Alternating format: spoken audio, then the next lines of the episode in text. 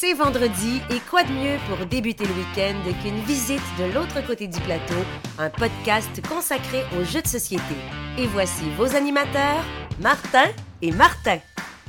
Et c'est parti pour une deuxième saison. Bonjour et bienvenue de l'autre côté du plateau, le podcast francophone de jeux de société mon nom est Martin Montreuil de la chaîne YouTube La Société des Jeux. Et pour débuter l'année en beauté, je serai accompagné de nul autre que Martin Lafrenière de la Zone Jeux de Société. Salut Martin.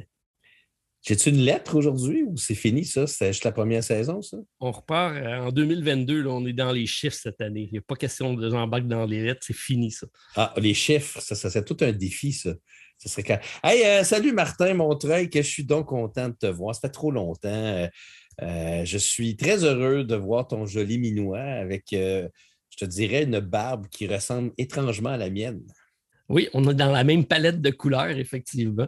Mm. Euh, j'avais besoin peut-être de, pas de rajeunir mon image parce que ce n'est pas le cas, mais peut-être d'avoir un peu plus de crédibilité au niveau de mes interventions. Et là, j'ai l'air d'un sage, donc ça passe bien. C'est vrai que la barbe te donne une certaine notoriété euh, encore plus grande que tu avais déjà. Fait qu'imagine la notoriété que tu as présentement. Écoute, Martin, très content de débuter encore cette année avec euh, toi, donc euh, pour partager le micro, pour parler à nos auditeurs.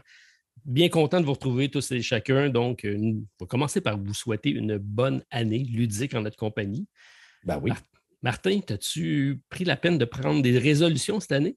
des résolutions ludiques. on parle pas de maigrir, genre, ou euh, de faire plus d'exercices. Parce que je fais déjà mon vélo quand même assez souvent en regardant tes vidéos. D'ailleurs, elles sont magnifiques, tes vidéos avec cette nouvelle saison. Euh, euh, tu as, reparti une nouvelle image, là, et, je sens vraiment comme tu es devenu un tigre du YouTube avec toutes ces, ces magnificences.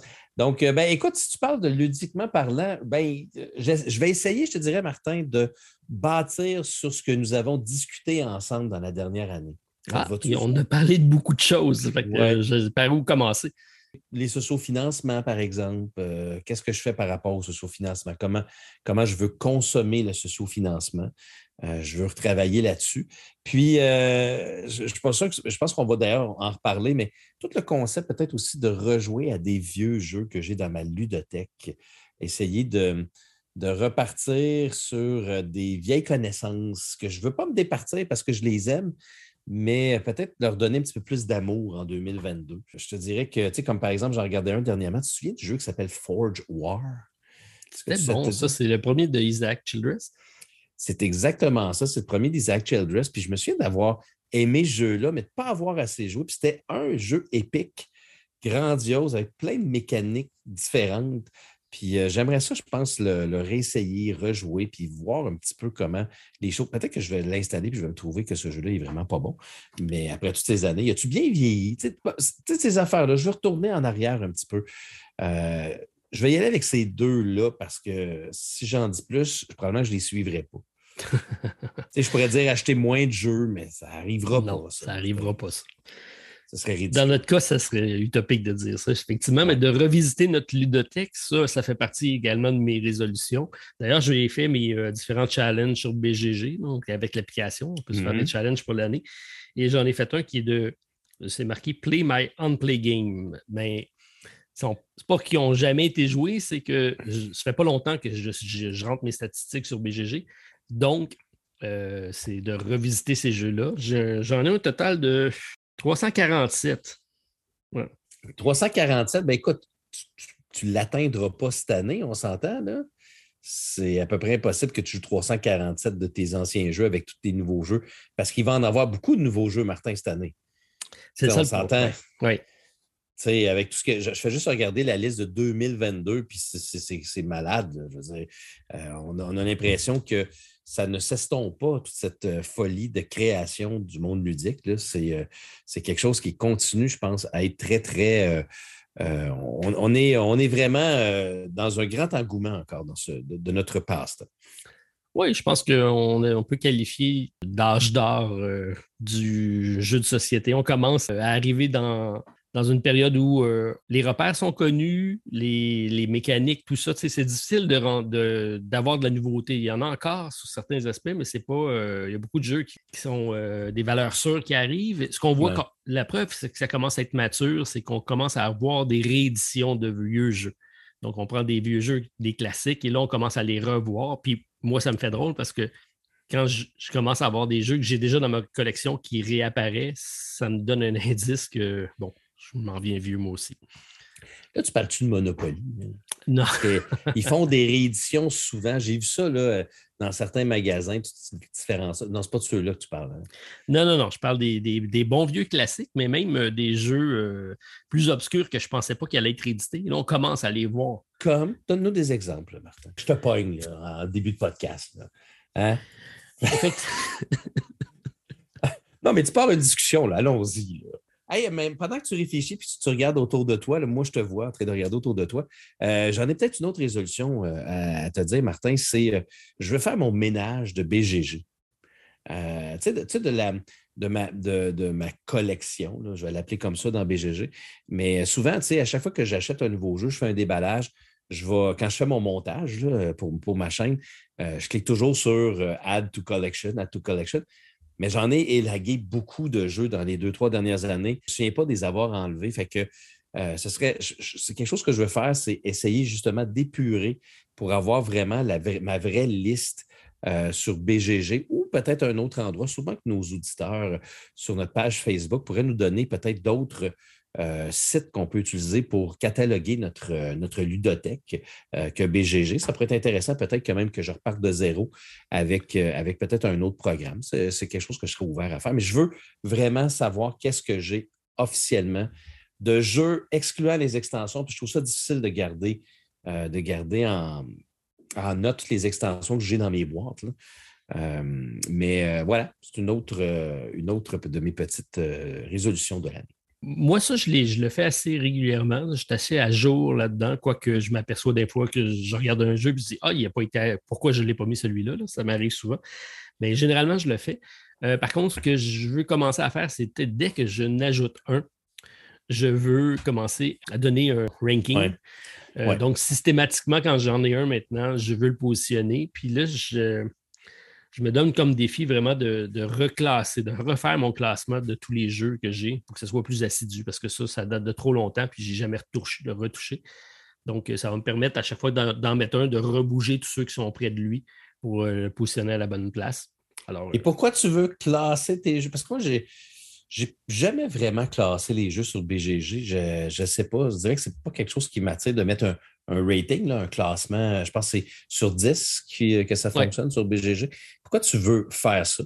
Ben, parce que je n'ai jamais fait de top 10 vraiment pour la peine, ou 10 ou tout 100 ou peu importe. Puis je pense qu'en le faisant régulièrement, ça va peut-être me, faciliter la tâche pour quand je vais dire euh, ben, c'est quoi mes meilleurs jeux de telle catégorie, ben, je peux facilement les classer puis après ça les retrouver. Puis voir si je suis encore en accord avec ce que je trouvais quand j'ai classé le jeu ça me donne une idée de peut-être un, prochain côté B, euh, de l'autre côté du plateau. Les philosophies des top 10. Euh, c'est intéressant ce que tu dis parce que toi, tu veux y aller par rating, mais vois-tu, moi, j'y vais, quand je fais mes top 10, j'y vais par, par envie de jouer plutôt que par top. Mettons, j'utilise un programme qui s'appelle PubMeeple. Je ne sais pas si tu connais. Oui, j'ai entendu euh, ça dans ta... C'était dans une de tes vidéos, puis je l'ai testé dans le temps des fêtes. J'ai rentré toute ma bibliothèque. Que tu peux importer? Puis là, j'ai fait. Euh, je sélectionné en deux. OK, ouais. Ça a été long. Ça a été très long. J'étais juste curieux de voir le résultat. Tu as fait toute ta collection? Oui. Donc, tu as officiellement ton top 100 que tu viens de faire? Euh, oui, en théorie. Mais je ne sais pas si je suis d'accord avec ce que ça donne comme résultat. Mais c'est pas mal fidèle. C'est pas mal fidèle. Parce que je trouvais que. Parce que j'ai quand même pas mal de jeux. Puis je pense que j'avais au-dessus de 2500 comparaisons à faire. Ben oui, puis tu les as faites? Je les ai faites. Wow! Ça doit avoir pris quelques heures. Ah, ben je même pas sur une journée. J'ai parti l'application, de temps en temps, je le faisais, je le mettais de côté, puis quand j'avais le temps, je, continuais. Euh, j'étais juste curieux de voir ce que ça allait donner. pour ceux qui ne connaissent pas PubMeeple, c'est un programme, l'interface est correcte. C'est même un peu difficile de trouver comment faire pour euh, je, trouve que ce n'est pas super convivial, mais pas Meeple, vous n'êtes pas obligé de faire juste ça avec des jeux de société en passant. Vous pouvez faire ça avec des films. C'est un programme, dans le fond, qui vous permet d'aller chercher des jeux. Ça peut être sur BGG, ça peut être. Euh, ben, je pense que présentement, c'est juste sur BGG, mais euh, vous, vous, pouvez l'écrire selon votre collection. Vous pouvez juste écrire le jeu, puis vous voulez faire des comparaisons. Ce qu'il va faire, c'est qu'il va prendre tous les jeux que vous avez mis dans la, dans la base de données, puis il va vous, les il va vous faire faire des confrontations. Euh, donc, genre Sleeping God ou Tented Grail. Puis là, ben là, toi, tu cliques sur celui qui, selon, selon c'est quoi tes valeurs au moment que tu fais ton, ton top, puis il va, il va passer à travers tous les jeux, il va faire des, des euh, mises en, confrontation comme ça. Puis à la fin, euh, il va sortir finalement le top 10 selon ce que tu vas avoir répondu. Puis c'est quand même bien. C'est sûr que c'est une façon différente. De le faire. C'est plus mécanique, mais ça peut donner quand même une bonne idée de ce que vous pensez sans nécessairement avoir des cartons en avant de vous si vous faites des top 10 pour vos chaînes euh, respectives. Euh, je trouve que ça, ça rend la chose plus simple mécaniquement de créer un top. Est-ce que c'est la meilleure façon? Je ne sais pas, Martin. Mais c'est un outil parmi tant d'autres. Oui, c'est assez fidèle dans le sens que parce que tu as deux jeux puis tu y vas en priorité sur celui que tu Moi, c'était lequel j'aurais le plus le goût de sortir ou que, qui, qui, m'attire le plus pour dire je, le mets sur la table entre lui et lui, tu me donnes les deux choix, je pars avec quel. je suis parti dans cet esprit-là. Ils n'ont pas nécessairement le meilleur des deux. Puis à la fin, ça donne quelque chose d'assez intéressant. Puis il y a des confrontations qui, qui vont sortir de leur. Ils vont, ils vont popper, puis là, tu vas dire ah, OK, euh, tu me demandes Tinted Grill ou Uno. Euh, tu peux avoir toutes sortes de choses, mais euh, l'algorithme est quand même bien fait pour euh, plus tu avances dans des comparaisons, puis plus le choix vient aiguiller vers quelque chose de logique. Oui, tout à fait. C'est assez bien fait. Moi, le plus gros que j'ai fait, c'est 100 jeux. Toi, tu fait. OK. Ben, Martin, je sens que tu prépares du contenu. toujours. toujours. Je, sens. Tu me connais. Ah, Martin, on sort d'une tempête de neige présentement. Ouais, OK. Tempête, là, ouais, OK. Mettons que le Québec a connu plus que ça. Le Québec est habitué à plus que ça. Mais j'ai une théorie sur la neige, puis j'aimerais juste entendre là-dessus. Parce que j'ai oh. fait, j'ai fait l'année passée, ou ça fait peut-être déjà deux ans, euh, un challenge solo pour euh, Nidavellir. Puis j'ai eu une parution dans le magazine qui s'appelle Grr Game. Oui. Euh, qui est Grr Magazine. Et en lettre d'introduction, je disais que ce qui avait formé le gamer que je suis, c'est la température nordique du Québec. Et là, euh, ben, ma, théorie là-dessus, je veux juste entendre, c'est euh, nous, dans les familles, euh, en tout cas particulièrement dans ma famille, l'hiver arrivait, on restait plus souvent à l'intérieur et ça jouait fort aux cartes parce qu'il n'y avait pas grand-chose d'autre à faire dans les longues soirées d'hiver. Donc, on s'installait puis on jouait aux cartes. Puis donc, on est devenus des joueurs par plaisir, oui, mais par défaut parce qu'on n'avait pas grand-chose d'autre à faire. L'hiver nous obligeait à nous encabaner et à jouer à des jeux de société. Donc, euh, est-ce que ça a une influence, l'hiver, sur euh, notre comportement de gamer? Là, tu me demandes ça à moi. Je demande ça à toi. Euh, est-ce que ma théorie tient la route? Ben, ta théorie tient-tu la route? non. Ben, il va dire. Ben, non, mais je veux dire, ben, moi, personnellement, la, réponse, c'est même quand même l'été, Martin, quand il fait 36 degrés Celsius, je joue à des jeux de société à l'intérieur. Euh, moi, il n'y a pas grand-chose pour m'empêcher de jouer à des jeux de société. Mais je te dirais qu'au Québec, là, je vais y aller beaucoup plus philosophiquement sur le Québec. L'hiver, c'est fait pour jouer. Ah, oui, c'est même un slogan, je pense. Ben, en fait, c'est l'été. L'été est fait pour jouer, passe partout. Mais là, ah, moi, je te dirais, l'hiver est fait pour patiner, faire du ski, faire de la raquette, euh, faire du. Qu'est-ce qu'il y a d'autre? De la motoneige. Euh, bon, ça, c'est pas vraiment un sport, mais je vais peut-être me faire chicaner. je dirais pas rien. Ben, mais tu as raison, mais tu sais, on, sort l'hiver pour faire des activités. Puis moi, le premier, j'adore l'hiver. Puis c'est ce qu'on. Je pense que je suis plus souvent dehors l'hiver que l'été. Mais par contre, quand on y va et qu'il fait froid, on reste rarement très longtemps. Ah, là, c'est différent. Mais là, c'est différent. C'est pas la neige, c'est le froid. Oui, c'est le froid. Là, là je suis d'accord avec toi parce qu'il pourrait avoir 62 cm de neige, genre à moins 5 degrés Celsius. On va tous aller faire un bonhomme de neige. Mais là, présentement, tu sais que Martin, au moment où on enregistre ceci, au moment où la journée, vous allez écouter ça, au Québec, il annonce moins 30 comme minimum, moins 20 comme maximum. Là, je pense que là, tu as raison. On reste en dedans et on joue à une eau. Entre autres. Entre Oui. autres. Donc, euh, ma théorie venait de là, effectivement. Je parlais de l'hiver en tant que froid et non pas juste la neige. Merci de me préciser euh, ça, mais t'as- c'est un peu, un peu ça que je disais. Mais tu as, ben, t'as raison, Martin. Je te, oui. On m'a toujours dit, quand le donne dit quelque chose, ben, T'es mieux de dire pareil. raison. Fait que tu as raison, Martin, c'était magnifique. OK, bon. Euh, Mais, mais, mais, mais. oui, vas-y, vas-y. Il y a toujours un mais? ben, pour faire du pouce sur ce que tu dis, là, euh, sur le fait d'être dehors, jouer, je vais te faire un- je vais te faire une transition totalement boiteuse sur la controverse de la semaine. La controverse de la semaine. Moi, moi ma semaine va bien. Je n'ai pas de controverse chez nous. Non, non, non. Nous avons une controverse. Puis je pense qu'il va y avoir une controverse pour toi. C'est juste que tu ne sais pas encore. OK. Je, suis tel- je suis tellement heureux euh, de pouvoir te. te- te- ben, en tout cas, je ne sais pas si je vais te Tu l'annoncer. étais heureux de me annoncer une controverse, ça va pas bien. Ben, je vais dire. je- non, mais je suis heureux. OK. Je vais commencer par la première chose. Euh, au début du mois de janvier, j'ai reçu un message de la compagnie Dia Games. OK? Oui. Die Games, pour ceux qui ne savent pas, c'est ceux qui ont fait euh, que, les backers ont tout reçu. Puis, je te dirais que c'est fin, fin décembre, là, juste peut-être, euh, mettons, euh, on était dans nos vacances de- du mois de décembre et on reçoit un message et, et dans le message, on nous indique que euh, Eutia va avoir une deuxième campagne Kickstarter à partir du mois de février, euh, puis qui sont tous très excités de pouvoir lancer la campagne Kickstarter. Et, euh, et- et là, tout le monde est en train de, dans la compagnie de DI Games, de, de, féliciter. ils ont envoyé des jeux à tout le monde. Tout le monde a reçu. Tu sais qu'il y en a qui ont déjà su euh, depuis à peu près trois mois. Euh, tout le monde adore le jeu, aime le jeu. Mais il y avait un seul pays dans le monde qui, au moment où ils font l'annonce, nous n'avions toujours pas eu de nouvelles sur le moment où nous allions euh, recevoir le jeu. Et, euh, et moi, en grand défenseur, j'ai décidé d'écrire sur le Kickstarter euh, de la compagnie, tout simplement pour leur, euh, pour leur chanter une petite chanson au Canada. S'il vous plaît, ne nous oubliez pas. Attends, tu peux-tu nous chanter ce live? J'aimerais ça l'entendre, au Canada. Ben, au Canada, s'il vous plaît, ne nous oubliez pas. Eh boy, OK. Ils sont tombés sur le charme, c'est sûr. C'est pas pire. Mais bon, il faut dire que par écrit, c'est un petit peu dur. Mais, mais tu comprends-tu, j'étais un peu fâché, puis c'est pas la faute à Die Games, mais j'ai vraiment l'impression que le Canada est, est- toujours le dernier dans à peu près toutes les campagnes Kickstarter dernièrement. Puis il y en a beaucoup qui m'ont parlé de Nemesis Lockdown, que ça a l'air que c'est la même chose. Euh, tout le monde a reçu Nemesis Lockdown depuis longtemps, mais pas le Canada.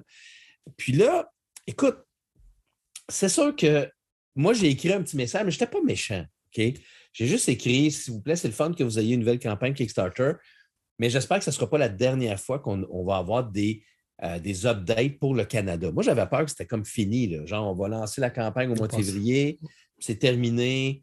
Puis en passant le Canada, ça s'en vient. Vous êtes un. Puis il y avait quelqu'un, euh, je pense que c'est un des, un des contributeurs de, de la compagnie qui écrivait Vous êtes une magnifique, un magnifique pays. Vous êtes un grand pays. Dans ma tête, j'étais comme Oui, c'est nos où? jeux. C'est- ben, c'est. C'est ce que je me posais aussi comme question. Il Fait doit que- être ça- peut-être dans, dans la même situation euh, que Rocketman. Ça doit être perdu dans l'espace. Ben, écoute, tu sais, je, vais- je vais faire mon meilleur culpa, mais tu sais, juste pour te dire, il y a quelqu'un d'autre, il y a un autre contributeur francophone, puis pour la majeure partie, c'est des Québécois. Euh, mais il y avait aussi, je pense, les, versions anglaises, fait qu'il n'y a pas juste des Québécois, mais il y a beaucoup de personnes qui réécrivaient, puis il y en a même un qui a, fait un gros, gros texte où là, il disait que le Canada, ça va pas d'allure. Et la personne responsable de la compagnie a répondu en disant Mais là, c'est pas de notre faute. Puis, un gros texte en voulant dire Ben là, arrêtez d'être agressif. Là, nous- je ne sais pas si on est considéré comme des agressifs, mais on, tu comprends-tu, ça, ça commence, je, je commence à me poser des questions, Martin, sur c'est quoi le problème?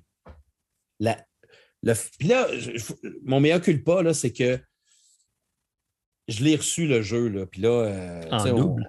Oui, oui, je- je l'ai reçu. Ben, ouais, ça, c'est, c'est grâce à la chaîne que je l'ai reçu en double. Mais tu sais, on l'a reçu le jeu, puis je pense que tout le monde au Canada l'a reçu. Puis honnêtement, une semaine après, comme il nous l'avait dit, on, recevait les, avis d'expédition, ça s'est bien passé. Puis c'est pas contre la compagnie, mais j'ai de la misère à comprendre comment on peut être tellement en dernier. Ça prend toujours un dernier. Je le comprends. tout le monde ne peut pas le savoir, mais le Canada, tu le sais, Martin, c'est vrai. C'est souvent le cas, effectivement. Quoique, j'ai, on a eu des cas d'exception. Nous, avec euh, Lucky Duck Game puis Dice Throne, on était un des premiers à le shipper. Je pense que ça a été arrivé, euh, c'est arrivé même au backer canadien avant les Français. Mais c'est rare. C'est assez rare que ça arrive. Mais euh, la ben, controverse, en quoi on a-tu été visé directement? Est-ce que de l'autre côté du plateau a été cité? Non, non, non. L'autre côté du ah. plateau, nous autres, on est blanc comme neige dans à peu près tout. Là. Mais non, non, je veux juste, euh, non, mais je veux juste lire euh, une autre, euh, une autre affaire. Puis je ne comprends pas que tu ne l'aies pas vu. Parce que ça, ça c'était ma première partie de, mon, de ma petite controverse. J'ai créé une controverse, il n'y en a pas une, mais il reste quand même qu'on a été les derniers pour Eutia. Va, on va peut-être reparler du jeu d'ailleurs dans quelques instants. Euh, la deuxième controverse, c'est qu'on a reçu euh, une actualité de Awaken Realms pour and Grail, version de ben, les, Language Shipping Update. Tu l'as pas lu, ça, Martin? OK, là, je l'ai vraiment en, anglais. je, vais lire en anglais, puis après ça, on va faire une traduction simultanée. Parfait. We welcome you all to the year 2022. Bon, blablabla. Bla, bla. Today, we bring you some new information about the current status of the shipping process qui nous donne des informations sur ce qui se passe pour la, deuxième vague de la version langage. je pense que c'est français, italien, en tout cas, toutes les autres langues. Euh, puis là, euh, right now, we have four ships heading toward the European Hub. Fait là, on a même des petits endroits pour cliquer pour suivre les bateaux. c'est tout le temps le fun de suivre des bateaux. C'est vraiment montrer la. Bon. Euh, si tout va bien, tous les gens en Europe devraient recevoir leur deuxième vague pendant le mois de février, ce qui est quand même très bientôt, n'est-ce pas? C'est pas pire, Bravo. Bravo. Sauf qu'il a été dû il y a deux ans, mais bon. Mais attends, c'est pas fini, Martin. Unfortunately, we must inform you that our December booking for the container destined, destined to Canada has been dropped. Ah, il est peut-être avec mon TTMC. Écoute, mais tu comprends que si on traduit, là, Malheureusement, nous devons vous informer que ce qu'on avait prévu en décembre, le container de le mettre dans un bateau, a été annulé. That's it. We receive information juste avant. On a reçu l'information juste avant le, nouvel an. Puis là, ben, nos, nos, équipes ont été très rapides pour essayer de retrouver le plus rapidement possible une façon de faire pour vous l'envoyer. Alors, pour l'instant, le bateau devrait partir le, le 27 janvier, mais ce n'est pas sûr. Je t'annonce que s'il ne part pas le 27 janvier, on va attendre encore plus longtemps parce que c'est le nouvel an euh, chinois qui arrive. Mais c'est malade! on a un karma. puis, là, je t'explique, OK? Donc, c'est juste les versions françaises, on s'entend? Donc, c'est juste le Québec, là. Le Québec en français, ça passe pas. Parce qu'on est vraiment trop peu nombreux en Amérique du Nord. Puis c'est un chemin qui, euh, je pense qu'il n'y a pas de route qui se rend chez nous. Là. Ça doit être un petit container, Martin. Il ne doit pas avoir 5000 versions françaises dans le container. C'est ça. Ça se pour ça. Tellement qu'il n'a pas assez, c'est qu'il combine avec d'autres choses, puis ça se perd. Mais pourquoi, pourquoi, Martin? Martin, j'approche mon micro. Je suis vraiment pas. Pourquoi, dans ce temps-là, une compagnie ne font pas comme OK, c'est juste des versions françaises. Donc, on va envoyer ça au hub européen, puis après ça, on va envoyer ça par avion. Ça ne doit, pas, doit pas coûter 6 000 envoyer par avion. Je ne sais pas, moi, mettons 700 boîtes. Puis là, 700, je ne suis pas sûr qu'on ait 700 à avoir acheté Tented Grill en français. Ah, mais c'est de ta faute, Martin. Pourquoi tu parles français? Fais ben, comme tout le monde en Amérique du Nord, parle en anglais. Mais je prends toutes mes affaires en anglais d'habitude, mais là, ça, il y a tellement de textes que je me suis dit. puis en même temps, Martin, je m'en sac parce que ça ne tente plus de jouer à Tented Ground. Mais bon, ça, c'est une autre histoire. Mais tu comprends-tu? Ça casse le plaisir de vouloir euh, continuer l'aventure. Hein? Est-ce que Wacken. En tout cas, ça commence bien mon année. Hein, oui, ça commence super bien, surtout qu'on n'a pas commencé encore. On est encore dans l'introduction. mais, c'est frustrant. Avoue que c'est frustrant. Je te dis ça, puis en même temps, je ne l'attends pas tant que ça. Je, je ne l'attends pas. C'est juste qu'on dirait qu'on a un karma incroyable. Dans tout le monde entier, il n'y a que le Canada. Il y a des Tented Grail qui sont pognés en Asie. puis on va peut-être avoir un bateau le 27 janvier. Donc, on va peut-être l'avoir en 2023. Ça, je comprends. Je suis fâché, je vais boire mon eau. Oui, prends le temps de souffler, Martin, entre deux, entre deux crises. Ah là là. Euh, écoute, euh, ça va faire partie de nos discussions cette année parce qu'on va encore revenir avec nos phases B euh, qui vont traiter de sujets corsés, dont certains qu'on a déjà parlé. Donc, les Kickstarter vont être de retour, les retards de livraison vont être de retour, l'accessibilité des jeux français, même peut-être la gommette, qui sait? Euh, la gommette qui est très, très utile d'ailleurs. Beaucoup qui l'ont utilisé. Hein. J'ai beaucoup de personnes qui m'ont envoyé des messages, messages pour dire c'est vrai, ça fonctionne dans Terraforming Mars. Je n'ai plus besoin d'acheter ces, organisateurs à 50, 100, 20, 200 dollars. Juste besoin de prendre une petite gommette. c'est bon. Euh, donc, euh, oui, la face A et la face B vont être de retour encore cette année. On va garder le même, le même principe qui a bien fonctionné l'année passée. Euh, on va vous inviter encore une fois à nous suggérer des, euh, sujets pour euh, nos phases B, approfondir certains éléments et certains qu'on va aussi parler des, questions du public. Ça, ça va être de retour également. On voulait faire quelques petites modifications cette année. En commençant peut-être par notre look. Je ne sais pas s'il y en a qui ont remarqué sur notre page Facebook. bon, nonobstant ma barbe, on a également notre logo qui a changé pour les années 70 avec les Beatles à fait. Tu es très beau, Martin, en Surgeon Paper. Oui, merci. Euh, moi, je, trouve que c'est toi qui prends le haut du pavé dans ce, dans ce dessin. On remercie d'ailleurs toujours notre ami euh, Gouzanoman pour euh, nous fournir ces, magnifiques surprises qu'il nous fait toujours une fois de temps en temps comme ça. Et là, il, s'est amusé, je pense. Je pense qu'il s'est amusé, puis c'est très différent de, du précédent qui était plus club de jazz un peu. Donc, euh, ça laisse présager une belle collection. Ça, ça, va, ça va être intéressant. Et euh, j'aimerais ça qu'on mette de l'avant. J'aime tellement nos logos que j'aimerais ça pouvoir les avoir imprimés sur un T-shirt. Je vais te donner ça, Martin, comme mandat cette année de nous euh, trouver des fournisseurs et de rendre ça accessible à notre. oui, donc je m'engage pour l'été, donc l'été 2022. Euh, on va essayer d'avoir euh, des chandails. D'ailleurs, je vais probablement demander à mon ami José qui puisse peut-être nous, fournir un logo spécial pour notre futur chandail. Et puis, euh, on va essayer de rendre ça disponible pour que vous puissiez partager l'amour de votre podcast un peu partout à travers le monde grâce à votre chandail. fait qu'on vous reviendra avec des informations d'ici. je vous dirais, le milieu de l'année 2022, juin, juillet, là, on, va regarder ça pour justement rendre ça accessible. Bien hâte, bien hâte. Euh, parce que sincèrement, on m'en parle beaucoup du podcast. J'ai énormément de monde qui, euh, m'écrivent comme quoi c'était euh, une révélation pour eux aussi. Ils ont suivi notre, première saison de façon assidue. Et donc, la plupart nous disent, c'est pas tout le monde, mais la plupart nous, nous mettent comme challenge de, d'essayer de battre notre record de 3h27 parce que c'est jamais assez long pour tous ceux qui apprécient. Ben, je ne sais pas si c'est aujourd'hui qu'on va le battre. je ne sais pas non plus. Mais euh, c'est sûr. Puis en passant, je veux juste aussi lancer l'invitation à tous les gens euh, qui d'aller sur notre page Facebook. Donc, on a une page Facebook de l'autre côté du plateau. Et dans la page Facebook, vous pouvez aussi vous inscrire au groupe qui s'appelle les fans de l'autre côté du plateau.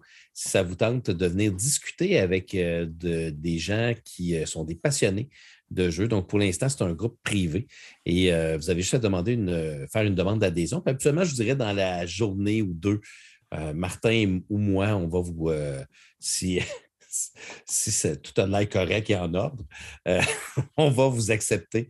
On est presque rendu à 200 membres. Puis pour l'instant, je trouve ça bien qu'on ait un petit groupe, mais je sais que le groupe va grossir avec le temps. Mais c'est le fun d'avoir un petit groupe de 200 personnes. Ça fait des discussions qui sont un petit peu plus ciblé, mais évidemment. D'ailleurs, euh, Martin, j'avais, euh, écrit notre controverse dans notre groupe, les fans de l'autre côté du plateau, quand c'est arrivé cette semaine. j'ai fait, d'ailleurs, j'ai écrit le, message de Tented Grail.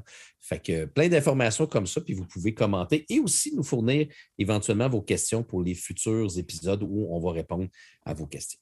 Effectivement, ça va être de retour cette année. il y a certaines autres choses qu'on voudrait améliorer, additionner à nos euh, émissions. Euh, on a parlé d'avoir des invités surprises euh, pour parler des différents aspects du monde du jeu. Donc, j'ai commencé déjà à approcher des gens qui se sont montrés intéressés. J'ai des éditeurs européens, même internationaux, qui, sont prêts à venir nous jaser ça. Fait que ça, c'est intéressant.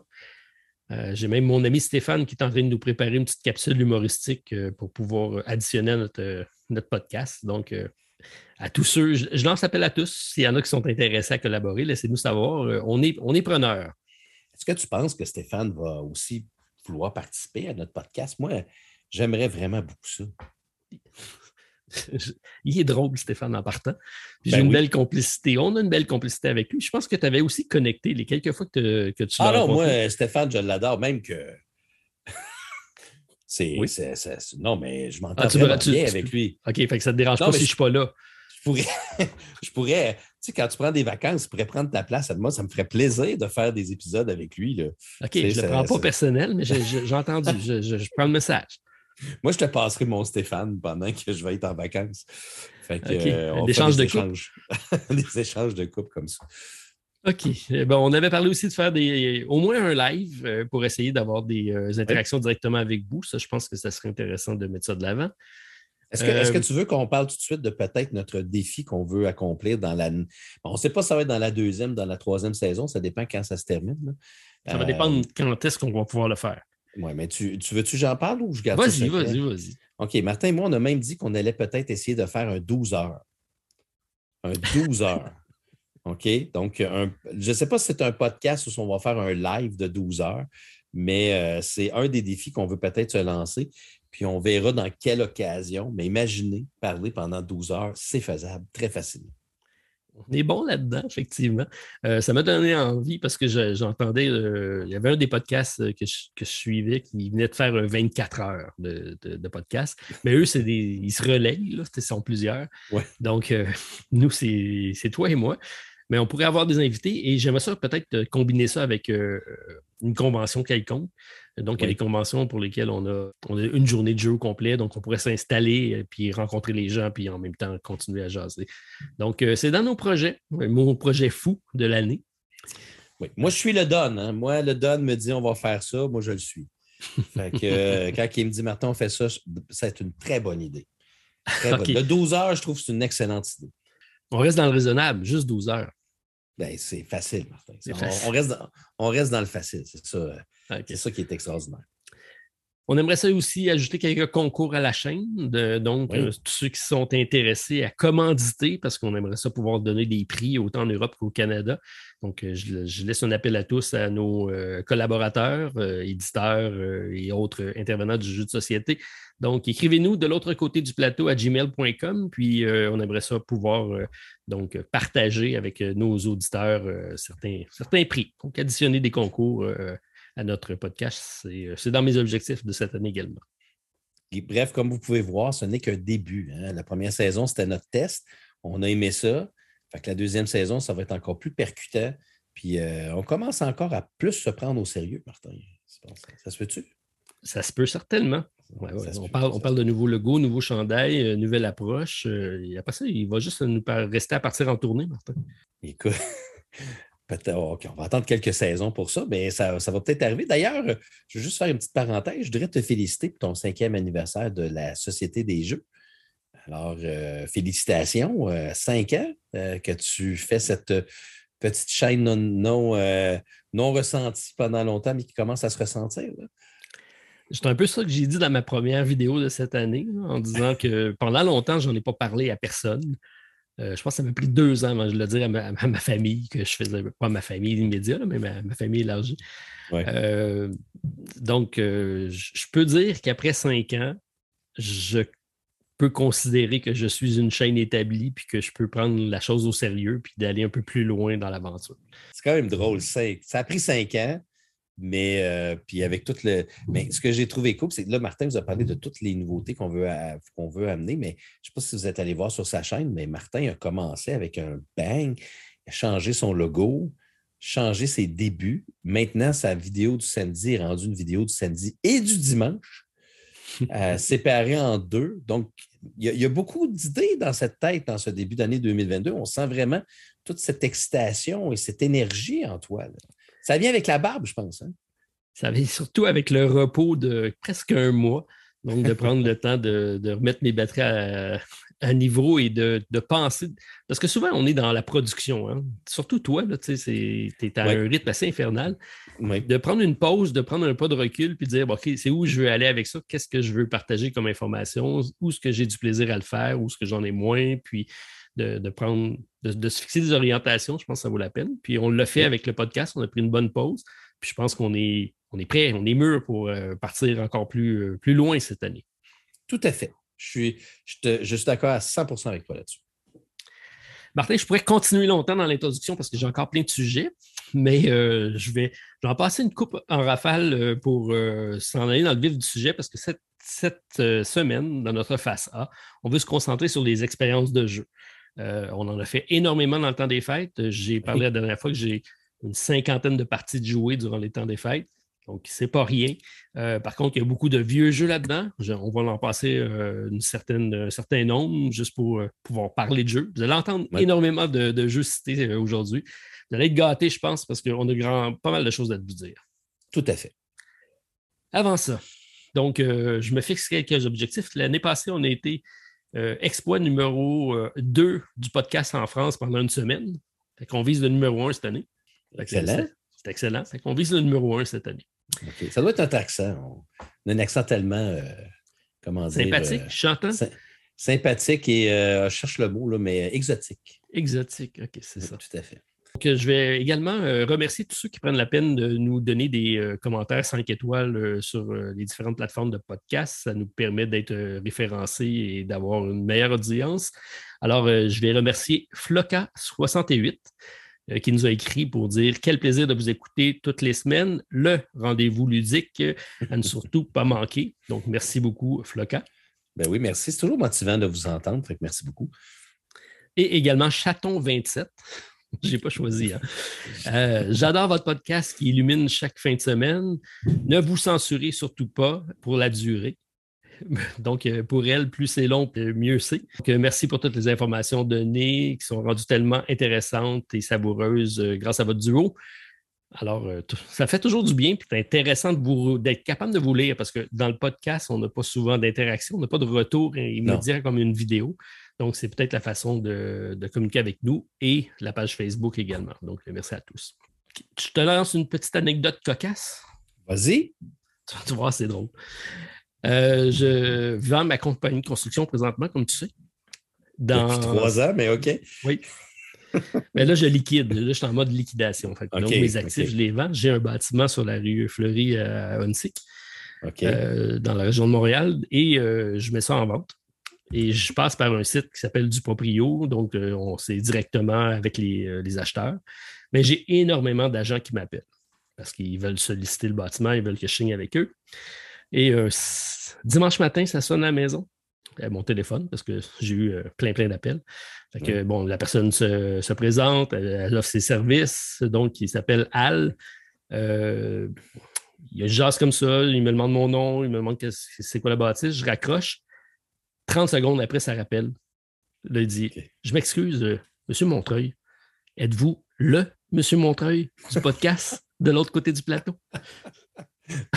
Y a-tu dit du podcast? Oui, il a dit du podcast de l'autre côté du plateau. OK, pas de ta chaîne, mais du podcast? du podcast. Mais voyons donc. Oui, fait que l'agent d'immeuble est, un auditeur, donc euh, euh, Al Ria, c'est donc un agent d'immeuble qui, a fait ses services dans la région de Montréal. Donc, Al, je te salue, bien content que tu sois à l'écoute. Ça fait toujours rire quand un retour comme ça dans un monde professionnel, c'est drôle. Ben, c'est. Ouais, effectivement, mais ça, doit, ça flatte un peu l'ego aussi. C'est le fun. Je veux dire, c'est. Euh, écoute, quand, on a, quand as fait ton. Ben, nous, avons fait notre petite soirée là, avant, le temps, avant le, temps des fêtes, là, avant qu'on parte en vacances. Il y avait un, abonné qui avait mon chandail. Oh, puis, mais, mais, mais je trouve ça. Je trouve ça cool. Puis on a encore un petit peu de la misère à s'assumer dans tout ça. Puis quand j'ai fait tirer sur ma chaîne, j'ai fait tirer Decent. Euh, puis le, gagnant qui, est venu chercher chez moi, euh, il m'a fait un beau cadeau. Puis euh, il était, tu voyais que lui, il était comme un peu nerveux, gêné de me parler. Puis c'est toutes des petites affaires qui sont comme bizarres parce que c'est là que tu te rends compte que les gens nous écoutent les gens, ils nous suivent assidûment, puis, euh, puis ils nous regardent peut-être, comme moi, je fais beaucoup de vidéos, mais avec tes podcasts, avec tes vidéos, ils nous écoutent souvent, puis c'est rare qu'on a une interaction directe avec des gens qu'on voit, puis qu'on est capable de, de, sentir qu'on est écouté, puis c'est toujours très motivant. Moi, je trouve que c'est ce qui me motive beaucoup. de savoir qu'il y a des gens vraiment qui apprécient notre contenu. Fait que lâchez pas de nous dire que vous appréciez le contenu euh, si ça vous tente de le faire. C'est toujours très le fun. Oui, ben c'est notre récompense, c'est le pain et notre beurre du travail qu'on fait, parce que c'est tout du bénévolat, ça. Mais c'est du partage de passion. Puis de savoir qu'il y a des gens au bout de la ligne qui, qui écoutent, c'est pas nécessairement juste des chiffres, c'est des vraies personnes avec, avec qui on peut parler, qu'on peut rencontrer, qu'on peut saluer, qu'on peut faire une partie. Là, on peut peut-être pas se donner la main, mais ça sent bien. À un moment donné, on va pouvoir. Ça sent bien. Ça, sent bien. Peut-être qu'à Salut Bonjour, bientôt, ils vont parler de nous. Hein. On ne sait jamais. Ah, je peux arranger ça, Martin, si tu veux. Ben, écoute, si tu veux, si veux qu'on augmente notre auditoire québécois, euh, vas-y, Martin. Lâche-toi. Lâche-toi lousse. Mais c'est quand même très cool. Oui, ça m'a fait bien rire. Quand il m'a rappelé, c'était quasiment pour je m'excuse, c'est pas tous les jours. Il me dit Je m'excuse, c'est pas tous les jours que j'ai la chance de parler à une célébrité. c'est vrai, ça? Oui, ça reste un podcast, c'est pas une célébrité du tout. Une célébrité. Oh mon Dieu. Ah, wow! Je commence, à, je commence à savoir comment se sent Tom Cruise et euh, toute la gang. Ouais, OK, c'est bon. Merci. Bon. On n'a pas le physique de l'emploi, par contre. Pardon? de Tom Cruise, non? Moi, je trouve que nous sommes tous les deux très beaux. OK, c'est bon. C'est vrai qu'on est des belles personnes, on va dire ça comme ça. Voilà. Martin, si tu es prêt, je pense qu'on pourrait y aller avec euh, notre, euh, nos expériences ludiques parce qu'on a, on a pas mal de choses à parler cette semaine. Ah, puis j'ai hâte. T'as hâte? Ben je suis surtout curieux de savoir c'est quoi ta liste. Tu, nous dit, tu m'as dit qu'on allait peut-être avoir des choses en commun. J'en doute. Alors, euh, on regarde ça. on voit ça dans quelques instants. OK. Alors, c'est parti. Installez-vous confortablement pour explorer la face A de l'autre côté du plateau. Martin, on joue à quoi cette semaine? Martin, si tu me permets, je ne dérogerai pas à la formule, puis je te laisserai commencer avec euh, ta première expérience euh, du temps des fêtes. Qu'est-ce que tu as amené à nous présenter cette semaine? OK. Alors, avant qu'on commence, Hélène est une grande fan de nos podcasts en passant. Ah oui? Je veux juste te le dire. Elle nous écoute. Salut, Hélène. C'est drôle. ça, doit être toi qu'elle écoute, parce que moi, elle m'entend souvent. Mais bon. Euh, mais elle m'a dit une chose, puis je pense que je veux, te, te le dire pour améliorer notre podcast. OK. Euh, c'est d'ailleurs ce, ce qu'avait demandé un de nos, euh, de nos auditeurs. Ils avaient dit de ne pas oublier de répéter souvent quel jeu que nous sommes en train de présenter. Pour, parce que c'est vrai que des fois, moi, j'écoute des fois Secret Cobalt, puis des fois, je suis dans ma tête, puis là, hop, là, je reviens, je suis concentré, puis là, je me dis, ah, de quel jeu il parle, puis là, quand il ne renomme pas le jeu, ça me frustre. Fait que, on va essayer de répéter un petit peu plus souvent le, nom des jeux quand on va vous les présenter. Parfait. On va se donner ça comme mission. Puis moi, mais je vais faire attention. Je le fais pas mal souvent tout le temps, mais je lorsque je vais mettre ma mise en ligne, généralement, je fais des chapitres et je marque les titres des jeux. Donc, si vous avez un appareil qui vous permet de lire, euh, même dans les voitures, ça apparaît donc le, nom du jeu généralement. Mais oui, on va faire attention à ça.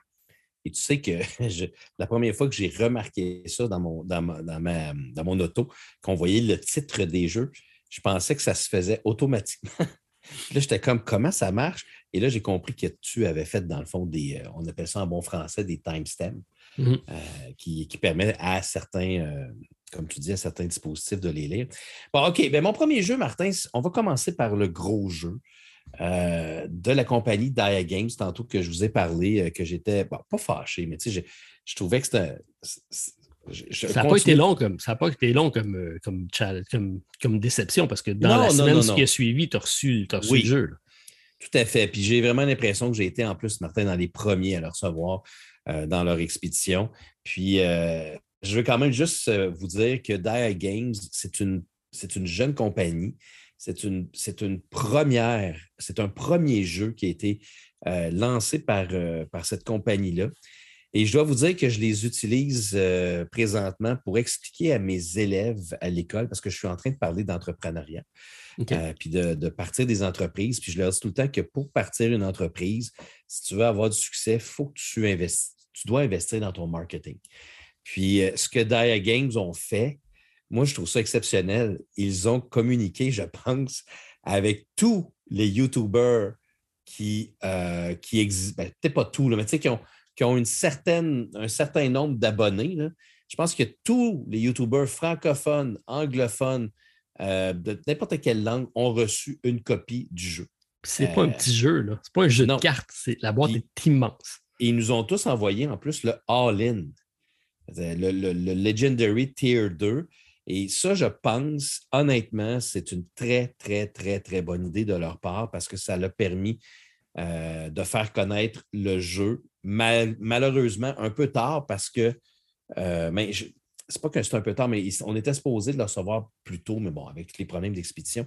Mais euh, ils ont vraiment donc mis beaucoup d'argent dans leur marketing, puis je pense que ça a été très bénéfique. Et moi, j'en ai eu deux parce que j'avais participé à la campagne originalement. Euh, puis euh, la compagnie, je peux vous dire à quel point ils sont généreux quand ils ont communiqué, parce que c'est eux autres en plus qui ont communiqué avec nous et non nous qui avons communiqué avec eux.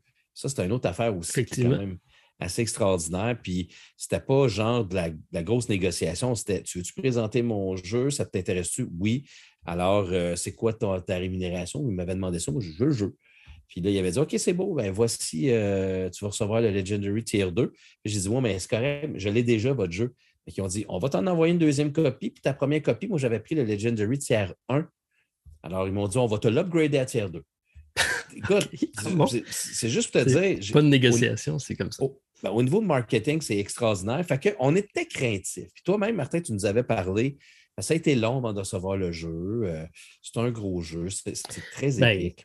c'est exactement le type de jeu que je lève des, drapeaux rouges lorsque je fais mes présentations parce que pour un premier jeu d'une compagnie qui n'existait pas en 2019, elle a été créée en 2019, mm-hmm. que ce n'est pas des auteurs connus. Euh, et d'avoir un projet de cette ampleur-là, c'est le risque de se péter les dents, comme on dit par chez nous, est élevé. Euh, exact. vraiment, ils ont, ils ont, fait de quoi d'exceptionnel pour un, premier projet. C'est incroyable. Au niveau, je, vais parler au niveau du matériel. Euh, c'est sûr que là, je dois vous avouer que nous avons le, toi aussi, Martin, tu l'as reçu. On a le Legendary Tier 2. Donc, on a le All-In. Puis le All-In, ça, ça vient avec des figurines. Le jeu de base vient avec des standees. Euh, le, jeu, a des dés qui sont un peu spéciaux, qui, selon moi, ne sont pas super hot. Ils sont corrects. Euh, mais des fois, c'est plus facile de voir quasiment les anciens dés avec des petits trous noirs que les nouveaux dés. Qui... Mais quand même, on a des dés gravés qui sont spéciaux et on a des, des sous en métal euh, qui sont, qui sont T'aimes ça quand ça fait gling-gling. Hein? Ah, écoute, je ne suis pas tout seul. Je suis pas tout seul. Il y a plein de monde qui aime ça. Stéphane, il me disait ça aussi. Euh, il jouait, là, puis il disait, ah, il dit, le petit son, c'est le fun. Tu sais, quand tu prends, tu t'es fait une pièce, tu laisses tomber sur ton plateau, sur tes autres pièces, ça fait clich. Martin, dans mon intro, dans ma nouvelle intro, je l'ai mis juste pour toi.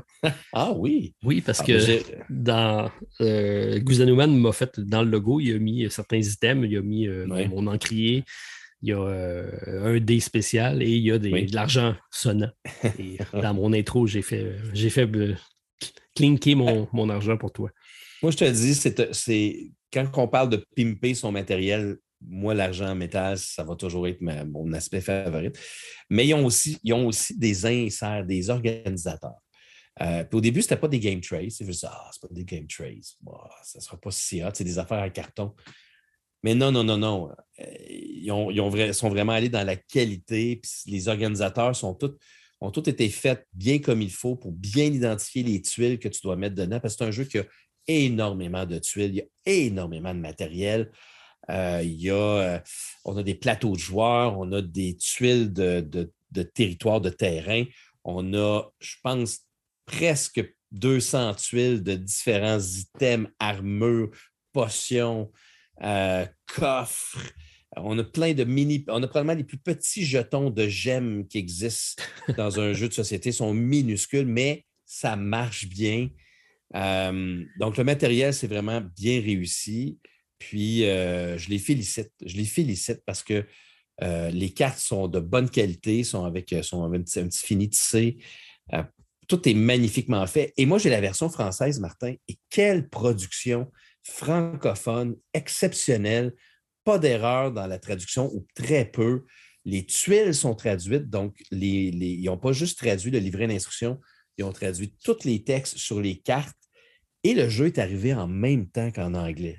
C'est là que je m'en allais. C'est là l'exploit. Awaken Realms, please. Could you learn from a new company? OK? Euh, c'est sûr que on ne peut pas chialer par rapport à Tinted Grail parce que je peux comprendre que c'est beaucoup plus de texte que ce qu'il y a dans, dans, dans Eutia, mais quand même, ils ont réussi à livrer pas juste en anglais et en français. Je pense qu'il y avait trois ou quatre autres langues aussi euh, que Eutia était, était faite. c'est une magnifique production d'une jeune compagnie. Euh, ça, c'est un gros bravo. Mais là, est-ce que le jeu est bon, Martin? C'était ma question. Mais avant ça, je veux juste parler, parce que là, tu as, parlé de. Je ne sais pas si. Est-ce que tu penses que le jeu va être disponible euh, hors pledge? Est-ce que ça va. T'ont-tu donné l'information que le monde va pouvoir l'acheter? Ben là, il va y avoir une deuxième campagne Kickstarter en février euh, pour, une, pour une extension, puis pour ceux qui ne l'ont pas eu. Moi, je pense que j'avais entendu dire qu'elle allait éventuellement sortir en magasin parce qu'il n'est pas si cher. la version de base, qui est le Core, le c'est 79 US. Mais pour le matériel que tu nous as énuméré, ça vaut ça, même si c'est la version sans figurine, qui est des stand-by, mais je pense que c'est quand même euh, c'est un jeu qui est très, très rempli. Le tiers 2, là, ça allait jusqu'à 188 US pour, euh, pour le tiers 2, qui est le all-in avec euh, toutes les figurines, les extensions aussi. Il y avait des extensions, je pense, là-dedans. Oui, il y a l'extension des, élémentales. Je ne sais pas si c'est comme ça qu'on dit en français, mais c'est donc le, jeu, il y, a, des tuiles qui apparaissent avec un élémental de feu, d'eau et tout ça, que si tu n'as pas, juste le, jeu de base, c'est juste la tuile qui va te dire qu'il y a un élémental là, il y a un beau dessin de l'élémental sur la tuile, mais tu peux quand même, avec l'extension, euh, tu as des figurines qui sont déjà pré-washées. Je ne dirais pas pré-peinturées. Drop? Ben, c'est plus cheap que ça. Mais c'est comme euh, l'élémental d'eau. Euh, ils ont juste. Euh, je ne sais pas. Il faudrait le voir pour le comprendre. Oui, ouais, c'est ça. Tu sais, c'est pas super bien, mais ça marche bien. Ça fait comme un élément. Tu sais, élémentaire, c'est comme là, mais c'est pas là. Mais en tout cas, c'est un peu spécial. C'est pas les plus belles, la plus belle peinture que j'ai vue, mais quand même, ça fait beau sur le plateau, je dirais, quand tu les mets. Revenons à ta question. Est-ce que c'est bon? Bon, écoutez, moi, quand je l'ai pris, là, je, pensais que c'était un Mage Knight. OK? Pourquoi? Ce que tu as dit dans ton. Je t'ai écouté euh, durant ton live de ce week-end, puis euh, c'était souvent comparé à Mage Knight. Bien, ça a été longtemps comparé à Mage Knight. Pourquoi? Parce que tu as les tuiles, tu as le, fait que ton personnage, quand il arrive sur le bord d'une tuile, il explore les autres tuiles sur le côté. Il y avait aussi beaucoup le concept des. des parce qu'il y a des cartes argent et des cartes dorées, comme dans Mage Knight. Mm-hmm. Bon, OK, fait que tout ça. Il y a aussi l'aspect du personnage qui évolue comme dans Mage Knight. Puis dans Mage Knight, quand tu montes de niveau, tu vas avoir des tuiles, puis tu vas choisir qu'est-ce que tu veux devenir. Euh, ça, tu l'as aussi dans Eutia. Mais ça s'arrête là. La comparaison va, s'arrêter là parce que ce n'est pas du tout la même chose que Mage Knight, mais c'est quand même, moi je te dirais que c'est un mélange de Mage Knight avec City of Kings. ah oui? De oh, City of... Ben, moi, c'est un, de mes préférés. J'ai découvert l'auteur euh, avec City of Kings, j'ai accroché sur ce jeu-là. J'aimais ça. Ben, mais tu sais, City of Kings, tu avais la progression de personnages, euh, tu avais la, découverte, tu découvrais des tuiles, tu avais mm. le côté puzzle des quêtes. Euh, je me souviens plus si ça fonctionnait par scénario, me semble bien. Des scénarios, oui, effectivement. Mais que tu pouvais faire en campagne aussi, mais je pense que tu avais, un scénario. c'est pour ça que je te dis que c'est un mélange de, euh, de Mage Knight et City of Kings mis ensemble qui ont fait un bébé. Puis euh, ça s'appelle Eutia. Euh, Eutia, c'est un jeu qui fonctionne avec des scénarios. Il n'y a pas de campagne. et les scénarios sont quand même assez, je te dirais, c'est des, scénarios qui vont te donner un but final à atteindre qui vont être différents d'un scénario à l'autre. tu vas avoir un scénario, le premier, le plus facile, c'est faut que tu sois capable de tuer un, monstre de niveau 2. OK? Euh, si tu as réussi à éliminer un monstre de niveau 2, tu as réussi le scénario, mais le but final, Martin, c'est toujours de faire le plus grand nombre de points. Donc, le fait de faire ce scénario-là, à la fin, si tu as, éliminé des monstres de niveau 2, tu vas faire deux points supplémentaires à la fin. Il y a un peu de Mage Knight là-dedans aussi, parce que c'est un peu ça, les scénarios de Mage Knight. Puis, tu as des scénarios qui sont plus complets. Comme là, moi, j'ai fait les trois premiers scénarios. Il y en a huit dans la boîte de base. Euh, puis il y en a qui sont plus compliqués. Il y en a, il y faut que tu bats à la fin. Dans le fond, c'est comme le jeu, tu joues un certain nombre de rondes pour les, scénarios les plus avancés pour bâtir ton personnage, le monter en puissance, trouver des items, trouver des armures. Puis à la fin, tu peux combattre un dragon. Il y a un dragon à combattre. Euh, puis là, ben, le, dragon, il a 100 points de dégâts. Puis là, ben, il, faut, il faut essayer ensemble de le combattre. il y en a un autre, c'est un élémentaire qui se promène sur le plateau puis qui détruit toutes les tuiles sur son passage. évidemment, il ne faut pas que tu sois dans son chemin, mais le but, c'est de, de, ternir l'élémental en essayant de l'attaquer. Il, y a des règles spéciales, je ne l'ai pas fait encore celui-là, mais des, règles qui font en sorte que plus tu accomplis certaines choses, ça, fait, ça baisse la force de l'élémental. Puis à la fin, il faut que tu le descendes à zéro. Tu sais, c'est toutes des petites affaires de même, mais le core du jeu, donc le, la base du jeu reste la même. Puis c'est un jeu qui a de l'air très, très intimidant, Martin, mais il est beaucoup plus simple qu'on pourrait penser. Je te dirais que ma deuxième partie, Martin, j'avais presque plus besoin du livret d'instruction, ce qui est très rare pour des jeux qui, selon moi, sont complexes. Qu'est-ce que ça dit, le livret d'instruction? Parce que généralement, c'est la faiblesse des premiers Kickstarter. Puis dans ce cas-là, il est, euh, il est, costaud, j'imagine.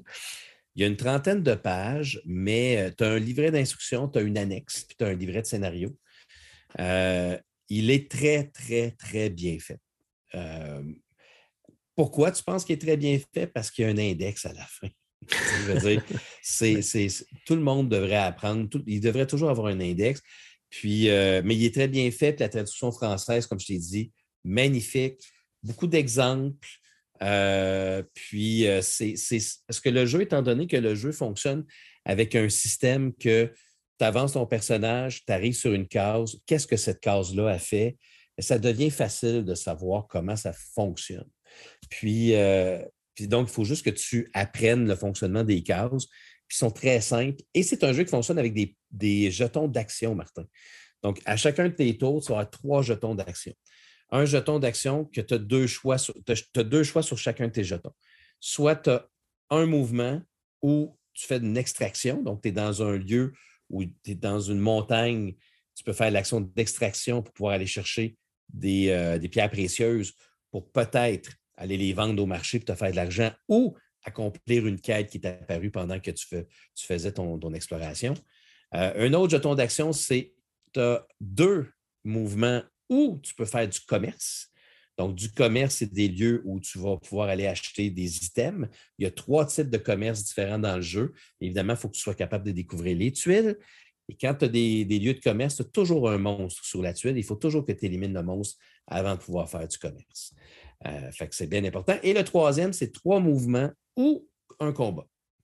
Puis c'est donc c'est aussi simple que ça. Qu'est-ce que je fais? Je veux bouger, je prends ma tuile de 1, je bouge mon bonhomme.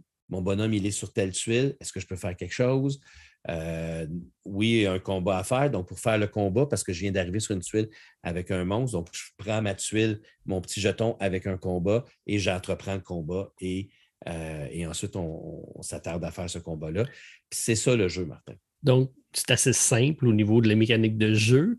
Exact. Pour gagner, tu dois compléter ton scénario et vaincre le boss final, ce que je comprends. Dépendamment du scénario, le, le but étant de faire le plus grand nombre de points, ça, je vais t'en parler. Ça, c'est le côté négatif, selon moi, pour ce qui est du jeu. Mais euh, le but, c'est de faire le plus grand nombre de points et d'accomplir le but du scénario qui dépend évidemment dans les huit scénarios. Tu as huit choses différentes à faire, comme là, celle que je suis en train de jouer avec Hélène. Euh, parce que j'ai essayé de jouer à deux joueurs. On n'a pas fini la partie encore. Euh, c'est un scénario pour apprendre à faire des quêtes. Parce que dans ce jeu-là, il y a des tuiles avec des quêtes. Et les quêtes spécifiques vont venir avec des cartes qui sont spécifiques à cette tuile-là. Fait que c'est difficile à expliquer, là, mais genre, il y a, peut-être à peu près, euh, je te, je te, mens pas, là, une quinzaine de tuiles différentes avec des quêtes différentes. Puis quand tu dévoiles une, tuile avec un, symbole, mm-hmm. tu vas chercher les cartes qui vont avec et tu vas piger un certain nombre de cartes, puis ça va être les quêtes qui vont être disponibles. ça ne sera pas toujours les mêmes quêtes. Ça ne sera jamais les mêmes quêtes, dépendamment de quelle tuile, parce que tout est décidé aléatoirement. Et ce qui est le fun, c'est que tu peux avoir une quête qui est aussi simple que euh, celle qu'on a, c'est l'armurier, qui, eux autres, ils veulent avoir des pierres précieuses. Alors, toi, il ben, faut que tu ailles dans des mines, il faut que tu essaies d'aller chercher les pierres précieuses. Puis si tu réussis, tu as le choix. Tu veux-tu aller chercher quatre pièces d'or ou tu vas aller accomplir ta quête? Mais nous autres, le scénario dans, lequel on est, le but, c'est de faire des quêtes. OK, donc c'est ta, quest principale, c'est de faire des quêtes. Les quêtes sont, sont représentées, c'est un genre de side quest, donc c'est des, quêtes secondaires que normalement tu n'es pas obligé de faire, mais toi, ta quête dit que tu as besoin de les réaliser. C'est ça, parce que ce jeu-là, Martin, ce que moi j'aime beaucoup, parce que je, vous le dis tout de suite, c'est définitivement un succès incroyable pour moi à tous les points de vue, tout en ayant des problèmes que je vais expliquer tantôt. Ce que j'aime, moi, dans ces jeux-là, Martin, c'est la découverte il n'y a rien que j'aime plus que de découvrir. Tu arrives, tu fais une extraction, tu vas chercher une petite tuile, tu as une grosse pile de tuiles. Sont toutes mélangées. Puis là, évidemment, nous autres, moi, j'ai ça dans un présentoir parce que j'ai le tiers 2, mais sinon, vous avez ça sur un plateau. Là, tu la, là, tu la prends. C'est quoi tu vas avoir, Martin? De l'or, tu vas avoir un charbon, tu vas avoir quoi? Puis il y a trois niveaux d'extraction. Tu as les montagnes, tu as les lacs, puis tu as les cryptes. Puis, ben, ce pas des cryptes, mais c'est en tout cas, c'est une mine. Puis évidemment, plus tu avances, parce que tu as des tuiles niveau de chapitre 1, 2, 3, 4 et 5, plus tu avances, plus tu vas avoir donc des niveaux plus élevés d'extraction que tu peux faire. Tu vas avoir donc des meilleures, des meilleures pierres, mais il va falloir que tu combattes des monstres plus forts. Donc, il faut que tu améliores ton personnage parce que les combats sont faisables, sont tous, tous les combats sont faisables, Martin, mais il n'y a rien qui est facile mais c'est faisable. Et c'est ça qui fait que ce jeu-là atteint un niveau cool, qu'à chaque fois que tu as un combat, oui, il va être tough, mais tu vas peut-être réussir. Et si tu ne réussis pas, est-ce que c'est la fin de la partie? Pas en tout, tu meurs, tu reviens au. Dans le fond, tu reviens au point de départ, tu, euh, tu perds tes points de mouvement parce que c'est un jeu que si tu as trois points de mouvement tu fais une autre action, tu ne perds pas tes points de mouvement. Donc, tu vas les reprendre plus tard. Mais là, quand tu meurs, tu fais juste retourner à ton lieu de départ. Euh, tu, tu, perds rien dans le fond. C'est juste que euh, quand tu joues en coop ou en solo, tu perds des points à la fin de la partie. Ça laisse anticiper. et, euh, et, quand tu joues en compétitif, parce que j'ai oublié de dire que c'est un jeu qui est solo, coop ou compétitif pour tous les scénarios.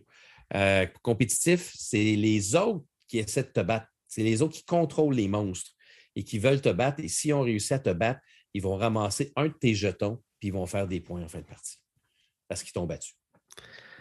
Donc, ça ajoute un élément d'interaction durant tes combats avec les monstres parce qu'eux vont contrôler le monstre, c'est ça? Exact, c'est en plein ça. C'est bien. Ça. bien. Mais le fait de, repartir à zéro, ben, à zéro, mais le fait de ne pas mettre fin à la partie quand tu meurs, ça laisse présager des, à mon avis, des jeux, des parties qui peuvent être longues. Oui, c'est long. C'est très long. Puis je m'excuse, mais je suis en train de jouer avec Hélène. C'était écrit euh, scénario normal, 60 minutes par joueur. Hey, je m'excuse. Mais oui, il a fallu que je l'explique à Hélène, mettons le jeu. Mais même là, Hélène, ça n'a pas pris temps, elle a compris. Écoute, ça, doit faire 2h20, deux, ben, écoute, 2h30, puis il nous reste le cadre du jeu. Puis, euh, puis c'est parce qu'il y a beaucoup de réflexions. Il y a beaucoup plus de réflexions que tu penses dans ce jeu-là parce que à ton tour, ça peut être long. Hein? Moi, je ne jouerais pas plus qu'à deux, Martin. Euh, je ne jouerais pas à trois, surtout pas à quatre. À quatre, tu vas passer ta journée. Parce que quand tu joues, tu fais toutes tes actions. Est-ce que tu juges qui est meilleur à deux ou en solo? Ah là, tu poses la question qui tue, Martin. c'est ça qui m'intéresse, moi.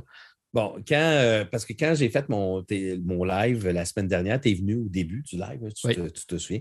Puis je pense que tu étais, déjà parti, mais je t'ai lancé un message. Je pense que ce jeu-là, Martin, c'est un excellent solo. Il se joue excessivement bien en solo. Vraiment, là. Je te dirais que c'est un jeu qui est fait pour jouer en solo. Sauf que tu ne joues pas contre un oppo, quelqu'un, tu sais, je cherche le mot, un opposant. Euh, pas d'adversaire. Donc, ton but, c'est de faire, de faire des points finalement. C'est d'accomplir le scénario. Puis oui, il y a peut-être des scénarios qui se jouent mieux, comme genre battre le dragon. Mais tu sais, c'est un, un, scénario de trois heures. Tu sais, je veux dire, c'est c'est les plus longs scénarios et les plus toughs, c'est quand tu combats des, boss finales. Mais tu sais, le premier scénario en solo qui est de battre un, monstre de niveau 2, là, quand tu le bats le monstre de niveau 2, tout ce que ça te donne, c'est des points de plus en fin de partie. Tu n'as pas de. Y a, pas de sentiment d'accomplissement quelconque parce que tu n'as pas, pas de risque de perdre quoi que ce soit. Par contre, est-ce que ça. C'est ça qui est bizarre, ce que je vais te dire. Est-ce que ça mine la partie, ce que je viens de te dire là? Pas en tout. Parce que la découverte, les, personnages qu'il y a dans le jeu sont tous différents. Euh, la découverte des tuiles, c'est toujours différent à chaque fois. Les achats que tu vas faire au marché, c'est différent. Il y a tellement de choses à découvrir. Puis là, je t'ai pas parlé de l'interaction avec les élémentales qui apparaissent sur le plateau parce que les élémentales vont, vont affecter souvent le jeu. Je t'ai pas parlé des combats aussi parce que le combat en solo fonctionne très différemment du combat en compétitif. Pourquoi? Le combat, le combat en solo est, est contrôlé par un deck euh, d'automa parce que quand tu combats un ennemi, le- les cartes argent et les cartes dorées, ce sont des cartes qui vont booster les attaques des méchants. Quand tu joues en solo, évidemment, tu ne peux pas choisir les cartes des méchants. Donc, tout ça est choisi aléatoirement par un système de cartes où tu ne lanceras pas les dés des, euh, des monstres. C'est un paquet de cartes. Ils ont pris, dans le fond, toutes les possibilités d'un lancer de 2 dés. Euh, puis ça fait, c'est ça le paquet de cartes. Donc, tu as vraiment 2 dés qui apparaissent sur- quand tu piges. Mhm. C'est comme tu as eu un, un 8, ben, ça peut être un, un 5 puis un 3. Puis tu dois physiquement prendre des dés pour les mettre dessus parce qu'ils peuvent être manipulés, ces dés-là, après ça. Puis le deck de l'automate va tout. C'est bien fait. Euh, ils vont utiliser des cartes dorées, les cartes argent. La manière que ça fonctionne, que ça fonctionne, c'est simple. C'est très, très, très fluide. Euh, mais c'est ce qui fait en sorte que, comment t'expliquer? Parce que là, c'est un peu technique par rapport au jeu. En passant, on parle de Eutia. Eutia, oui. On parle On de. Eutia, hein? Mais euh, c'est parce que le- quand tu joues en compétitif, quand tu bats des ennemis, ils vont te donner des cartes argent puis des cartes dorées. Les cartes argent dorées ne servent qu'à une seule chose, c'est dans les combats pour les monstres. Donc, quand tu contrôles les monstres, donc contre tes adversaires. Exactement. Fait que quand tu ramasses des cartes, c'est pour les jouer contre ton adversaire. Mhm. Fait que tu veux en gagner des cartes. Tu comprends-tu? Tu aimes ça, gagner des cartes. Quand tu joues en solo, quand tu gagnes des cartes, l'automa gagne également ces cartes-là. Si tu gagnes deux, deux cartes argent, l'automa va gagner deux cartes argent dans sa cache. Ça ne donne pas grand-chose de gagner à ce moment-là. Donc, ça ne te donne rien, toi, personnellement, sauf que quatre cartes argent devient une pièce d'or et une carte dorée, c'est une pièce d'or. OK. Donc, c'est comme si tu te ramassais de l'argent. l'argent. finalement. OK. Mais je pense qu'en compétitif, c'est beaucoup plus avantageux de gagner ces cartes-là parce que tu peux les regarder, puis tu peux les utiliser dans des combats avec tes adversaires. Et là, tu as une grande stratégie parce que les combats, Martin, ils sont le fun, ils sont engageants, c'est pas compliqué. Euh, c'est sûr que ça a l'air plus compliqué que c'est quand tu lis les instructions, mais sans faire, c'est fluide. Quand tu, tu finis par comprendre le fonctionnement, c'est des lancers de dés, mais qui peuvent être manipulés avec des jetons. Euh, c'est, en plus, tu peux avoir les élémentaires qui peuvent manipuler. Bref, je ne sais pas si tu comprends. Là. Je pense que on- ouais, le message est bien qu'on passé dans ta voix. C'est un, quelque chose. C'est un jeu que tu as apprécié. J'ai élagué City of Kings. Ouch! OK. Ouais, j'ai enlevé City of Kings de ma, de ma ludothèque. Je pense que ce jeu-là vient de remplacer pour moi City of Kings, que je trouvais quand même un peu fiddly. Euh, je ne dis pas qu'il est meilleur que City of Kings, mais je pense que je risque de le sortir plus souvent. C'est très long à mettre en place. Très, très, très long à mettre en place. Je te le dis tout de suite. C'est très long à ranger. Euh, tu ne t'installes pas pour jouer pendant 30 minutes à ce jeu-là. là. Euh, mais c'est une superbe réussite. Très bon jeu en solo. En coop, je ne suis pas sûr. Euh, parce que l'aspect des cartes, c'est la même affaire comme si tu jouais en solo. L'aspect des là, cartes. avec Hélène, tu joues à deux, mais sans coop. Oui, oui, Hélène OK. voulait qu'on joue en coop. Fait qu'on on joue en coop, puis c'est comme. C'est parce qu'en coop, tu ne peux pas rien donner à ton ami. Tu comprends-tu? Tu ne donnes rien. C'est pas vraiment un coop. C'est- Vous, c'est un- vous avez une. c'est- Ouais.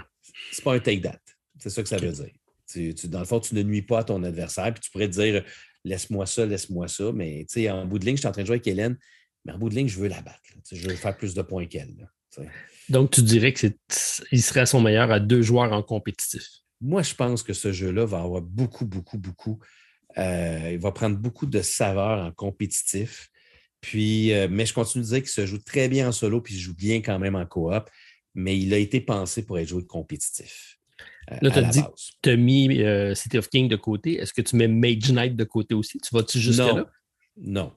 Non, je ne mettrai pas Mage Knight de côté parce que ce n'est pas la même chose. Parce que Mage Knight, c'est un système de cartes, d'action avec des cartes. Euh, ce n'est pas, la même chose, je trouve. Ce n'est pas la même stratégie. Euh, mais c'est, c'est vraiment bon. C'est vraiment bon. Puis j'aime vraiment beaucoup ce jeu-là, Martin. Je suis tombé sous le charme complet et total. Mais Hélène, c'est ça qu'elle me dit. Au début, c'est lent. Au début, tu n'es vraiment pas fort. Est-ce que c'est le genre de jeu que tu te sens démuni au début puis trop fort à la fin? non, je pense que tu n'es jamais trop fort à la fin parce que euh, les monstres niveau 1, 2 et 3, là, les niveaux 2 et les niveaux 3, ils sont, sont forts. Euh, ça peut être difficile. Puis je ne te, parle même pas des boss qui sont euh, immensément puissants. Fait que non, au contraire. C'est sûr que le, système du jeu est quand même bien fait. C'est que si à un moment donné, je me, je me bats, quand je suis rendu avec 15 de réputation, après un certain nombre de réputations, c'est là que je peux débloquer des, des habiletés pour mon personnage des habilités, ça peut être des armes plus fortes que je peux avoir. Si je me bats contre un, monstre de niveau 1, quand, tu as plus de 15 réputations, tu ne peux plus ramasser de. Euh, tu, peux, tu peux combattre les monstres si tu veux, mais tu n'auras plus de récompense. Ça ne te donnera rien. C'est ça. Il y a comme une progression. Il s'équilibre. Exact. Quand tu es trop fort, ben là, les, les, monstres niveau 1, tu peux te battre contre eux autres si tu veux, mais ça ne donne plus rien. Je ne suis pas surpris que tu aies accroché au jeu parce que tu, on a déjà eu cette discussion-là. Tu, euh, autant toi que moi, je pense, euh, on, aime, on apprécie beaucoup les jeux d'exploration. Euh, on, avait, on avait fait une partie ensemble de Discover Lands Unknown, je crois, oui, qui n'était pas, pas du tout la même chose, mais on avait parlé, on avait mis de l'avant que l'exploration, c'était une mécanique qu'on aimait grandement. Moi, le septième continent, j'avais retrouvé ça à ce moment-là, d'avoir le feeling de, découvrir un, nouveau paysage chaque fois. Puis euh, ça rentre à peu près dans cet esprit-là. Donc, euh, tu dirais, Eutia, c'est quoi son originalité? C'est quoi, qu'est-ce qui le démarque des autres jeux de, ce type-là? C'est une, bonne question, mais moi, je pense que c'est. Autant que le septième continent, tu ne fais que dévoiler des, tuiles, pas des tuiles, mais des cartes. Euh, la grosse originalité d'Eutia par rapport à. Je ne sais pas, Martin. J'ai l'impression de jouer un jeu de rôle, de, jeu vidéo, par exemple. Il y, a, il y a même quelqu'un qui a dit Ah, ça ressemble trop à un jeu de rôle de jeu vidéo. Je pense que c'est ça. Je pense que c'est un des rares jeux non narratifs, parce que je répète qu'il n'y a aucune, aucun aspect narratif. il y a une petite histoire dans chacun des scénarios, mais, mais c'est tout l'aspect progression de personnages, découverte de tuiles, tu as l'impression de vraiment pouvoir aller n'importe où. C'est un sandbox. C'est un open world aussi. Ben, non. parce que c'est parce que le scénario va te dicter quoi mettre dans, les tuiles. Tu sais, pas, tu ne peux pas faire ça n'importe comment selon les scénarios. C'est juste qu'il va apparaître d'une façon différente d'une partie à l'autre. Oui, c'est ça exactement. Je pense que c'est cet, aspect-là, moi, qui vient vraiment beaucoup me chercher, c'est que dans, la, dans les marchés, là, Martin, il n'y a pas 10 tuiles, il n'y a pas 15 je pense qu'il y en a à peu près 50, c'est pas 70 euh, tuiles par marché. Tu as le marché ordinaire, tu as l'alchimiste, puis tu as la grosse tour qui, là, où là, tu as les plus, gros, les plus grosses armures qui coûtent 16 de, pièces d'or. Je ne sais même pas comment on peut avoir 16 pièces d'or dans ce jeu-là. Euh, mais il y en a, il y en a, Martin. Tu as des armures, tu as des casques, tu as des épaulettes, euh, tu as des potions, tu peux ramasser des gemmes, je pense qu'il est, est, tombé sous le charme. Hein, mais, mais, c'est ça, mais c'est que tu as tellement de découvertes puis de choses, puis ton personnage peut tellement changer d'une partie à l'autre. Puis tous les personnages ont leur petite subtilité qui les rend vraiment le fun. Euh, oui, ben, je pense que vous le sentez. Puis je ne suis pas tout seul.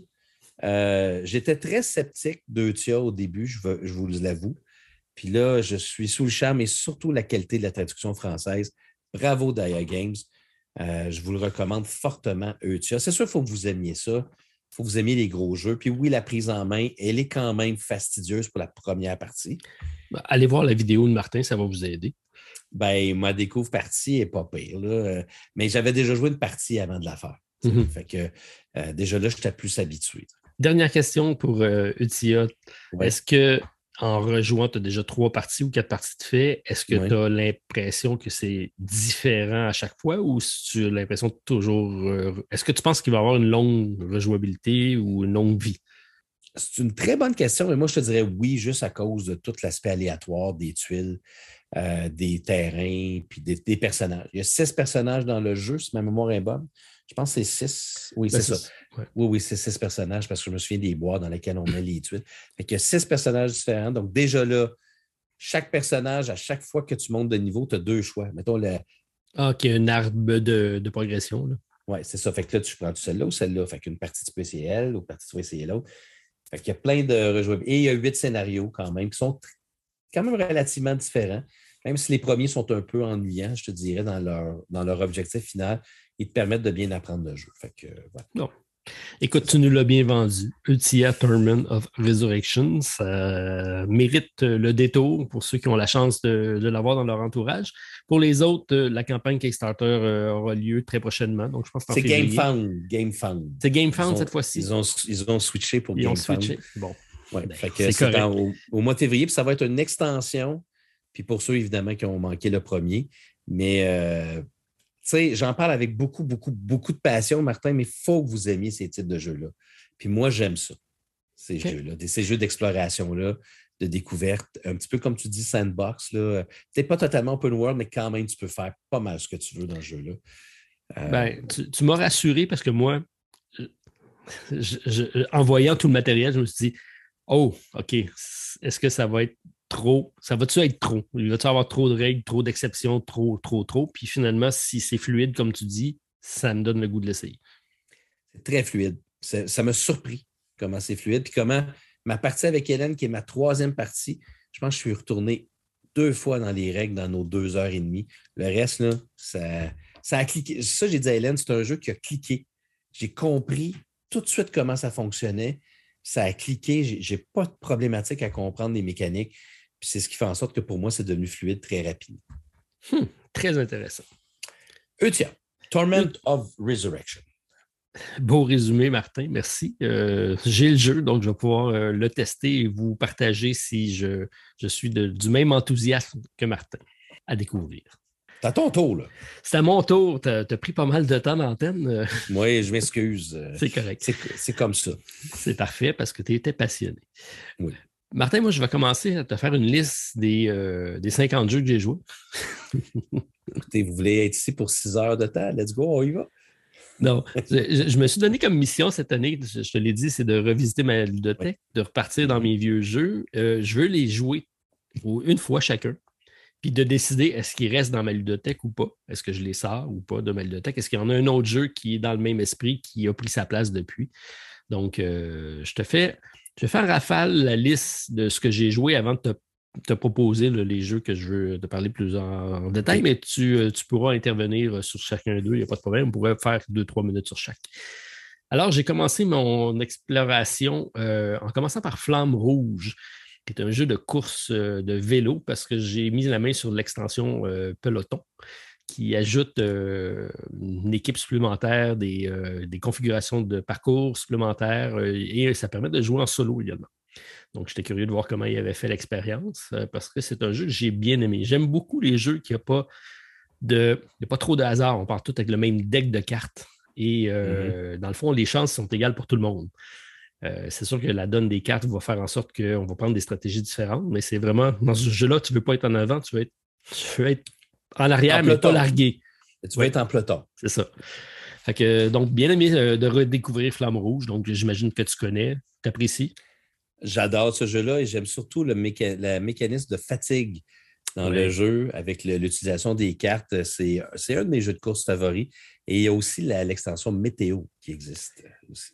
OK, celui-là, je ne l'ai pas encore ajusté. Moi, je l'ai pris l'autre parce que je voulais vous tester vraiment le solo là-dessus. Le solo, oui. Alors, euh, j'ai testé, je l'ai encore apprécié et je le garde dans ma ludothèque. Donc, toi aussi, tu l'as conservé, j'imagine. Oui, totalement. C'est Stéphane qui l'a. D'ailleurs, tu me fais penser qu'il serait temps qu'il me le ramène. c'est bon. Euh, l'autre, c'est un jeu qui, était, qui, a, vraiment pas fait l'unanimité quand il est sorti. Euh, moi, je l'avais testé, je l'avais, j'avais accroché dessus. mais il y avait beaucoup d'imperfections dans le jeu, mais je trouvais qu'il y avait une mécanique de base intéressante. C'est un jeu de busy game et je parle de Colony. Euh, c'est un jeu dans lequel on a un peu, à la Dominion où on a un paquet de cartes. Euh, on va se créer des scénarios avec des cartes et tout ça est activé par des, un engine building de dés. Euh, c'était bien, c'était bien, c'était bien fait. je trouvais qu'il y avait de quoi faire avec ça. je me suis amusé à faire un petit challenge solo là-dessus pour corser le tout. je me suis amusé durant le week-end, durant le temps des fêtes avec ça. je l'ai mis de côté parce que je veux éventuellement penser à ce que ça pourra donner comme, euh, comme mécanique, mais il est parti, il est disparu lui du radar pas mal. Tu, connais un peu Colony? Oui, ben moi j'ai beaucoup aimé Colony, mais moi j'ai Colony et Favor of the Pharaoh. euh, qui était pas mal le, même fonctionnement. Et euh, j'ai décidé de conserver Favor of the Pharaoh plutôt que Colony à cause du thème, moi, que j'avais, je pense, bien apprécié dans. parce que c'est-tu le même auteur? Je pense que oui. Je ne suis plus sûr là, pour Favor of the Pharaoh, mais je pense que oui. mais j'ai bien aimé Colony. C'est un, bon jeu de, de placement de dés, mais avec des dés qui sont différents, bizarres. Euh. Ouais, il y a des, stables et instables, parce que c'est des, mécaniques. C'est un peu abstrait tout ça, mais bref, euh, j'ai bien aimé les mécaniques. Ah, donc, j'ai c'est pas le même euh, en passant de Favor of the Pharaoh puis Colony, mais c'est deux jeux qui se ressemblaient. mais j'ai bien aimé Colony. OK. J'ai fait découvrir la famille Meadow. J'avais eu la chance d'essayer en solo, mais je n'avais pas joué en famille, donc j'ai sorti ça. Ça n'a pas fait l'unanimité. Euh, ah non? Non, je pensais que ça allait bien passer pour la thématique, puis finalement, euh, ça n'a pas trop accroché. Ah ben, c'est. Ben, ben, oui, pourquoi pas? Les, goûts sont dans la nature. Donc, euh, ben, il ah, fait OK, ouais, OK. Excuse-moi, je me trompe avec un autre. oui, OK, tu parles de Meadow, c'est ça, c'est le jeu. De promenade dans la forêt. Là. Ouais, ouais, OK, OK. OK, moi, je peux comprendre que ce n'est pas tout le monde qui peut aimer ça. C'est weird comme jeu. Quand tu y ben, penses. Oui, mais pour les aquarelles, pour la thématique, pour l'aspect des, de, l'histoire que ça peut raconter, parce que je trouvais que c'était toutes les cartes étaient logiques les unes avec les autres. Je pensais que ça allait faire un jeu familial bien adapté, puis finalement, non. C'est frustrant aussi, ce jeu-là. Quand tu vas aller chercher une carte, tu n'es pas capable de la chercher. Euh, oui, je pense que ça ne roule pas assez parce que des fois, tu as, l'offre et puis tu n'as rien qui tente là-dedans. ça peut être un peu frustrant des fois. Mais je peux comprendre ta famille. On a sorti après ça Mariposa, qui, euh, étrangement, est bien apprécié dans la famille. Euh, nous autres, euh, ma fille Maud a accroché sur ce jeu-là et elle me demande de le sortir toutes les années dans le temps des fêtes. Donc, on a refait deux, trois parties de Mariposa. Tu parles du jeu de papillon, là. Le jeu de papillon de Elizabeth okay. Hargrave. Mm Quickle, Quickle Cube. Tu connais -tu ça, Quickle? Non. OK. Euh, ma fille a accroché là-dessus, elle a découvert ça avec une de ses amies et c'est un jeu qu'on sort, souvent. C'est des associations de formes pour faire des, combos euh, qu'on essaye d'enligner soit en couleur ou soit en forme euh, identique. Puis, c'est un jeu très simple de placement de soit de tuiles, soit de cubes. Dans, le cas présent, c'est un jeu de dés. Ensuite, on a joué à Gutenberg, le petit jeu de cartes que tu connais peut-être, qui, reprend un peu la thématique de Scrabble. Ils viennent pas euh, de sortir un jeu Gutenberg, d'ailleurs? Oui, mais ça, c'est la grosse version jeu plateau. Moi, je ne te parle pas de lui. Là. Je te parle du petit jeu de chez Nuts Publishing, qui est un jeu de cartes. Ah oui, oui, oui, tu nous en avais parlé d'ailleurs, euh, je pense, dans un épisode précédent. Que j'ai failli acheter d'ailleurs pendant le temps des fêtes à cause de toi, influenceur. Euh, mais que j'ai laissé tomber, mais ça, oui, parce que quand on avait parlé, ça avait été super intéressant. C'est un beau, c'est un beau remplacement à des gens qui aiment jouer à des jeux de mots à la Scrabble mais qui a plus d'interaction, qui est plus intéressant, qui, est mieux fait. Avec même un solo. Ensuite, j'ai découvert. oui, un solo, puis il fonctionne bien. J'ai découvert euh, un de tes jeux favoris d'expérience de jeu. J'ai même fait une vidéo que j'ai publiée ce matin. Ben, ah, trick, Shot. Trick Shot, effectivement. Quel jeu? Quel, jeu? Euh, je suis content. C'est un jeu qu'on a reçu parce que la compagnie voulait le, nous avait approché pour le localiser. C'est ce qu'on est en train de regarder. Puis c'est vraiment vraiment un bon jeu de sport. Il n'y en a pas beaucoup de bons jeux de sport. Mm. celui-là, il est beaucoup plus tactique que prévu. Euh, c'est vraiment, euh, vraiment une belle expérience. Mais il est tactique tout en étant simple. Oui. C'est ça qui fait que c'est un jeu de. Tu sais, des fois, il y en a qui vont dire Ah non, un jeu de figurine, c'est pas pour moi. Mais arrêtez-vous pas si vous aimez le hockey, évidemment. Puis euh, c'est un jeu qui n'est pas si compliqué que ça. Simple, jeu de dés, push your luck. quand tu fais un but, tu es vraiment content d'en faire un. Puis tu cries comme dans Overhawk. Oui, mais tu, tu, revoir notre vidéo, mais Stéphane se laisse aller pas mal. OK. Oh, il marque un but contre toi, c'est bien ça. Ah, je te dirai pas le score final, mais on a marqué quatre buts. Oh, quand même. Quand même. Hein. Oui. Euh, classique qu'on joue souvent, un petit filler Bendido. Très simple. Que, que je connais pas. Tu connais pas? Bon, c'est un petit. C'est un, un prisonnier qui essaye de s'évader. On joue collectivement des cartes pour essayer de fermer le, tunnel dans lequel il essaie de s'échapper. Le but, c'est de fermer tous les issues. Donc, c'est un jeu coopératif euh, sympathique. OK. Puis lui, quoi, il, s'échappe? C'est le jeu qui le contrôle? Euh? Non, mais c'est un paquet de, chemins ouverts. Puis dès que le chemin est ouvert, il est censé, il va, à la fin de la partie, il va se sauver. le but, c'est que dans le temps qu'on joue les cartes, il faut être capable de fermer tous les issues. OK, OK, OK. C'est simple, mais c'est euh, efficace. Euh, Splendor. Lequel, Marvel ou ordinaire? Ordinaire. OK. C'est un gars classique.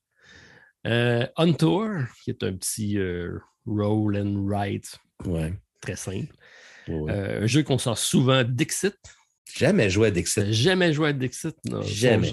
On, a beaucoup de plaisir à chaque fois, même entre adultes de, se raconter des histoires par rapport à Dixit. Puis d'ailleurs, ils viennent de sortir un autre dans l'univers de Dixit qui viennent de sortir. Ça s'appelle. Euh, ah, je te reviendrai avec euh, ma sélection tantôt. Stella Dixit Universe. Stella, exactement. Euh, donc, je serais curieux de le découvrir celui-là. S'il y en a qui l'ont essayé, laissez-moi savoir. si c'est une version plus avancée de Dixit, je pense qu'on est preneur là-dessus.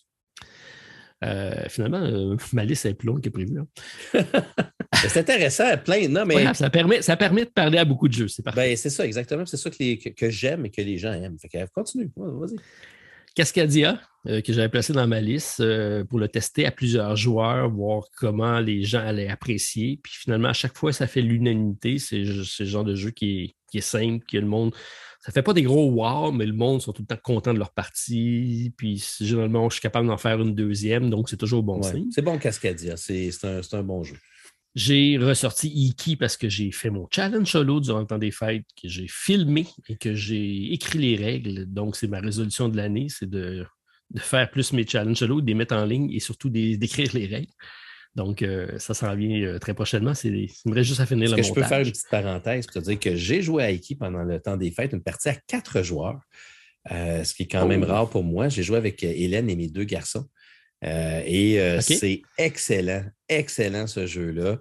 Il y a mon fils Justin qui, a un il s'est tanné un petit peu, puis il, a, vraiment eu de la misère à faire des points. Mais mon fils Nathan, il a adoré son expérience. Hélène aussi, c'est vraiment bon. C'est impressionnant comme jeu, euh, beaucoup de tactique, ben, ben, thématique, le fun aussi.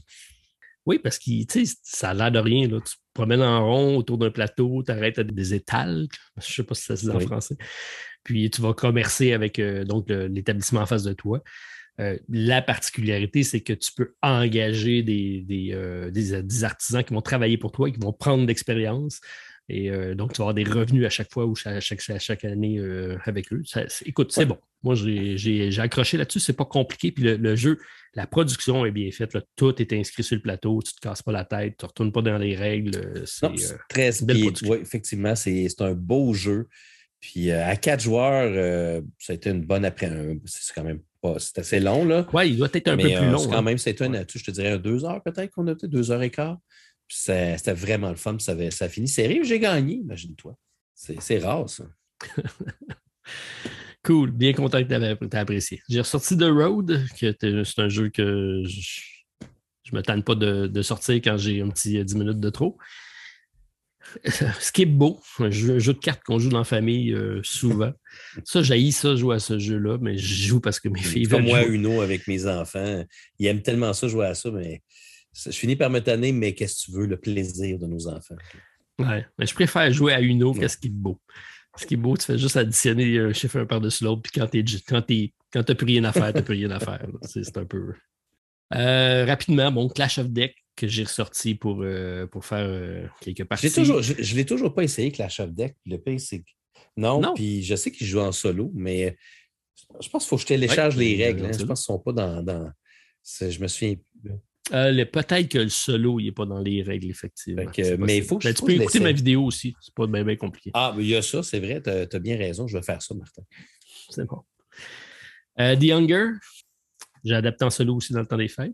Est-ce que tu l'aimes, The Younger? Je l'apprécie. Ouais, OK. donc, c'est un, un jeu correct, facile à sortir, pas besoin de se remettre dans les règles. Quelques zone grise aussi dans les règles.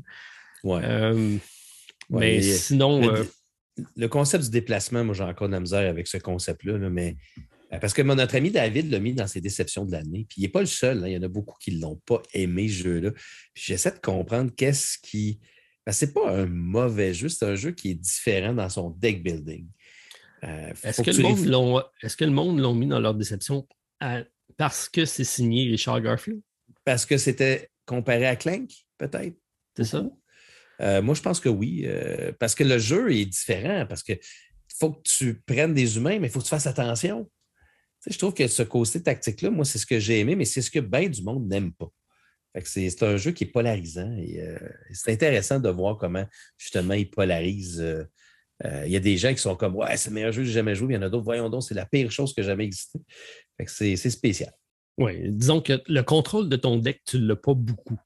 Dans le vrai deck building, tu as plus Ouais. le contrôle où ce que tu peux facilement élaguer des cartes puis avoir des stratégies. Lui, tu subis souvent le deck, puis ça peut être vraiment problématique parce que ça t'empêche vraiment de finir la partie. là. Mais tu as quand même un choix. Tu n'es pas obligé de les prendre, les humains, mais c'est les humains Non. qui te donnent des points en fin de C'est ça. partie. Tu n'as pas le C'est- choix d'en prendre, sinon tu ne fais pas de C'est points. ça, exact. C'est vrai que c'est ouais. déstabilisant comme jeu parce que c'est un anti-deck building. Oui, parce qu'il t'in- il t'incite à ne pas trop en prendre. Mais en même Qui temps, le contraire d'un deck building. parce que dans un deck building, habituellement, tu veux épurer ton deck. Là, dans celui-là, tu le grossis, mais ils te font plus de points, mais tu ne veux pas trop le grossir. Ouais, mais généralement, dans un deck building, tu vas épurer tes cartes de départ pour garder les nouvelles cartes que tu as achetées qui sont plus fortes. Dans là, lui, tu vas épurer les cartes que tu viens d'acheter. Ouais. S'ils ne te donnent pas trop de points, parce qu'ils te font des points pareils, je pense, quand tu es déjà. Oui, ils te font des points quand tu vas être géré. Ouais. C'est un peu bizarre. C'est ça. Mais c'est- et de là, je trouve toute la subtilité, qui est moi que j'aime. Oui, ben moi, j'aime sa thématique euh, qui, qui- qui colle bien. Tout est cohérent, puis il n'est pas compliqué. Il n'a peut-être pas été assez loin, à mon avis, là, là-dessus, sur certains aspects, mais bon. ça Il y a reste- des occasions reste- ratées, comme par exemple la rose que tu n'es pas obligé d'aller chercher. tu. Ou la taverne. Ouais, dans mon Ou la taverne. tu es obligé. Ah, OK. OK. Tu Ah, veux rentrer dans le, dans château, ça te prend en rose. Vois-tu, tu viens peut-être d'améliorer le jeu, Martin. Je pense que oui. Euh, bon, j'ai ressorti d'autres jeux un peu plus vieux. euh, K2, je ne sais pas si tu avais déjà joué. Jamais joué à K2. Non? Parce que ça me fait beaucoup penser à Flamme Rouge. C'est le même principe que tout le monde a le même deck de cartes euh, pour faire une escalade. Donc, euh, je voulais tester. Mon hype était plus haut que je pensais. Non, dans le sens que je l'avais, je l'avais coté haut, j'ai rejoué, j'ai aimé ça, mais il y a d'autres choses qui existent maintenant. Ouais, OK. C'est ça. Mais ta vision a évolué avec le temps. Ouais, c'est ça que je veux dire. Ouais. OK. Euh, deux petits derniers, donc un jeu que je sors rég- régulièrement, c'est After the Virus, qui est un petit deck building en solo que je joue. Oui. Tu en as Euh, parlé euh, souvent, le jeu. Souvent, souvent, souvent. Puis Ouais. l'autre, c'est Run, Fight or Die, qui est un jeu de dés et de zombies. As-tu la première ou la deuxième édition? La première. Moi aussi, j'ai la première. Et ça, c'est un jeu que je ne, je ne me débarrasse. Débarrasse. Je dis ça, je me- j'essaie de- je pense- le. Je pas que je me suis débarrassé de ce jeu. J'ai vraiment aimé Run Fight or Die. Je trouve que c'est un excellent jeu. Puis euh, euh, moi, j'ai plein de figurines qui sentent vraiment pas bon euh, à l'intérieur de la boîte. là. Ils ont- ils ont- le, le plastique qu'ils ont utilisé pour faire les figurines, ça, ils Ok. sentent pas bon. Non, mais c'est des, c'est des Yeah. zombies. Ils sont en train de se décomposer. Ouais, c'est ça. Mais c'était très bon ce jeu-là. C'était le fun. C'était c'était bizarre un petit peu dans sa façon de fonctionner, mais c'était c'était- c'était le fun. Ouais, c'est bien fait, c'est bien fait. Donc, euh, j'ai aimé redécouvrir euh, ce, celui-ci. Alors, euh, ce n'est que quelques jeux que j'ai testés, ressortis de ma ludothèque pour voir s'ils restaient. Mais jusqu'à date, je, suis rarement redéçu de, des jeux que je ressors. Ça, reste assez conforme à, ce que j'attendais d'eux. J'essaye de me faire de la place, Martin, c'est ça que j'essaye de faire. J'ai de la misère à me débarrasser de jeux. Ouais, moi aussi, mais on n'a pas le choix, hein, parce qu'il y en a toujours qui arrivent, puis la place ne se fait pas tout seul. On n'a pas un- malheureusement une calaxe en fond. Ça serait, que, ça serait le fun, ça, que ça existe. Ouais, je vais travailler là-dessus. OK. OK, je te fais un petit jeu euh, nouveauté, puisqu'il faut que j'en mette un, puis je vais Bien essayer d'aller plus rapide parce que on va être là longtemps. Obligé d'aller rapide. Au pire, on a plein d'autres épisodes, Martin. OK, c'est bon. Je, avant que- qu'on tourne la vidéo, j'avais Oui. quelqu'un à la maison. Stéphane était présent. Euh, on a commencé, j'ai fait une soirée euh, d'après-midi jeu avec Stéphane euh, pour mes- ma, nouvelle capsule qui est Martin contre Stéphane contre Martin. Donc, on a eu le premier épisode de Trick Shot cette semaine et là, on, on tournait notre deuxième. Donc, on essaie de se faire une série de challenges de duels à deux joueurs pour cumuler le nombre de victoires-défaites au courant de l'année. Ah, OK. Un classement. Bon, classement, c'est juste se tirer Stéphane va littéralement te. OK, je ne vendrai pas le punch de- du prochain jeu, mais vous irez voir. Alors, Stéphane est arrivé avec une de ses boîtes. Il voulait, il voulait être sûr de gagner, fait qu'il a dit Je ne prendrai pas de chance. J'arrive avec un jeu que tu ne connais pas. Je mets ça sur la table. Je te l'explique à peu près. Puis comme ça, euh, je pourrais te dire les règles au cours de la partie. OK, c'est pas pire, ça. C'est pas pire. Hein? Ouais. Alors, euh, il est arrivé avec un Kickstarter euh, pour lequel il n'a même pas fait un all-in. Et là, Hein? c'est la première fois de la vie de Stéphane qui n'a pas fait un all-in. Puis, il sent-tu bien? Es-tu correct? Y avait-tu Non. des convulsions? Ben, ce qu'il m'a dit, ouais. c'est que le jeu, euh, ils ont entendu que ce soit envoyé à tous les backers et il y a une deuxième campagne qui s'en vient. Et donc, là, il va pouvoir acheter tout ce qui a manqué. dans Ah, d'accord. C'est une partie remise. Ouais, c'est ça. C'est Stéphane, là. ça reste Stéphane. Ben oui. Et il me dit que c'est le seul jeu de toute sa collection qui n'a pas en all-in. OK.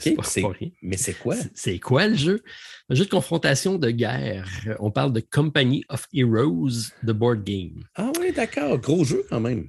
Gros jeu, oui, qui reprend la thématique de la Deuxième Guerre mondiale. Jeu vidéo, lequel- en passant. Un jeu vidéo, effectivement, adapté d'un jeu vidéo. C'est un qui est adapté en jeu de plateau. C'est de Bad Crowd Game que je ne connais pas. Des auteurs que je ne connais pas non plus. Euh, c'est un jeu qui est. La réalisation est assez bien. Euh, ça reprend la, thématique des jeux de guerre dans lesquels euh, euh, des wargames où ce qu'on a des, des bases sur lesquelles on va mettre différentes unités. Euh, j'ai pas souvent joué. Euh, j'ai beaucoup apprécié le- l'expérience. On a fait la partie découverte, si on veut, qui est, celle qui n'a pas tous les règles avancées. Parce qu'on peut vraiment aller loin dans la- l'application des règles. Mais ce qui est le fun, c'est qu'il y a une, modulation de tout ça. Donc, la partie euh, de base, ça joue très facilement, mais on peut graduellement additionner euh, des bâtiments, des, différentes pièces de terrain qui vont composer l'environnement. Euh, donc, c'est un jeu de confrontation dans lequel on va avoir des armées. Donc, nous, on a fait la confrontation les Américains contre les Russes, mais on peut avoir dans la boîte de base également les Anglais et les Allemands. OK. Donc, euh, on- puis chacune, ch- chacune des armées, ils ne sont pas identiques, ils ont leur, leur- leur- tous leurs équipements, parce que c'est vraiment un jeu de figurines dans lequel on a des infanteries, mais également des, euh, des véhicules blindés. Et euh, donc, chaque armée est différente et composée de façon différente. On a également des scénarios. Euh, il y a quatre maps recto-verso dans la boîte. Euh, donc, ça fait huit plateaux de jeu. Et euh, il y a différents scénarios qui existent pour pouvoir recréer des, champs de bataille de l'époque. C'est beaucoup plus tactique que je pensais. C'est un jeu dans lequel on va avoir des points de contrôle. Donc, on a une charte dans laquelle on va avoir différents éléments qui, euh, qui vont être à prendre en considération. Donc, je pense qu'il y a des points de commandement, il y a des points d'armement, il y a des points, des points de victoire, ce qui est la, base pour gagner la partie, et des points d'essence. Et on va devoir, euh, selon la configuration de la map, se déplacer, aller prendre contrôle des euh, certains territoires, de mettre un drapeau qui appartient à notre faction, et on va commencer à se ravitailler de cet élément-là dans le point où ce qu'on aura contrôle. Et et là, on va avoir un système de revenus à chaque manche où on va, on va faire des points d'essence ou des points d'armement ou des points. Et ça va nous permettre de renforcer soit nos armées existantes ou soit d'a- d'avoir des renforcements, donc des nouvelles troupes qui vont, qui vont se joindre. On a également des, des, quartiers généraux qu'on va pouvoir upgrader. Donc, on a un système de, de points d'expérience qu'on peut dépenser, si on veut, en cours de partie. Bref, euh, il, est, il est plus complet que je pensais, mais pas très complexe. Euh, Les combats, je pensais que ça allait être des combats de dés. Il y a beaucoup de dés à l'intérieur, mais ce n'est pas des dés qu'on brasse, c'est des dés qui vont te donner des états. Donc, euh, on va avoir des dés qu'on va mettre sur les différents euh, socles avec nos, nos armées. Et c'est- c'est, donc, notre armée, on peut l'entraîner pour qu'elle soit plus rapide ou qu'elle soit capable d'utiliser des lance-flammes ou des trucs comme ça. Donc, ça va Ouais. leur donner des compétences contre tel type d'armée, tel type d'armée. Donc, c'est vraiment un jeu à la jeu vidéo de contrôle, de, de points de contrôle ou de, de drapeau, si on veut. Mais là, c'est Ouais, pas ouais. un drapeau qu'on va prendre et qu'on va ramener à notre base. C'est vraiment, il faut contrôler les espaces. Je ne suis pas obligé de rester dans l'emplacement. Je peux partir, mais mon ennemi, s'il prend la place, ben, le contrôle va changer de- de- d'allégeance. Donc, à chaque tour, on va, on va avoir un système de revenus qui va revenir. Donc, on a tout intérêt à, à prendre contrôle des points de victoire, puis à les défendre pour qu'à chaque tour, on accumule des points de victoire. Puis c'est le premier qui a 10 points de victoire ou selon le scénario. Euh, donc, c'est assez, euh, c'est assez linéaire là-dessus. Je n'ai pas essayé plusieurs scénarios. On a fait seulement une partie, mais euh, beau premier contact avec le jeu. Il est également disponible en français. Donc, Company of Heroes, il y avait, ce qui est fun, c'est qu'ils ont, fait le jeu de base tout en anglais, mais on pouvait avoir un update pack où tous les livres de règles et tous les, tous les composantes qui avaient du texte pouvaient être achetés à part. Ce n'est pas tout le jeu qui a été réédité. C'est juste les composantes qui avaient du texte. Ça, c'est bien. Donc, c'est un jeu de guerre, on s'entend. tu t'es joué à un jeu de guerre, Martin. Un wargame. Un wargame. Tu as aimé ton expérience généralisée de wargame? Je pense pas que ce soit qualifié d'un wargame. C'est plus un jeu de figurines. Euh, ben, quand même. Je regarde. Euh, il y, a des hexagones. Il euh, faut que tu bouges tes, troupes. Il faut que tu aies un aspect, un aspect stratégique quand même. Donc, tu as apprécié ton expérience. Oui, j'en joue pas souvent.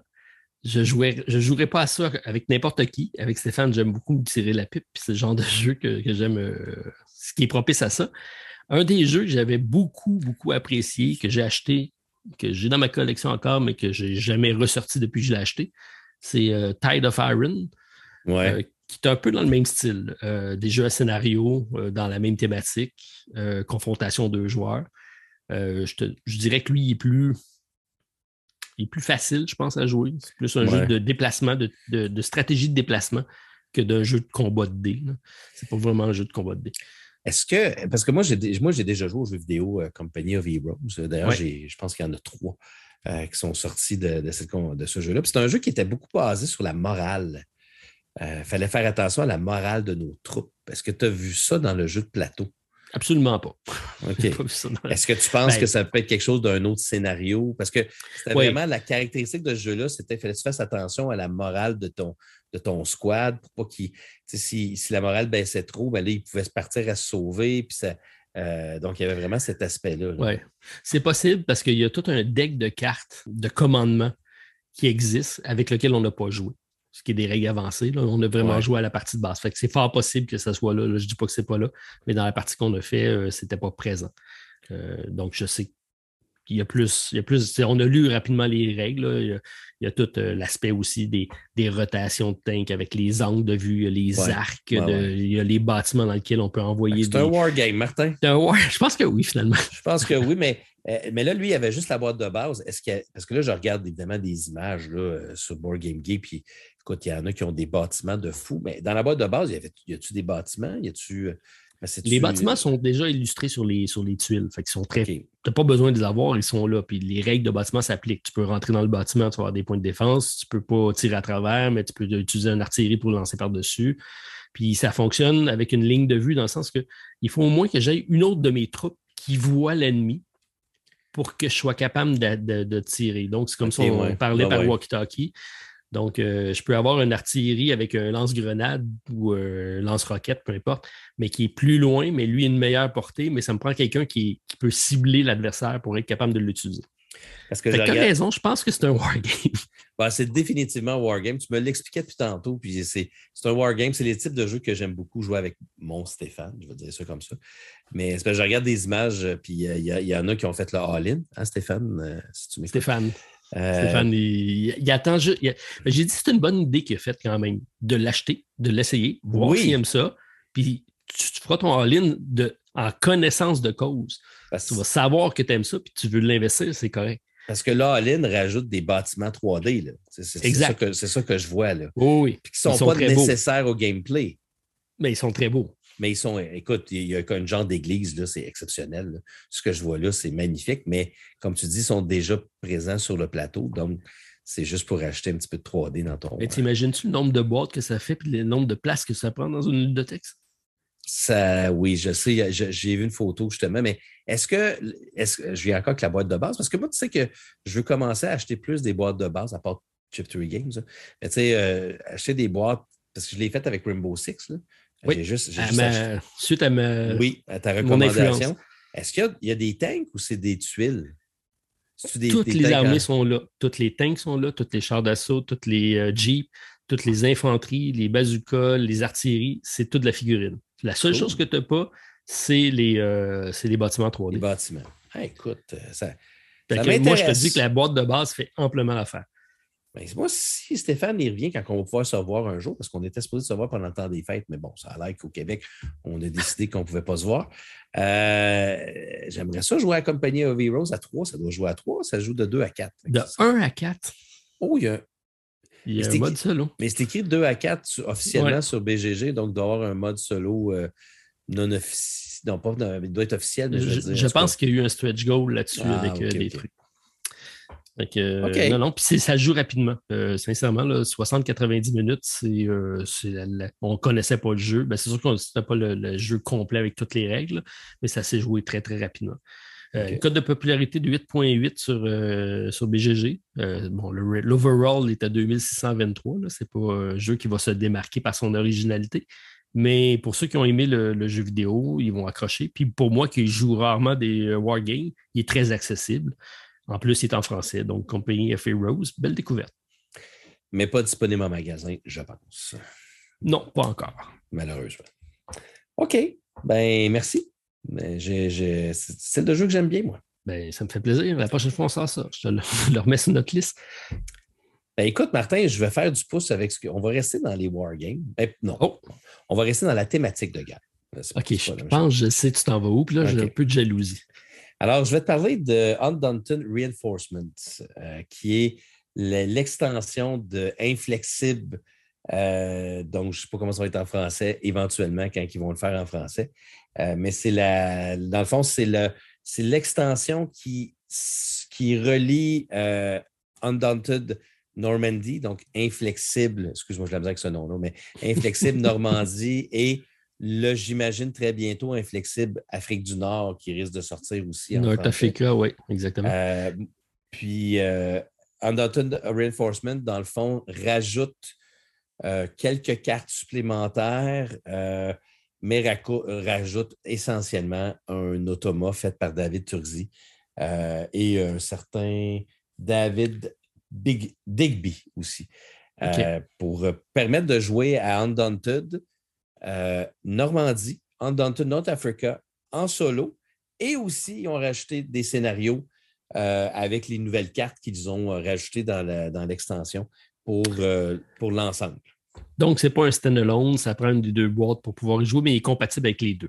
Oui, puis mais je vous recommande vraiment, vraiment d'avoir les deux pour euh, Undaunted Reinforcement, mais vous n'êtes pas obligé d'avoir les deux. Parce qu'en plus, la boîte devient l'unique boîte. OK, elle est surdimensionnée.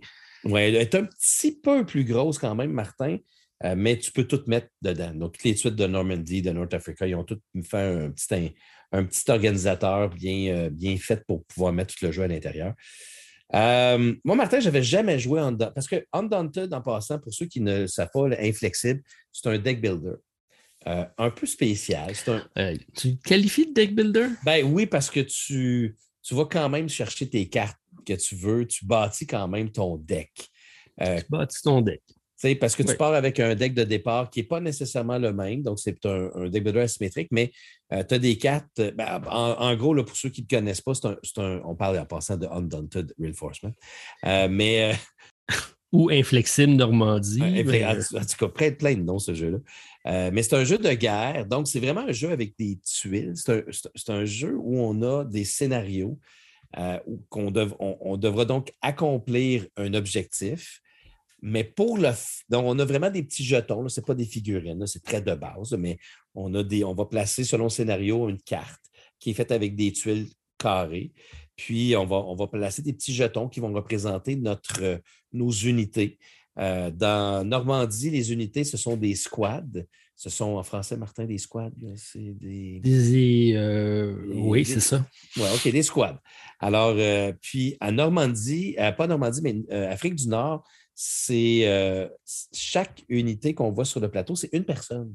C'est ça qui est très différent entre Normandie puis, puis Afrique du Nord, qui change beaucoup de choses, selon moi, entre les deux, qui fait que les deux jeux sont quand même assez différents. OK. Ben, Attends, euh, tu m'intrigues. Qu'est-ce qui est changé dans Afrique du Nord par rapport à Normandie? Ben, dans, dans l'Afrique du Nord, premièrement, il y a des, euh, il y a des, il y a- il y a des véhicules. Ça, c'est la première Ouais. chose. là. On a des tanks, on a des jeeps qui, euh, qui vont quand même rajouter un élément le fun. Il y a aussi la possibilité de détruire des bâtiments. Donc là, il y a des jetons qu'on peut mettre sur les cartes, pour, puis qu'il y a un des deux côtés dont leur objectif, c'est de faire de détruire bâtiments. Puis je trouve que ça rajoute un petit aspect qui est le fun euh, dans le jeu. Ça, sort un petit peu du faut que tu aies deux points. Il faut quand même que tu aies des points, mais dans ce jeu-là, euh, pour les. je ne me souviens pas c'est quoi les deux côtés en présence. Tu as, les Italiens, puis c'est contre un regroupement européen, mais je ne me souviens plus exactement c'est quoi leur nom. Mais le regroupement européen, eux autres, pour faire des points dans certains scénarios, doivent faire exploser des bâtiments qui appartiennent aux Italiens. Euh, puis euh, tu vas faire des points si tu réussis à faire ces explosions-là. Puis il y a des mécanismes différents. Mais c'est surtout que dans, je ne sais pas si tu te souviens, mais dans Undaunted Normandy, euh, tu avais des cartes qui te demandaient de racheter des squads. Mettons, tu fais juste racheter des cartes, mettons, de, squad A, de squad B, dépendamment du scénario. Oui, il y avait deux, deux clans, effectivement. Ce n'est pas la même chose dans North Africa parce que North Africa, tous les personnages sont uniques. Euh, donc, quand tu mets un scout, ce n'est pas, un, pas un squad de scouts, c'est un seul, un seul personnage. Puis, euh, quand tu as des, euh, as des cartes à rajouter, mais tu n'as pas le scout squad A, le scout, le scout squad B, tu as le scout c'est la beauté de ce jeu-là, c'est que tu vas composer un deck pour activer ton champ de bataille et tes cartes te permettent d'activer ce que tu as déployé sur, ton, sur ton, euh, ton, ton, tableau. Et quand ton ennemi t'attaque, il te fait perdre des cartes et quand tu n'as plus de cartes de cette escouade-là, ben, tu perds l'escouade. Donc, c'est vraiment bien pensé, mais c'est un jeu qui est, qui est très, très, très simple, mais il est vraiment efficace il est vraiment le fun parce que chacune des cartes qui représentent donc différents euh, types d'armées vont avoir des actions différentes. Ils peuvent avoir trois actions qu'ils peuvent faire, mais tu en choisis juste une euh, pour le faire. Ça peut être d'attaquer, ça peut être faire un scout. Un scout, c'est pour bouger tes unités d'armée, ils doivent connaître le terrain. Donc, il faut que tu envoies un éclaireur avant pour justement euh, découvrir le lieu. Il y, y, a un aspect stratégique qui est vraiment le fun dans ce jeu-là. Et le combat il est le fun tout en étant simple. Parce que quand tu attaques une unité, tu regardes sur son jeton, c'est quoi sa défense. Après ça, tu regardes la tuile sur laquelle il est, c'est, parce que si, admettons, il est dans une forêt, ça se peut qu'il y ait deux de défense. Donc, admettons que la tuile, le, jeton a quatre de défense. Il est sur une tuile deux. Donc, ça fait quatre plus deux, ça fait six. Puis s'il est à deux de distance de toi, bien là, tu rajoutes deux autres, donc ça fait huit. Donc là, tu lances un ou deux des dix, dépendamment de ce qui est décrit sur, ton, sur ta carte. Puis si tu as réussi à avoir 8, 9 ou 10, ben, tu as réussi à toucher euh, l'ennemi. C'est très simple. Ça se calcule super facilement. Puis c'est efficace parce que, comme tu dis, si on réussit à, blesser un ennemi, bien là, tu commences par regarder dans, ta main pour voir si tu as, la carte. Sinon, dans ta défausse. Sinon, dans le deck. Euh, puis après ça, ben, si, si elle n'a pas, ben là, tu enlèves le jeton. Puis la différence, c'est ça, c'est ça que j'essaie de me souvenir, la grosse différence qu'il y a entre Normandy et North Africa, Martin, c'est que si tu réussis à enlever dans Normandy une, euh, un jeton de squad, mais que tu réussis à avoir une carte dans ton deck parce que tu peux en racheter par la suite, ton squad est respawn. Tu peux le ramener. Mhm. Sauf que dans North Africa, si ton jeton part, il est mort. Tu peux pas le ramener. Tu peux pas racheter des cartes même si tu en restes dans le marché pour le réactiver. Il faut que tu enlèves toutes les cartes, même ceux du marché, tu les enlèves. Ça, ben, je te dirais que si j'avais à comparer les deux, North Africa il est supérieur à Normandie. C'est une version améliorée de Normandie. Mais les bases sont les mêmes. Exact. Les bases sont les mêmes, mais les véhicules, c'est fun.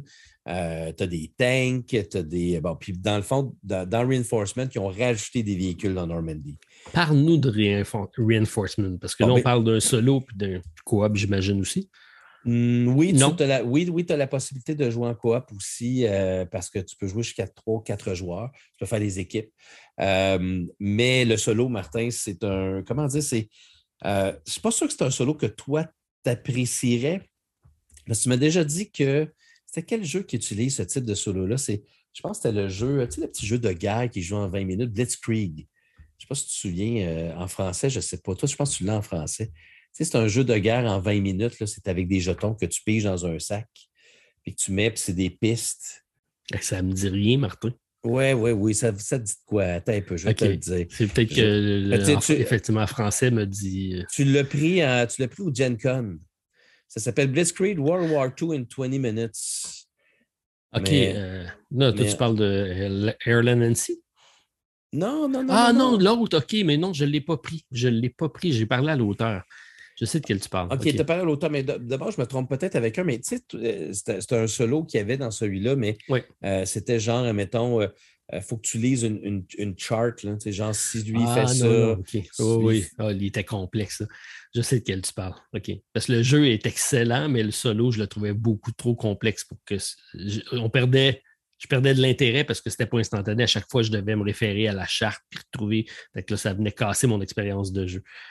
Bon, ben, c'est ça. Ben, je te dirais que Reinforcement, ce que David Turzi a fait avec euh, David Digby, c'est la même chose. C'est que pour chacune des missions, ils ont créé des cartes spécifiques pour chacun des squads, pour chacun donc des, des personnages que tu as dans la mission.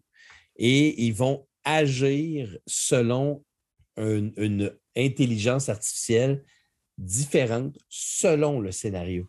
Donc, ils ont créé des cartes vraiment spécifiques pour chacun des scénarios en fonction de chacun des personnages. Euh, ce qui fait que la prise en main est un peu tough. Euh, parce qu'il faut vraiment que tu comprennes là, toute l'IA. Donc, euh, s'il y a, mettons, le scout, s'il y a un fog of war dans le, dans le, le, play area de l'intelligence artificielle, ben, il l'enlève. S'il n'y a pas de fog of war, on passe au numéro 2. Si le numéro 2, si ça fonctionne, tu fais ça. Si ça ne fonctionne pas, tu passes au numéro 3. Tu comprends-tu? Il, y a, ça. Mais je te dirais que chacun des, euh, euh, chacune des unités ont leur façon de fonctionner qui va relativement être le même dans chacun des scénarios. Donc, tu finis par, euh, par comprendre le, fonctionnement assez rapidement. Euh, mais c'est quand même une prise en main qui n'est pas évidente. Il faut que je te le dise. Il avait fait un peu le même scénario euh, dans les, euh, Legion puis Classic, les deux deck building qu'on avait parlé au début de l'année. Exact. mais je trouvais que c'était plus, plus facile parce qu'on avait une carte de référence, puis c'était tout le temps, tout le long de la partie, c'était la même carte. Dans le sens que puis c'était assez simple. Il y avait 4-5 choix qui revenaient tout le temps. C'était facile à revenir. C'est juste qu'à chaque fois que tu reprenais une carte, il fallait que tu comprennes la nouvelle carte pour l'automa. Mais sinon, c'était, euh, on s'y retrouvait après, aisément après un certain tour. Ben écoute, moi je, moi, je te dirais, moi en passant, Undaunted Reinforcement, c'est mon coup de cœur du mois de janvier pour l'instant. Mais là, c'est sûr que tu vient d'arriver aussi. Mais tu sais, je veux dire, ça a vraiment je l'ai à côté de moi. J'ai joué huit parties, Martin, de Undaunted. mais ça joue tellement bien. Ça se joue bien, mais l'automa, euh, après la deuxième partie, j'ai plus de problème avec. Oui, ça m'arrive des fois de faire comme Ah mon Dieu, qu'est-ce qu'il qui est supposé de faire? Mais j'y vais avec moi si je jouais, c'est où je l'amènerais. Quand je ne suis pas sûr à 100 de, euh, de ce que l'automa ferait. Là, ben, à un moment euh, donné, c'est ça, il faut la jouer de même parce que ça, ça brime trop l'expérience de jeu sinon. Mais il, y a quand, mais il y a quand même plus de 150 cartes qui ont créé pour l'automa, pour tous les scénarios de Normandie, de North Africa, pour chaque côté. Parce que si tu joues d'un bord, ben, tu vas avoir des automas pour l'autre bord. Euh, puis il y a une, je pense qu'il y a à peu près une dizaine de scénarios qui ont créé spécifiquement pour Reinforcement qui rajoutent justement des, c'est super bien. La, façon de fonctionner de Thomas, c'est simple. Ça fonctionne très, très bien et ça m'a permis surtout de jouer à Inflexible, ce que je ne peux pas faire depuis qu'on est en confinement. Là.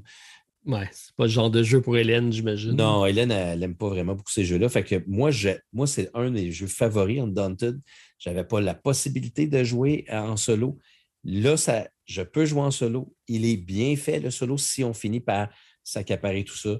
Et euh, moi, je le recommande, mais évidemment, euh, sachez que ce n'est pas un solo facile. Ce n'est pas un solo qui est fluide comme bien des solos qu'on était habitués dans les dernières années. Euh, mais c'est un beau compromis parce que chaque scénario, l'IA fonctionne en fonction de son objectif, qui est très différent d'un scénario à l'autre. Ils ont refait les, scénarios des deux boîtes de base. Donc, ils ont rendu ça compatible avec tous les scénarios qui étaient déjà existants, puis ils ont recréé d'autres scénarios. Exact. En plein ça. OK, ça fait quand même pas mal de gameplay, ça. Ça fait beaucoup. Si vous avez la chance d'avoir les deux, en plus de Reinforcement, là, écoute, moi, j'avais joué que les deux premiers euh, de Normandy. Euh, là, j'ai joué les quatre premiers de Normandie. Je me suis, après ça, j'ai fait comme je vais aller essayer North Africa. Et là, je ne veux que passer à travers North Africa. North Africa sont tellement le fun, les scénarios. Euh, les, véhicules changent tout, Martin, dans ce jeu-là. C'est vraiment le fun parce que quand les, bonhommes sont dans les véhicules, ils ne peuvent pas se faire attaquer directement, mais les véhicules ont des points de vie. On a la même chose dans euh, ben, of Heroes. Beaucoup plus simple de mon côté, je pense, mais, mais belle réussite. Bravo. Bravo pour cette, cette création-là. Mais encore une fois, je sais, il y en a beaucoup qui m'ont dit Ah, ouais, mais Martin, c'est qu'il est compliqué le solo. Euh, je ne le comprends pas totalement.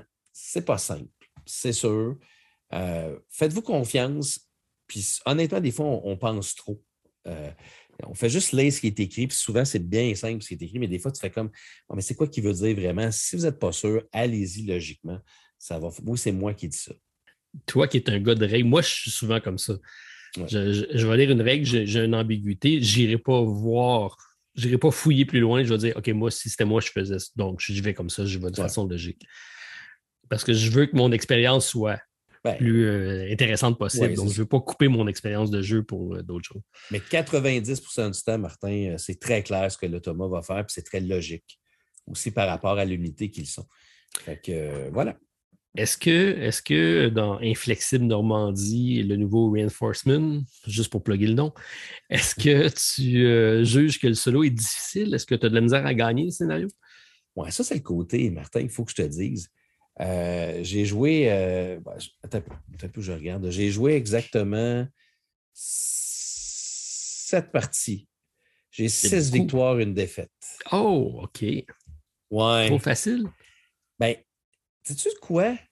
J'ai tellement de fun que ça ne me dérange pas. Parce que je peux jouer à Undaunted. C'est un beau challenge. Je te dirais qu'il y a une ou deux fois que j'ai gagné par la peau des, euh, fesses. Euh, puis la fois que j'ai perdu, c'est parce que mes lancers de dés ne fonctionnaient pas. Ça n'allait pas. Puis l'automa finit par me rattraper puis de, de, de gagner. C'est pas toujours serré. Je te dirais que ma dernière partie que j'ai faite hier, j'ai j'ai gagné assez facilement. Puis je trouvais que l'automate, c'était pas logique la manière. peut-être que ce scénario-là, ça a moins bien fonctionné. Mais majoritairement, ça a de l'allure, c'est le fun. Puis ça ne me dérange pas de gagner, Martin. Bien, c'est ça que j'allais dire. C'est le fun de gagner de temps en temps aussi. Ouais, mais tu sais, dans les jeux comme ça, solo, on aime ça avoir un défi. Puis là, tu dis, ouais, si tu gagnes trop souvent, mais non, je trouve ça le fun. Puis le pire, c'est que je pourrais peut-être rester. Je pense que c'est. Je pense qu'à euh, Inflexible Afrique du Nord, euh, je pense que c'est plus facile de jouer pour les, euh, le regroupement des soldats d'Europe que les Italiens. Ah, parce que tu peux jouer les deux factions. Oui, c'est ça. Donc, il faudrait que j'essaie le même scénario avec les Italiens. Je pense que j'aurais plus de difficultés à gagner parce que ça a l'air plus difficile de gagner par, euh, par les Italiens dans ces trois premiers, euh, ou quatre premiers scénarios que j'ai faits à date. ils sont quand même bien balancés, absolument, les scénarios, mais ça serait intéressant de tester. Fait que pour moi, même si je gagne j'ai aucun problème avec ce jeu-là présentement. Pas de problème à gagner. Il y a une façon d'augmenter la difficulté en passant. Oui, c'est ça, j'allais te poser comme question complémentaire. Donc, euh, grosse recommandation quand il va sortir en français, c'est sûr qu'il va sortir éventuellement, peut-être avec une, une année de retard. Euh, ben, sûrement parce qu'on a déjà celui, euh, il y a North Africa qui n'est pas sorti encore, mais qui s'en vient. donc, j'imagine qu'il va y avoir un, petit décalage avec celui-là aussi. Mais les tuiles sont laides, euh, vraiment. Là. Honnêtement, ce pas des belles tuiles. Les ah, je ne trouve pas les moi je Ah, mais, ouais, mais Afrique du Nord, c'est tout. Ça se passe dans le désert. Hein. c'est tout, tout, très brun. Brun-blanc. OK? Puis les cartes ne sont pas de bonne qualité, gondoles. Ah, on va se C'est ben, bizarre parce que j'ai laissé une, soirée sur ma table. Je suis revenu le lendemain, puis les cartes étaient comme bombées. T'es sûr que tu n'as pas échappé un verre d'eau? Non, non, non. C'est vraiment, sont vraiment Mais ils n'ont rien, à ces cartes-là. Ils ont pas de, il n'y a pas de finitissé. Euh, c'est un carton. Euh, c'est un peu cheapette euh, comme production. sauf que normalement, c'est Osprey Game. D'habitude, ils font de la bonne qualité. Ouais, mais pas pour celui-là, je pense. OK. Ben, tu mettras des gommettes en dessous, Martin, pour les tenir droites. Ouais. Ben, c'est des cartes. On les prend dans nos mains. Mais je vais prendre ta recommandation. Merci beaucoup. C'est bon. OK, ben écoute, moi, moi c'est un des jeux que je. C'est un de mes coups de cœur euh, quand c'est sorti. Euh, euh, j'ai beaucoup aimé l'expérience. Je m'étais même penché pour faire un challenge solo. Je l'avais adapté pour un des scénarios qui était un genre de tower defense qui permettait de jouer pour le plaisir. Mais de savoir que maintenant c'est possible de jouer en solo, c'est sûr que. Je m'étais dit je vais attendre la version française, mais je pense que je vais me laisser gâter avant, avant ça. Moi, je pense qu'à la place, embarque dans Eutia puis fais-nous un challenge solo contre un, adversaire virtuel. J'attends ça avec impatience. Ah, il faut que je me mette à temps plein. Hein. Il faut que. Ouais, il faudrait que tu arrêtes de travailler, je pense, maintenant. Ben, oui. Ou en tout cas, travailler à temps plein dans le monde ludique. C'est ça que je veux dire. Ben oui, un jour. Un jour. Ben, un jour. Sûrement. C'est l'objectif. Martin, je continuerai avec un autre jeu euh, que Hein? tu connais bien. C'est vrai, OK. Oui, que tu connais bien. Ah. Euh, puisque je sais que tu ne l'as pas essayé. Je sais qu'il t'intéresse. Oh, là, tu Je, je sais qu'il t'intéresse assez pour que tu l'achètes, Mais que je ne l'ai pas joué encore. mais que tu ne l'as pas joué encore pour la seule et bonne raison que tu me l'as passé. Ah, oui, bien sûr. Mind MGMT. Mind MGMT. Mind Management. Psychic Espionage Game, Oui. qui est un jeu euh, donc de, de hidden movement, donc de mouvement caché, donc un jeu d'espionnage, euh, Mhm. qui reprend un peu la thématique de Scotland Yard euh, réinventé. Qui est, euh, moi, j'ai beaucoup accroché par son aspect graphique, malgré le fait qu'il ne plaira peut-être pas à tout le monde. Euh, c'est tiré d'une bande dessinée euh, très, très différente, très dérangeante presque euh, gra- graphiquement. Oui. Mais euh, moi, j'aime ça quand ça sort de l'ordinaire. Celui- Celui-là vient me chercher surtout par sa production. euh, vraiment Quelque exceptionnelle. chose, hein? C'est quelque chose. Quand tu ouvres cette boîte-là, c'est une expérience.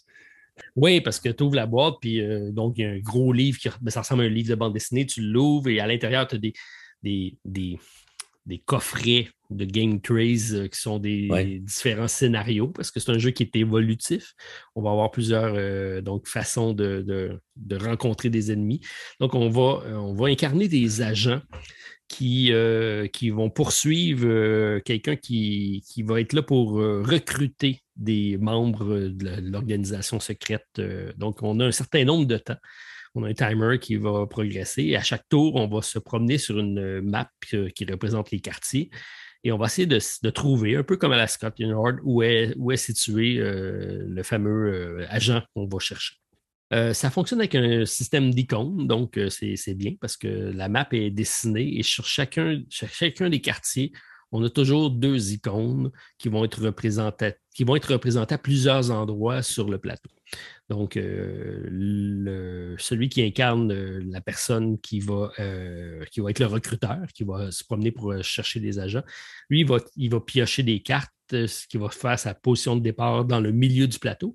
Les agents qui vont courir après vont être autour du plateau. On va essayer de, de- de- trouver sa position et tranquillement de s'approcher vers lui pour pouvoir trouver, le capturer.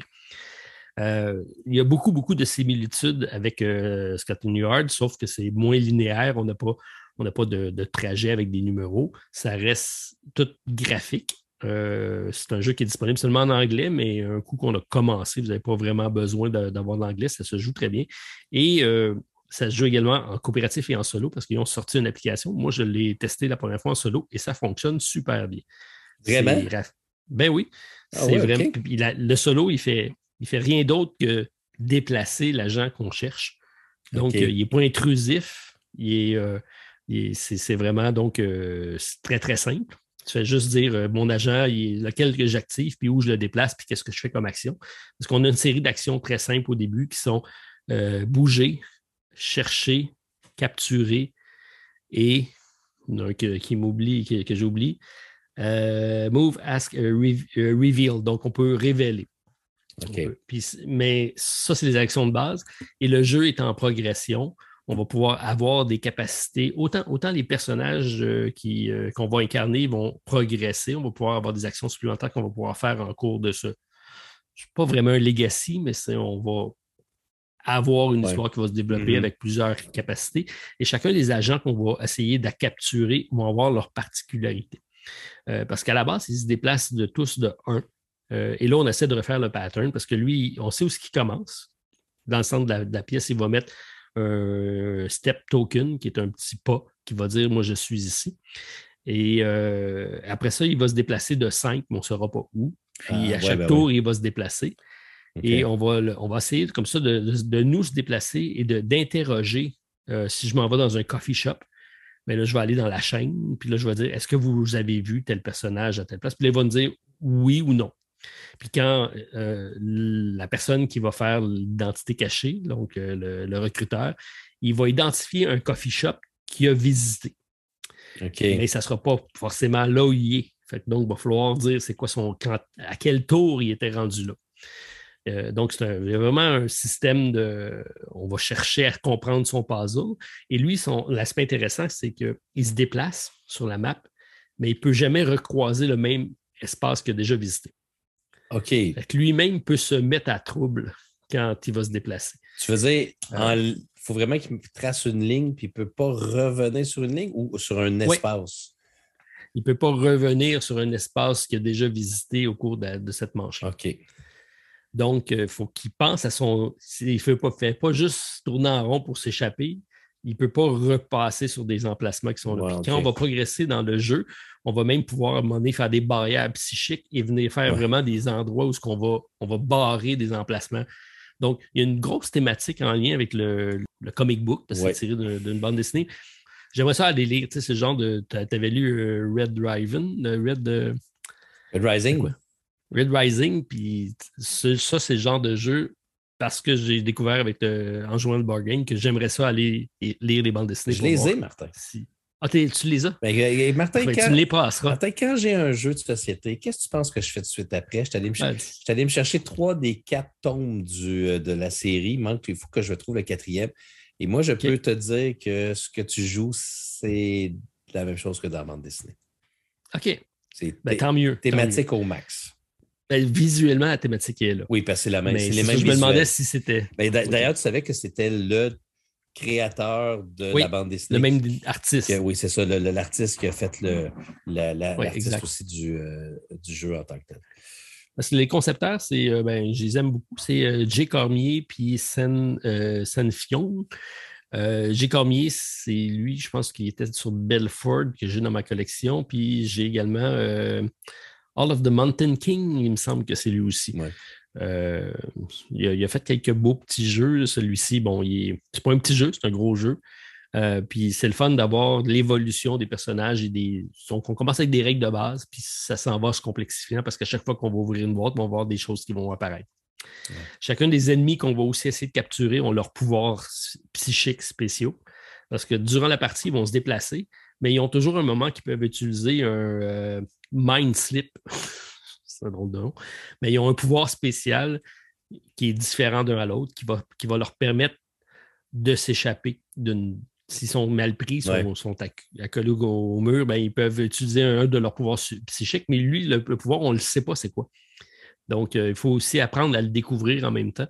Bref, c'est un jeu bien. Euh, c'est une bonne réinvention d'une thématique hide and move que j'apprécie, mais que j'ai peu dans ma collection. Puis celui-là, il fonctionne super bien. Puis le solo avec l'application, c'est magnifique. Mais là, je t'écoute parler depuis tantôt. Euh, puis, mettons là, des nouveaux joueurs, ça a l'air compliqué. Là. tout ce que tu me parles de du tout. psychique, mettre des barrières psychiques, tu peux bouger du 5, mais tu ne peux pas revenir sur le même, le même carré. Euh, ça a l'air. Est-ce que c'est compliqué ou parce qu'il y en a un autre Spectre Up, je ne sais pas si tu te souviens de ce jeu-là qui est un. Je n'allais pas celui-là, mais au moins ben, euh, notre gang de Secret Cobalt en parle tout le temps. Oui, mais qui est, un, qui est un très bon jeu, mais même MGT, très compliqué, si tu simple, ça s'explique-tu rapidement? Le jeu de base est très simple. Parce qu'il n'y a pas de. Le, livre de règles est un peu drôlement fait parce qu'il y a tous les, tous les aspects sont là, mais si le texte est en orange, c'est des règles avancées, fait que tu n'es pas obligé de le lire. Oh. Puis si en... oh, donc, tu, skips des paragraphes, ça, fait drôle. Ça, c'est pas le fun, ça. Non, c'est ça. Mais euh, somme toute, c'est très simple. Fait que tout ce que tu fais dans ton tour, c'est que tu prends ton personnage, tu décides de le bouger. Tu le bouges de un ou de deux, en diagonale, en octogonale, peu importe. Puis après ça, tu fais une des actions qui soit capturée. Fait que si tu es sur la même case de, sur le, que tu penses que c'est la même case, tu dis je capture. S'il est là, tu as gagné. Tu peux après ça faire interroger. Fait que tu regardes une des deux icônes qui sont là, puis tu te dis est-ce qu'il a déjà passé par euh, un restaurant euh, asiatique? Parce que tu es sur un restaurant asiatique. Puis le, le recruteur, il doit dire oui ou non. S'il dit non, c'est qu'il n'a jamais passé par là. Puis s'il dit oui, il doit choisir un de ces endroits qu'il a déjà visité, puis mettre une- un token de pied en disant j'ai déjà passé. Mais s'il si, s'il dit, mettons, oui, mais qu'il a, visité un seul, un, un seul restaurant asiatique, donc il va mettre le token où il est présentement. Ça se peut-tu, ça? Ça se peut. OK. Ça se peut. OK. Donc, si tu ça, poses, tu peux. donc, si tu poses les bonnes questions, il ne peut pas être obligé de dire où il est présentement sans, sans le dire Oui. directement. là, mais Ben, à un moment donné, tu sais, il est parti par où, tu sais qu'il a bougé de combien, tu es rendu à combien de déplacements, il y a un token qui est apparu là. Ça veut dire qu'il y a une chance qu'il ait vu ça ou ça. Donc, moi, je vais m'en aller sur telle option, puis je vais lui demander s'il a passé. Fait que s'il a passé là, ça veut dire qu'il a pris le chemin de gauche au lieu du chemin de droite. c'est un jeu de déduction. Ouais. C'est un jeu de déduction. Ouais. C'est, fait que c'est, c'est très simple. Puis après ça, tu peux avoir la- la- la- l'objet de révéler, c'est le pas, le pas qui était là, te passer là, à quel moment? OK. Parce que là, tu as des heures. Fait que là, lui, il va dire, ben là, j'étais là à 6 heures. Parce que lui, il prend en note tout ce qu'il fait. Lui, il a, il a le même plateau de jeu, mais en format réduit. Puis il va écrire sur son plateau en disant, il va écrire des chiffres 1, 2, 3, 4, OK. 5, puis il va relier ses, euh, ses indices. OK. Fait que c'est, très simple. Très, très simple. Mais il y a des règles qui s'avancent au fur et à Ouais. mesure euh, qu'on joue. Parce qu'il y a beaucoup de choses à débloquer dans le jeu-là. Oui, exact. Je n'ai pas tout débloqué, euh, mais ne serait-ce que pour la qualité de la production, je pense que ça vaut la peine d'être euh, vu. Bon, c'est juste en anglais, mais c'est pas très complexe. Ben, donc, c'est cool. Donc, ça veut dire que c'est un jeu que tu peux acheter, puis tu peux faire un Hidden Moment en solo. C'est un- c'est une des premières Oui. fois, ça. Euh, ben oui, parce que ça me faisait beaucoup penser à quand j'ai joué à Search of the Planet X. Mais qui n'est pas un Hidden se joue bien, mais qui, mais qui est un jeu de déduction, Ouais. mais c'est pas un hidden movement. Tandis que lui, c'est vraiment ça, puis ça fonctionne hyper bien, puis il n'est pas du tout intrusif. là. Tout ce que tu as, c'est que tu as, le, t'as le, le même board qui apparaît avec Ouais. tes personnages. Puis tu cliques sur le personnage, tu dis où est-ce que tu le bouges, puis tu dis qui est-ce que tu interroges, c'est tout, parce que les actions sont pas. Il n'y a pas multiples actions, actions que tu peux Ouais, faire. c'est assez simple. OK. Ah. Écoute, moi, quand je l'ai acheté, le jeu que, que je t'ai prêté, euh, Ouais, parce que je l'ai acheté long- je l'ai acheté au mois de juillet, quand j'étais allé justement, j'étais allé faire un petit voyage à Québec avec la famille, puis je l'ai trouvé dans, dans un magasin à Québec, puis je l'ai acheté tout de suite parce qu'il était très rare. À l'imaginaire, j'imagine. Exactement, à l'imaginaire.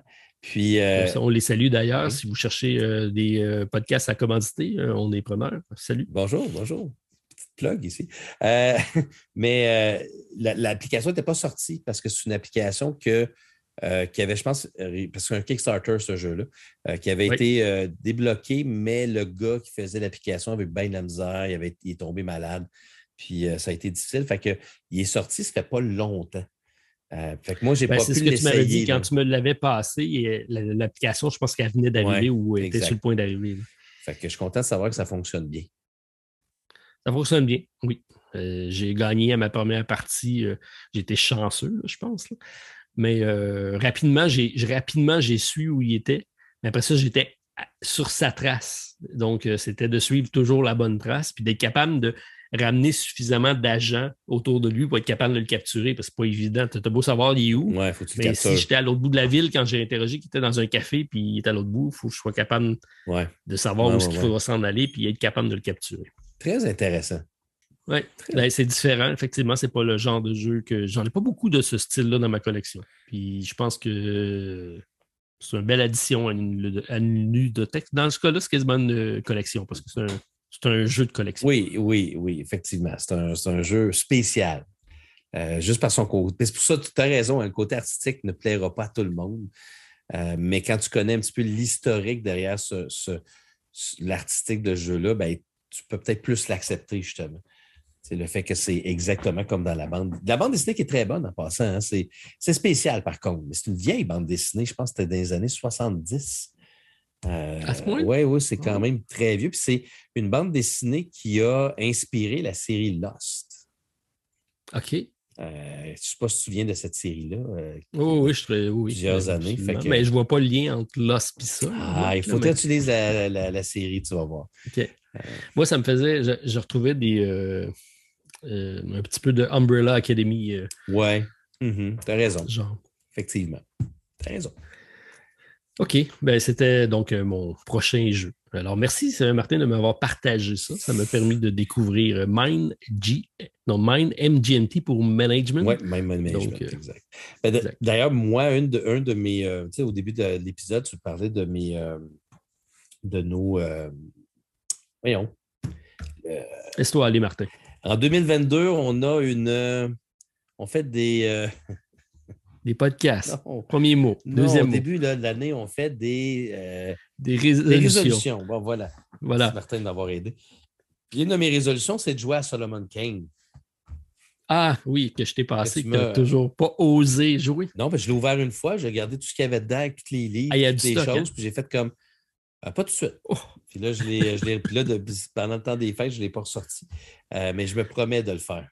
En parlant d'un jeu que tu ouvres souvent et qu'on dit Ah, pas de suite, Ouais. je pense que tu en as un sur ta liste. Je ne sais pas si tu voulais nous en parler aujourd'hui, mais je t'ouvre une porte si jamais tu es rendu là. C'est une grosse boîte blanche. C'est pas de quoi je parle, hein? Parce que il me semble que j'ai vu que tu avais, osé jouer durant le temps des fêtes à Kanban. Ah oui, oui, oui, il est sur ma liste. Il est, il est effectivement sur ma liste, mais c'est pas le prochain que je veux te parler, Martin. OK, OK. mais, je peux te parler de Kanban tout de suite, si tu veux. Ah, vas-y. Euh, ben, je, vais, je vais le faire rapidement parce que j'ai effectivement osé euh, ouvrir Kanban parce que les jeux de la Cerda, je les aime beaucoup, mais ils font peur. Ils font peur parce qu'ils sont, ils sont complexes. Euh, je, je pense que j'ai encore des spasmes de On Mars. Euh, L'apprentissage. Il t'avait marqué celui-là, Ben, l'apprentissage d'On Mars, c'est déjà quelque chose, mais l'apprentissage d'On Mars puis l'apprentissage du solo d'On Mars, c'est tout, c'est fastidieux. Là. C'est pas. euh, je sais pas que le solo est mal fait, mais encore une fois, c'est-tu David Turzi, je pense encore qui fait les solos? Ah, je- Ah oui, oui, c'est lui. Ben oui, oui, oui, c'est lui qui a fait. C'est David? Ah oui, c'est David Turzi, parce que c'est lui qui a fait euh, ce- celui de Kanban aussi. Fait que David Turzi est partout. Ah, il est partout, lui, ça n'a pas de bon sens. mais il fait des très, très bons solos, il faut le dire. Euh, Kanban, euh, j'avais joué au jeu original qui était sorti par Stronghold Games. Euh. Je me souviens encore, Martin, de la soirée. C'était une soirée d'été. Il faisait 30 degrés Celsius. Tu sais que j'aime ça rester à l'intérieur quand il fait 30 degrés. Euh, je m'installe un soir avec Kanban. Puis je ne sais pas si tu te souviens de la première édition de Kanban. Stronghold Games n'avait pas de bonne production au début. C'était pas, il ne faisait pas des jeux extraordinaires au niveau visuel. Fait que je l'installe, puis je me dis, je vais apprendre à jouer. Il n'y avait pas de solo à l'époque. Je vais apprendre à jouer pour jouer avec Hélène. Eh boy, t'as-tu réussi J'avais ça, tout sorti. Puis là, j'ai tout placé, la mise en place. J'ai commencé à aller livrer l'instruction et je ne comprenais rien. Mais absolument rien de tous les mouvements, les actions. Rien tout. Alors, c'est pour une des rares fois dans ma vie, j'ai tout remballé, fermé la boîte, mis ça dans mon, euh, euh, dans, dans- mon étagère et je n'ai plus retouché à Kanban euh, de toute l'histoire, mais je ne m'en étais pas débarrassé parce que c'était Vital Lacerda, puis tout le monde disait que c'était bon. Fait que je me suis dit, bon. Là, j'ai pu participer à Kanban Evie. Je l'ai reçu, mais moi, j'ai toujours cette expérience-là dans ma tête. Tu comprends, Martin? J'ai toujours cette expérience de lire le livre d'instruction, de rien comprendre. Puis moi, ben, je ne suis pas un gars de char, Martin. Donc, moi, le thème d'une usine d'auto, ça m'attire. Électrique, dans le cas des vies. Ben là, électrique, ça, ça m'intéresse parce que j'en ai une auto électrique, mais euh, peut-être ça qui m'a attiré un petit peu plus. Mais tu sais, le concept quand même de construire des autos dans une usine, j'ai aucun intérêt. OK, je te dis tout de suite, c'est un thème qui ne m'intéresse pas. Oui, mais Martin, ça aurait pu être une usine de- d'ordinateur ou une usine de peu importe. Ça reste de la, la manufacture, dans le fond. C'est de la gestion d'inventaire, de ressources, puis de. La, voiture est là parce qu'il y a une piste d'essai quand même, mais sinon, ça pourrait être n'importe quel bien. Non? Peut-être. Peut-être. Mais tu sais, tu es sage. Euh, non, mais tu es quelqu'un de très sage. Oui, tu as raison. Euh, puis le pire, c'est que j'en parlais à, à quelqu'un qui a fait un commentaire sous, sous ma vidéo. Puis euh, il a dit Ah, le thème ne m'intéresse pas. Puis j'ai fini par dire la même chose que tu me dis. Oublie pas que c'est un jeu d'usine, dans le fond. Euh, c'est Mhm. un jeu de gestion d'usine. Bon, bref, ça fait à peu près un an qu'on l'a reçu. Je l'ai toujours pas ouvert. Je l'avais ouvert, j'avais fait un déballage, mais j'avais toujours pas lu les instructions. Puis ça, fait, ça faisait longtemps que des abonnés me demandaient de jouer à ce jeu-là. Fait que je l'ai fait pendant le temps des fêtes. J'ai lu les instructions. Je me suis installé pour jouer une partie de pratique avec le solo. Euh, C'est Sarah. c'est comment? Sarah, que Sandra. Non? Sandra. Sandra. Sandra, Elle, elle est dans, elle est dans l'autre- toutes les parties. Elle n'est pas juste en solo. Ouais. Mais euh, puis donc, j'ai joué une partie en solo. J'ai joué une deuxième partie en solo. J'ai joué une troisième partie en solo. Puis j'ai fait mon, ma, ma vidéo euh, par la suite. C'est parce que tu avais de la misère à comprendre ou parce que tu aimais ça? non, parce, parce que j'ai aimé ça. C'est vraiment bon, Kanban. C'est un très, très bon jeu. Puis dans le solo, tu joues contre M. Turzi et M. Lacerda. Ah oui, c'est vrai. Tu as deux opposants. Sauf que, encore une fois, tu ne joues pas contre un, opposant virtuel. Donc, c'est toi, tu fais des points. Puis quand eux autres font des points, ils t'en enlèvent. Puis quand tu arrives à la fin d'une semaine ou quand tu as une réunion, si tu es en dessous de zéro après avoir fait ton pointage, la partie se termine. Fait que j'ai l'honneur de t'annoncer que je n'ai jamais réussi à finir une partie. Euh, il, est vraiment, il est vraiment difficile, Martin. Euh, Kanban, Eevee, mais c'est un, un très bon jeu de placement d'ouvriers. Euh, c'est un jeu très intelligent, excessivement thématique, très simple. Je te dirais que c'est le deuxième plus simple que j'ai joué de, de, de la Cerda depuis Escape Plan. Après Escape Plan? Escape Plan étant le plus simple. Euh, moi, je tu, le, tu, le, mets à ce niveau-là? Hein? Oui.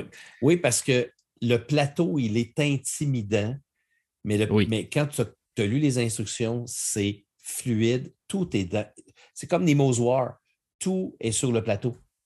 Quand tu comprends l'iconographie, tu n'as même plus besoin de regarder euh, le livret d'instructions, puis il te donne aussi de magnifiques petites fiches pour bien comprendre tout ce que tu peux faire. Et l'automa est aussi très bien expliqué. Euh, fonctionne très bien avec encore un regroupement de deux cartes, euh, comme David mm fait souvent.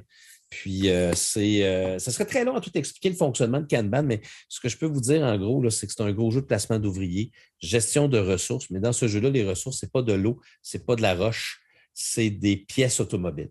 C'est correct, ça fait du bien d'avoir d'autres choses. Oui. Puis, chaque, chaque département va te demander de faire des actions spécifiques qui sont souvent interreliés les uns avec les autres. Oui, c'est là la complexité parce que c'est une chaîne de montage. Puis qu'est-ce que tu dois faire avant, puis d'avoir les bonnes ressources à temps pour faire telle action.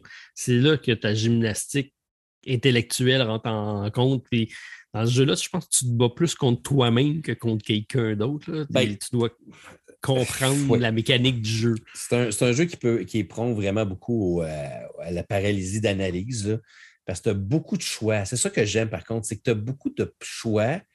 Donc, si ton adversaire te bloque un espace, parce que oui, tu peux te faire bloquer des espaces, parce que Sandra te bloque des espaces. En passant, Sandra, c'est la, c'est la gérante de l'usine. Et elle, à chaque tour, des audits. elle va se promener d'un département à l'autre, elle va, elle va analyser la performance de tout le monde. Puis si tu es en dernière position sur l'apprentissage du département, puis que tu n'as pas atteint des objectifs précis, elle te fait perdre des points. Euh, puis c'est chien, là. écoute, Sandra, c'est probablement. C'est chien. Attends, il faut que tu expliques c'est quoi ça. C'est chien. C'est wouf, non, mais. C'est pas l'expression que tout le monde utilise. Oui, je sais pas. Ben, alors, c'est. Euh, euh, c'est bad. C'est pénalisant. C'est pénalisant. frustrant. C'est très frustrant, mais tu perds donc des points. puis dans le solo, ben là, c'est parce que Turzi et Lacerda, ils n'arrêtent pas de faire des. Parce que tu as une piste, dans chacun des départements, tu as une piste d'apprentissage. Donc, une des. Ça, j'aime ça par contre, parce que tu as quasiment un aspect de, de prendre de l'expérience puis d'avoir des pouvoirs quand tu réussis à prendre certains nombres d'expériences dans tous les départements. Ça, c'est bien pensé. Parce que quand tu vas placer ton, ton personnage, tu vas le placer sur soit la section où tu as deux rotations ou trois rotations. Prenez ça dans votre tête comme étant deux actions ou trois actions.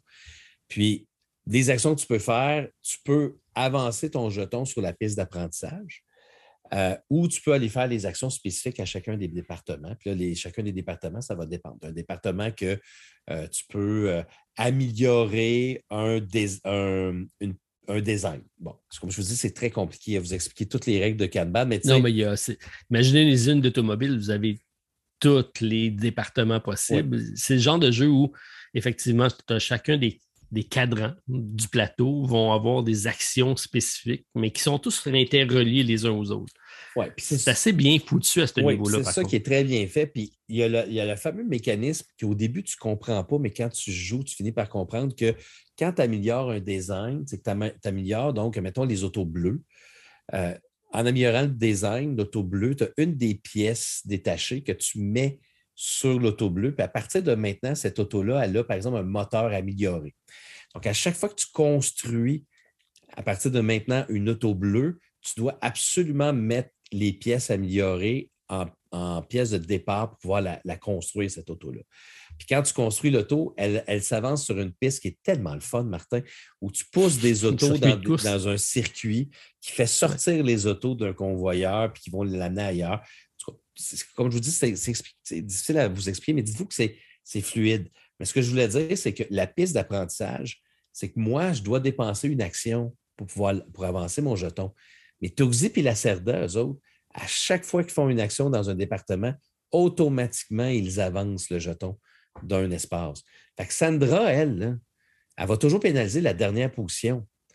Mais si toi, tu n'avances pas sur cette piste-là, les autres, aussitôt qu'ils font des actions, les deux autres, tu vas. Écoute, c'est une gestion. le- L'automa réussit à te faire réfléchir. Bon, Sandra va aller là. Au prochain tour, ça va là. Donc, il faudrait que j'aille avancer mon jeton. Si je vais là, ça va être bloqué. Donc, Il faut vraiment que tu réfléchisses. C'est très bon Kanban Eevee, Martin. Je suis surpris que tu dis que, par exemple, que ce soit du niveau de complexité d'Escape Plan, parce que sur BGG, on parle de 3.68 sur euh, Escape Plan, puis de 4.34 sur 5, qui est quand même pas rien Ouais, Kanban Eevee, mais je, je suis un peu d'accord avec toi, euh, parce que j'ai cet été, j'ai relu, j'ai relu pour une deuxième fois tout le livre de règles, et c'est clair dans ma tête. Quand tu finis de lire le livre de règles, tu le sais. Tu ne sais pas comment, comment faire Ouais. pour dénouer le puzzle, mais c'est clair comment ça fonctionne. Moi, j'ai dans ma vidéo, j'ai dit aux gens, j'ai dit, je vais vous montrer comment se joue le jeu, mais je suis incapable de vous présenter les stratégies. OK? Donc, c'est ça. Mais tu as raison, le jeu, il est facile à comprendre. Parce que dans le fond, c'est un département, tu fais telle action, telle action. L'autre département, tu fais telle action. C'est simple. C'est pas compliqué. Et tu as une belle fiche de jeu qui t'explique tout, qu'est-ce que chacun des éléments fait. Et tout est présenté en iconographie sur le plateau. C'est pour ça que je te dis que c'est simple, c'est... mais la stratégie est excessivement complexe. là. Euh, Et c'est de là que le jeu des Lacerda euh, vient de chercher tout leur sens. Puis, euh, je n'ai pas joué en multijoueur, mais j'aimerais vraiment y jouer euh, avec toi, Martin, peut-être éventuellement, Ah ben oui. parce que c'est un jeu, je pense, j'aimerais ça jouer en multijoueur sans avoir peur d'avoir moins de zéro point. Je- parce que tu dis la Cerda, à deux joueurs, c'est sûr que ça va être plus, ça va être plus fluide parce que, parce que à toi, tu fais une action, tu ne vas pas nécessairement automatiquement avancer sur la piste de connaissance. Ouais. Euh, fait que c'est un jeu qui est un solo, il est très, très bien fait. Encore une fois, M. Turzi, bravo. Euh, puis Kanban, c'est un très bon jeu que je vais conserver dans ma. ben, de toute façon, je te dirais que j'ai ma. J'ai ma, ma collection là, de Eagle Griffin Game et de, de Lacerda. Ouais, Il me manque seulement Lisboa. que j'ai. Puis euh, je pense que c'est tout. Il me manque juste Lisboa. Puis Weather Machine, je l'ai pris. Mais tu sais que ça, il y a une autre controverse. Là. Je ne vais pas embarquer là-dedans. là, mais, euh, vas-y, ben, je ne l'ai pas pris. ben oui, mais on n'a pas de version française au Québec. Ah, mon Dieu. Parce que Mais Philibert. elle existe, la version oui, mais française. parce- C'est juste qu'elle ne se rend pas Mais juste. oui, mais c'est ça. Mais tu sais, voyons, Colin. Ouais, mais la Cerda, c'est le moins pire parce que Oui, il n'y a pas de texte. c'est vrai. Dès que tu as accès au livre de règles, le reste, le jeu, il y a zéro texte. Moi, mais ça ne me dérange pas, là. Mais tu sais, je sais qu'il y en a qui. Parce que c'est niaiseux. C'est parce qu'on a encore oublié qu'il y avait des, francophones au Québec. là. trucs. Ben oui. C'est- un oubli, encore une fois. Le Canada, euh, on n'existe pas, Martin. Puis pourtant, on fait des méchants bons podcasts. ben, vous nous le direz si on fait un bon, un bon podcast aujourd'hui. Je ne sais pas s'il va être bon, mais il va être long. Euh, On a beaucoup de jeux, en tout cas, énormément de jeux à parler aujourd'hui. J'ai pas fini, moi, ce malice. Là. Mais non, mais moi non plus. OK, mais ça va bien, notre affaire. Ben oui. Allons-y. Ben oui, comme dirait ma fille. Ben oui. Mais oui. OK. euh, je ne sais pas pour lequel enchaîner. Euh, je vais y aller euh, bon, rapidement pour un jeu que tu connais parce que tu as déjà joué, tu as déjà présenté le jeu sur ta chaîne. C'est un jeu que j'avais Oh. pas à ma ludothèque et Oui. que je cherchais depuis un petit bout de temps. Il y a un abonné qui nous a appelé, qui m'a appelé, il m'a dit Hein? Hey, j'ai fait venir le jeu d'Europe. J'ai pris deux copies. Tu veux-tu ma deuxième copie? Mais voyons, t'es bien chanceux, toi. Je l'ai acheté. J'ai acheté sa deuxième copie. Oui, c'est sûr. Mais C'est quand même gentil. c'est gentil. Il a pensé à moi parce que je n'ai parlé souvent. que- Attends un peu, je- attends un peu. Je peux-tu faire un message? Ouais. S'il y en a qui ont pris deux copies du jeu Uprising, euh, Euh, Kickstarter, Trois copies. trois copies. OK, Martin aussi. Non, mais quoi Euh, qu'on peut se l'échanger. Ouais, on a dit qu'on faisait ça en 2022, toi Oui, et moi. il faut faire ça, Martin.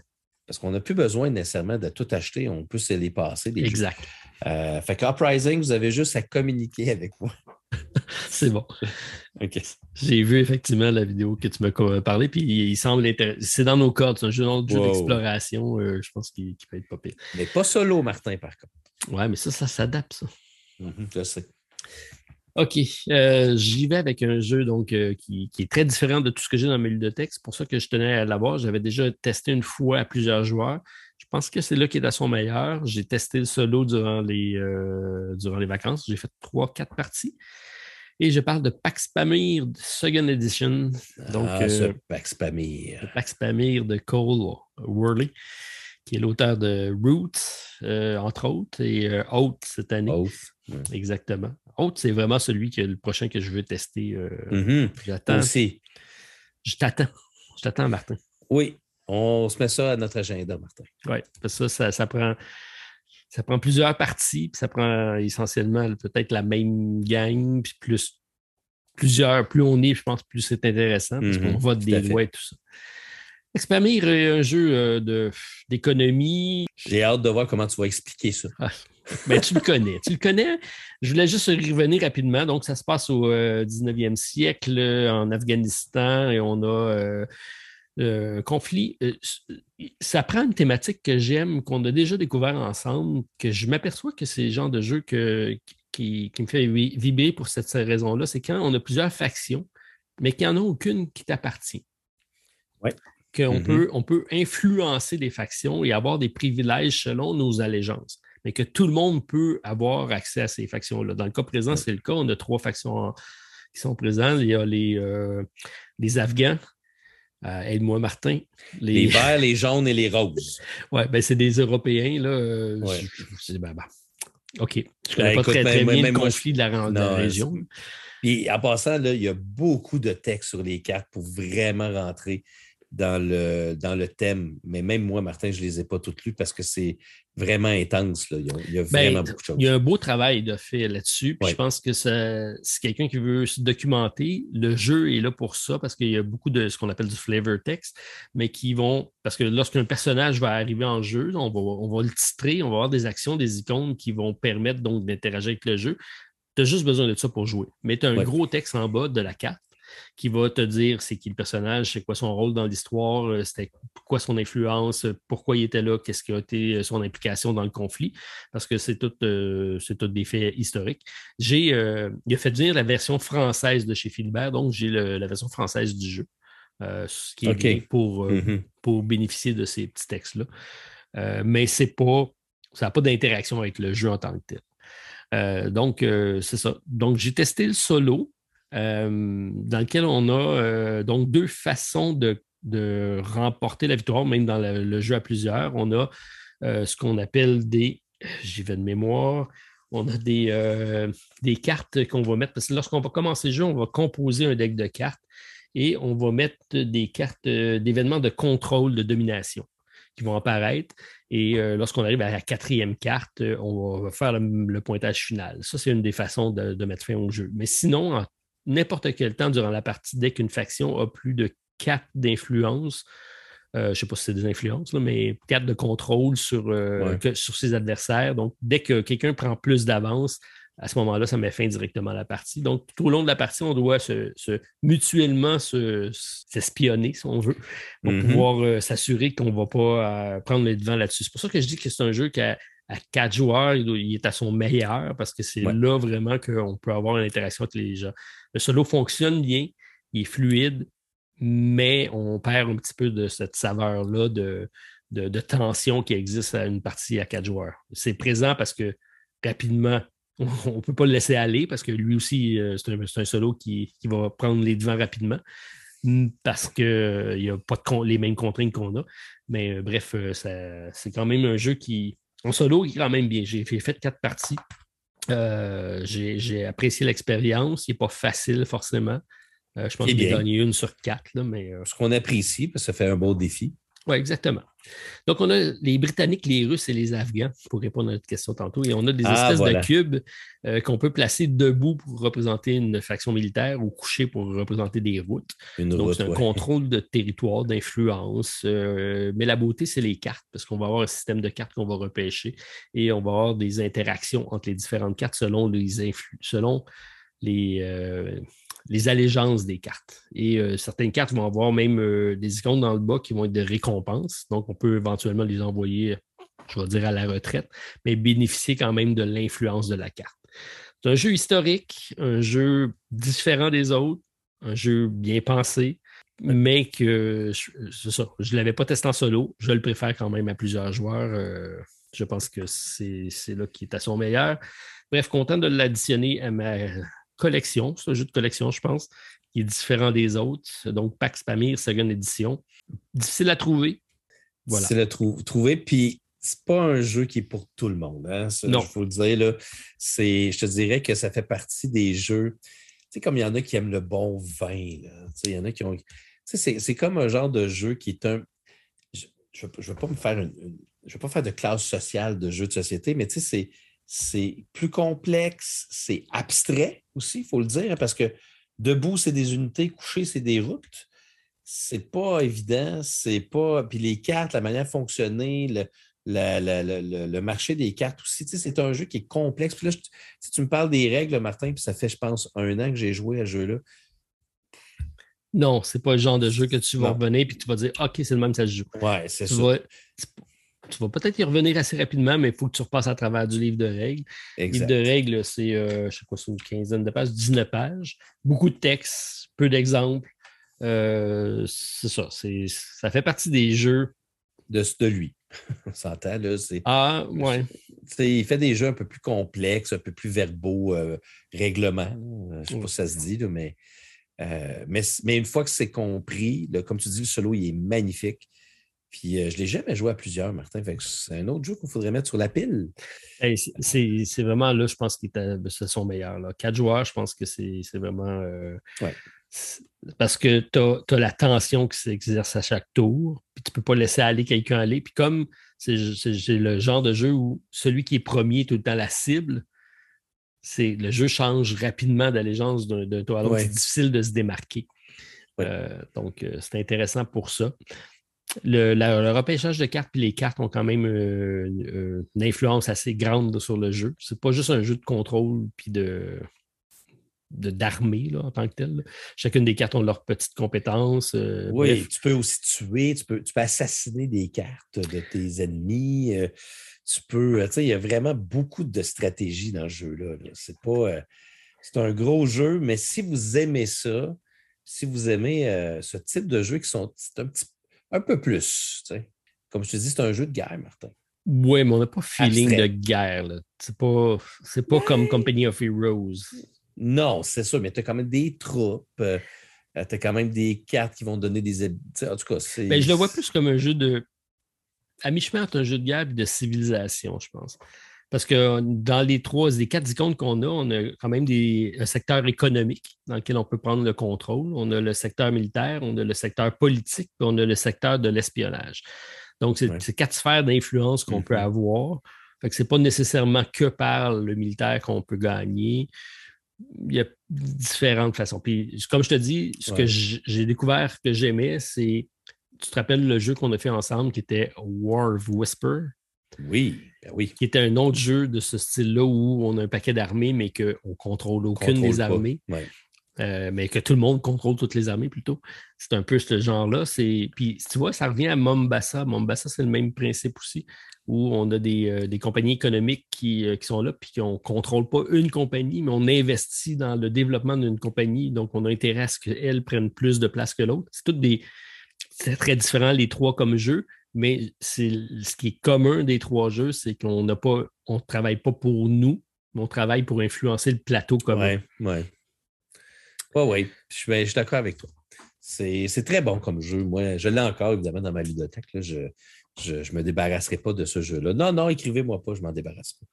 Euh, Difficile à trouver. Mais merci à l'abonné qui, qui, me l'a procuré. Donc, euh, ça m'a permis de compléter ça sur ma ludothèque. As-tu des sous de métal ou tu as la version retail? Euh, pas, pas de sous ah, la, version française, en plus, n'est pas pareille que la version anglaise parce que les tokens sont en bois. Ah, OK. Toi, c'est pas ça que tu as, je pense. Non, moi, ils sont en genre de résine. Oui, c'est ça. OK. Il est un peu différent. Par contre, ça reste un plateau en tissu. Oui. Euh, qui est différent. Les cool. pièces, les pièces sont, sont belles, sont massifs, sont euh, Oui. les, les espèces de cubes carrés, c'est euh, bien. Puis on les met de côté parce qu'il faut vraiment regarder l'alignement parce que c'est celui qui en a. Dès que tu en as un qui a quatre de plus que les autres, il a gagné. Donc, euh, on- faut, faire un suivi série de ça. Donc, j'ai apprécié mon expérience en solo, mais ça reste un jeu qui est meilleur à plusieurs jours. D'accord. Martin. Est-ce qu'on y va pour un dernier, Martin? OK. Ça, on va se garder du jus pour, euh, pour les prochains, c'est ça que tu dis? Ah, moi, je- moi, j'en ai plein encore là, euh, que, j'ai pas, que je ne vous ai pas parlé. Là. Euh, donc, probablement un des pires jeux que j'ai joué dans les dernières années. Ah, ouais? Je vous parle ça dans notre prochain côté A. Le, le- je ne te, te mens pas, j'ai joué. Attends, est-ce que c'est un jeu grand Ah, public qu'on peut acheter en boutique? Là? Ou Oui. c'est un Kickstarter niché? Non, c'est un jeu que j'ai acheté en boutique pour jouer avec mes enfants. Puis euh, c'est un jeu, c'est pas n'est-ce pas un jeu pour enfants. là. Puis euh, jouer, serrer, ranger, backstore. Une fois? Une fois. Puis je ne jouerai plus jamais à ce jeu-là. Mais ça sera pour une autre fois, Martin. Ah, là, là tu, tu me fatigues quand non, tu non, fais mais on. Je va essayer de le trouver pareil. OK. Tu On mais c'est impossible que tu le trouves. Impossible. C'est tellement mauvais ce jeu, jeu-là, en tout cas. Mais c'est une opinion, hein, oublie pas ça. OK. Euh, je vais parler de mon dernier jeu, puis euh, parce que tu sais, je regarde mes choix, parce que j'en ai, tellement de choix. OK, je vais y aller avec mon euh, un jeu solo, Martin. Euh, donc, je vais te parler du jeu Final Girl. Oh, Euh, que beaucoup de personnes parlent présentement. Ouais. Ouais, ouais, ouais. C'est Euh, un. Ce que j'ai réussi grâce à ma blonde, grâce à Hélène. Euh, c'est elle qui m'a acheté ça pour Noël. Oh, Alors, euh, il était disponible chez nos amis chez Board Game Bliss. D'ailleurs, on les salue s'ils veulent. On peut. oui. You know, we can. OK. Mais euh, euh, moi, je reçois- moi, j'ai comme une lettre là, sur Board Game Bliss. Là, Oui, foulettes. euh, une infolette. Puis là, je, quand ils reçoivent des nouveautés, euh, ils l'envoient tout de suite. Puis là, ben, je suis en train de faire quelque chose sur ma table de, de jeu. Puis à un moment donné, je vois ça, euh, nouveauté, Board Game Bliss, Final Girl. Puis là, je regarde, ils ont tout. le incluant all-in. les- Ben, ils, ont, ils ont tout, mais c'est Oui. ben, c'est- comme ça aussi. là. Je pense que tu as le jeu de base puis tu as Cinq, cinq scénarios. euh, cinq modules scénarios séparés. Puis il y, avait, il y a aussi un petit module de, supplémentaire de cartes. Puis euh, les figurines. OK. Euh, et le playmat. Fait que là, je, je disais à Hélène, j'ai Hélène, ah, je, je veux m'acheter ça, tout ça. Ça ferait un beau cadeau de Noël. Elle dit, OK, c'est correct parce qu'elle ne savait pas quoi m'acheter. Fait que c'est beau. Fait que là, je descends, je rentre tout dans mon, dans mon, euh, dans mon panier. Je commande et ils me disent, OK, tout est beau sauf un article. Ah non. Non, en fait, sauf deux articles OK. qui ne fonctionnaient pas.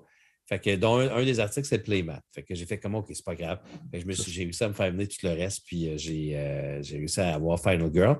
Puis je suis euh, super content, Martin. C'est Final Girl, c'est un jeu strictement solo qui prend le thème des films d'horreur ou tu sais, des films d'horreur classiques des années 80, 90, pas encore aujourd'hui pour certains films d'horreur, où tu as un gros méchant comme Jason, comme Freddy, euh, qui va s'attaquer à plein de monde. Tout le monde va mourir, sauf la dernière fille qui, elle, va décider de retourner son regard vers le méchant et dire c'est la fin pour toi.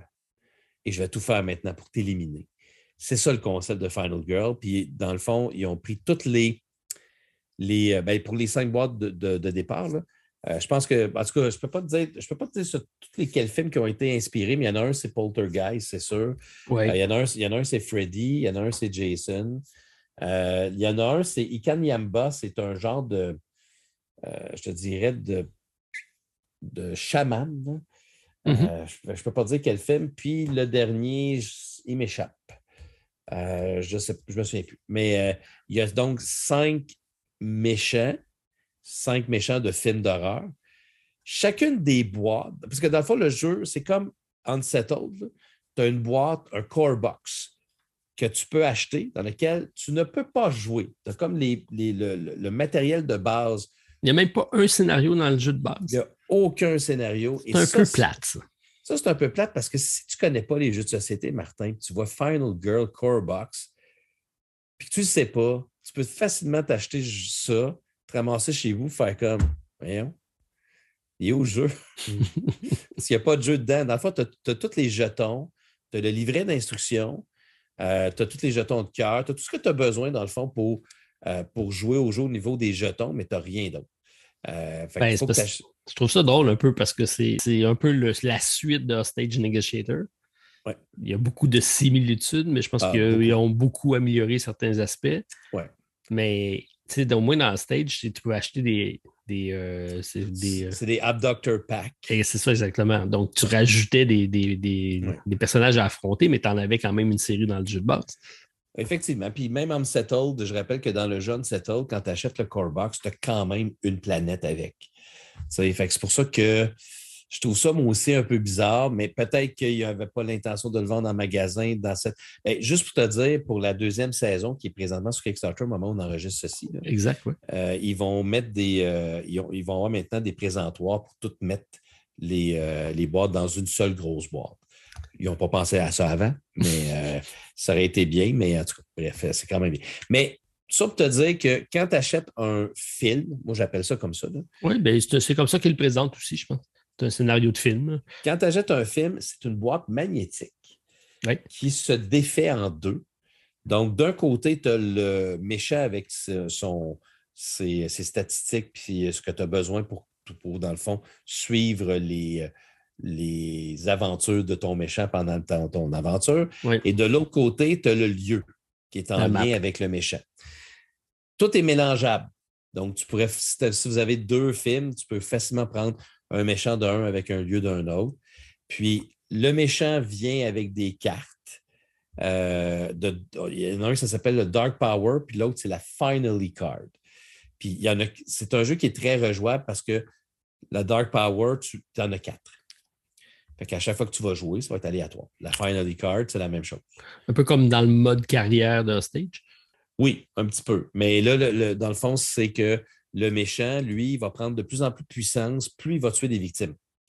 Parce que lui, il est attiré par les victimes, puis il va les assassiner. Mm-hmm. Plus il assassine des victimes, plus il va monter sur une piste qu'on appelle le Bloodlust. Puis à un moment donné, quand il a atteint un certain niveau, il va débloquer sa carte de Dark Power, puis il va devenir plus fort. OK. Bon, il y a une thématique qui euh, tient là. Il y a une thématique. Écoute, la thématique, Martin, elle tient à 100% à tous les points de vue dans le jeu-là. Euh, parce que de l'autre côté, tu as le lieu, puis c'est un lieu dans lequel tu as des, items, ce qui est très différent de Arsenal Negotiator. Tu as le lieu où il faut que tu te déplaces, ce qui est très différent aussi d'Arsenal Negotiator. Euh, tu as des cartes d'événements aussi qui, ont rapport avec ce lieu-là, qui peuvent, se, dans le fond, qui peuvent euh, arriver pendant ta partie. Puis, puis sans oublier, évidemment, que tu as ta Final Girl qui vient avec des habiletés spéciales. Donc, tu as trois composantes. Tu as le lieu, tu as le monstre ou le, le, boss, puis tu as la fille. Oui, exact. Et que ça, c'est interchangeable. Si j'ai deux boîtes, je peux interchanger les trois composantes. Totalement. D'ailleurs, dans chacune des boîtes de films, tu as deux Final Girls. OK. Euh, donc, là, présentement, j'en ai dix euh, parce que j'ai les cinq. OK, c'est pas mal. Oui, mais c'est bien. Puis les Final Girls, écoute, la, la, manière que ça fonctionne, c'est que les Final Girls, leur but, le but ultime, c'est de battre le méchant. Mhm. mais de sauver des victimes. Parce que la Final Girl, lorsque tu la commences, elle n'a pas son habileté spéciale. Mais à chaque fois que tu sauves une victime, que tu réussis à les amener vers la sortie de la place, tu mets les victimes sur ta carte de Final Girl, va débloquer une habileté spéciale, te redonner un point de vie, te faire bouger de deux espaces. Et quand tu en as sauvé six, là, tu tournes ta carte de côté et là, tu as son habileté spéciale. Un peu l'équivalent du boss, mais pour toi. Oui, exactement, c'est ça. Euh, puis c'est le même système que Hostage Negotiator avec les cartes. Euh, donc, c'est pas un. Moi, j'appelle pas ça nécessairement un deck builder, mais c'est quand même un jeu de construction d'un deck. Euh, parce que tu vas avoir du temps dans ce jeu-là. Puis, tu vas commencer par jouer tes cartes d'action que tu as dans tes mains. Puis, à chaque fois que tu joues une carte d'action, tu vas lancer des dés. Puis, un 5, un 6, c'est un succès. Un 3, un 4, c'est un. Tu peux défausser deux, de cartes que as dans tes, deux de tes cartes que tu as dans tes mains transformer en succès, puis il y a un 2, c'est un, complètement un raté. Euh, tu ne peux pas rien faire avec. Puis, dépendamment du nombre de succès, ben, c'est ça qui va faire en sorte que tu vas faire l'action que tu joues. Les actions, ça peut être de bouger sur la piste. Mm-hmm. Euh, ça peut être de faire baisser la piste de menace, qui, s'appelle une piste d'horreur. Dans ce négociateur, c'est une piste de menace. Dans celui-là, c'est une piste d'horreur. Euh, c'est le même fonctionnement, Martin. C'est la même chose. Ben, je regarde, là, puis c'est effectivement, ça y ressemble beaucoup, à part d'avoir une map sur laquelle on se déplace, je pense. Exact. Puis euh, c'est la même chose, c'est juste que les actions sont différentes pour aller avec le fait qu'on se déplace, le fait mm-hmm. qu'on attaque un méchant. Euh, l'élément qui change euh, beaucoup, je te dirais, entre Hostage Negotiator et celui-là, euh, c'est. attends un peu, je viens d'avoir un méchant blanc de mémoire. On parle de Final Girl, là, Oui, oui, non, c'est ça. Attends un peu, j'avais mon idée en tête, mais, mais non, mais sans farce, là, un des éléments, c'est ça. L'élément qui change beaucoup, c'est le concept d'avoir une carte et qu'on se déplace. Euh, sur, sur, justement cette carte-là. Et sur la carte, on a plusieurs choses qu'on peut faire, dont aller chercher des items. Et ça, c'est vraiment cool. Donc, ça donne des cartes supplémentaires à débloquer? Des cartes, ça donne des armes. Tu vas mhm. avoir des armes qui vont faire que quand tu attaques ton, ton ennemi, ben, ça va te faire des dégâts de plus. Euh, euh, c'est pas facile comme jeu. C'est comme un stage négociateur. Moi, j'ai beaucoup de misère à gagner dans ce jeu-là. As-tu gagné dans Final Girl? Jamais. Jamais. J'ai joué, ta fille a fini toujours morte? Oui, j'ai joué cinq ou six fois. Euh, puis à chaque fois, j'ai perdu. Il y a une fois que j'ai failli gagner. C'est la même façon de fonctionner que dans Stage Negotiator. Tu as des cartes euh, de terreur dans Stage Negotiator. Tu en as 10 par partie. Mais là, le méchant et la final. Euh, non, je recommence. Le méchant et le lieu ont leur propre carte de, de, terreur. Tu mélanges dans le même deck. Donc, tout est complet. Tu prends les deux, puis après ça, tu en piges 10. Tu comprends-tu? Puis là, en passant, il y en a à peu près 15 avec le méchant. Il y en a une dizaine. Ce qui fait 25, mais tu en prends 15 là-dessus. Tu en prends 10. Ah, 10. Fait que tu n'auras jamais la même partie à chaque fois que tu vas jouer. Et après, quand tu as fini d'avoir tes 10, dans ça, je ne sais pas si tu te rappelles, mais quand tu prends la dernière carte, c'est fini. Euh, dans Final Girl, non. Quand tu prends la dernière carte, là, tu tournes à Finally Card. Et là, le monstre devient comme Berserk. Là. Il, devient super fou. Puis là, il va, il va vraiment tout faire pour te détruire, pour te tuer, mais tu as encore une chance de gagner. Et ce que j'aime beaucoup, puis je vais finir avant de te dire ce que j'en pense rapidement, c'est qu'à la fin, si tu arrives complètement à la fin, tu n'as plus de points de vie. Tu as mettons que tu as 5 points de vie, puis que le monstre en enlève 5. Le dernier point de vie, c'est un jeton que tu, que tu piges au, hasard au début de la partie. Tu en mets un pour le méchant aussi, un pour toi. Puis là, tu tournes le jeton. Puis si c'est noir, ça, c'est parce que tu viens de perdre, tu es morte, tu es fini. Tu viens de perdre la partie. Mais comme dans les bons films d'horreur, tu sais, des fois. Ah, le dernier spasme. Mais, mais il se relève. Là, tu retournes le, le jeton. Puis là, s'il y a deux cœurs, ah, il se redonne deux points de vie. Donc, mais pour une seule fois, par contre. Après ça, tu changes de jeton, tu mets un jeton blanc, puis là, après ça, s'il meurt, il va mourir. Mais la Final Girl et le méchant ont cette possibilité de revoir de la vie. Ils, ont, poussé la thématique dans le même sens que. Au max. C'est vraiment bon, Martin. Euh, moi, je te dirais que c'est meilleur qu'Hostage Negotiator, même si à cause de Carrier, je vais garder Hostage Negotiator aussi.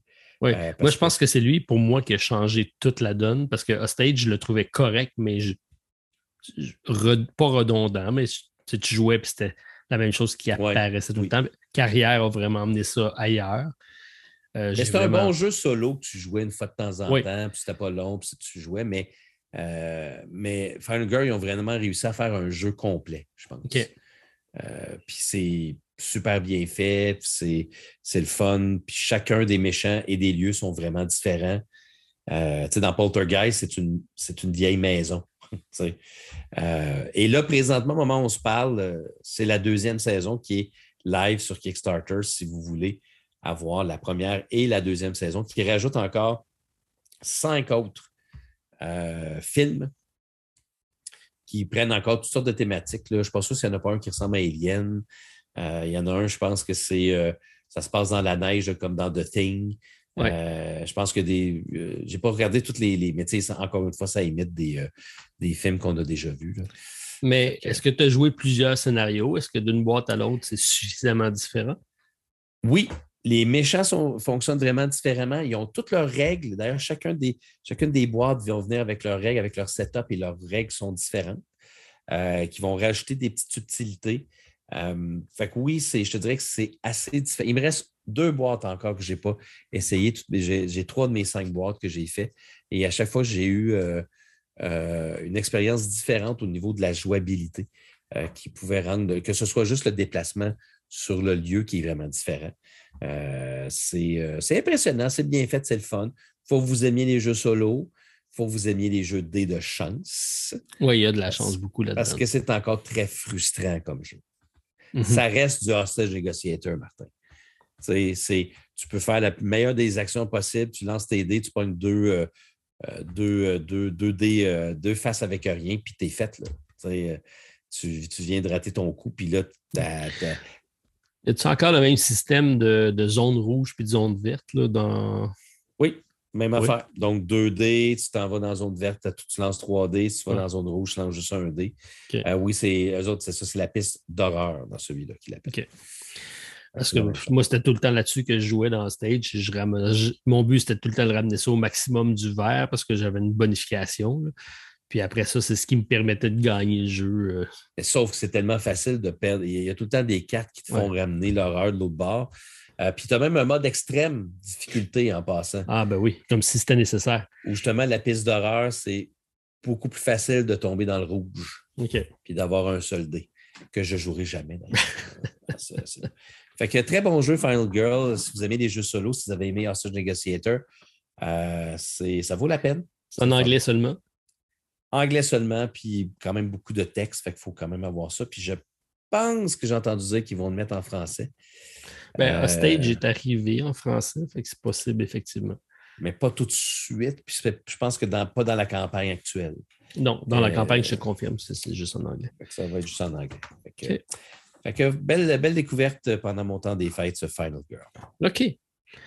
Euh, ben, j'ai entendu beaucoup de bien du jeu. Je n'ai pas contribué dans la campagne, mais euh, tu vois, j'ai René Philippe qui m'a parlé, qui voulait me passer sa boîte pour que je l'essaye. Euh, oui, c'est sûr que c'est le genre de jeu que j'aimerais essayer.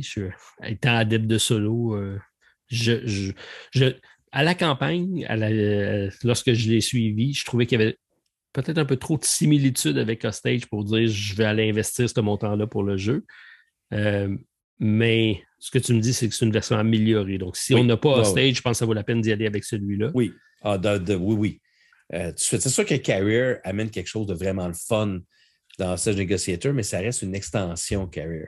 Donc, il faut que tu achètes tout le reste. Tandis c'est ça. j'ai acheté le All-In. J'ai toutes les, j'ai toutes Ouais, les ça, packs, t'as- j'ai tout, tout, Oui, tout, oui, oui. Moi, moi aussi, j'ai tout ça, puis je vais le garder, je vais le conserver juste à cause du carrier qui est vraiment le fun. Mais si j'avais à choisir entre les deux, ça serait tout de suite Final Girl, euh, parce que ça rajoute plus de petites choses le fun d'un jeu de société, qui n'est pas juste de lancer des dés. Là.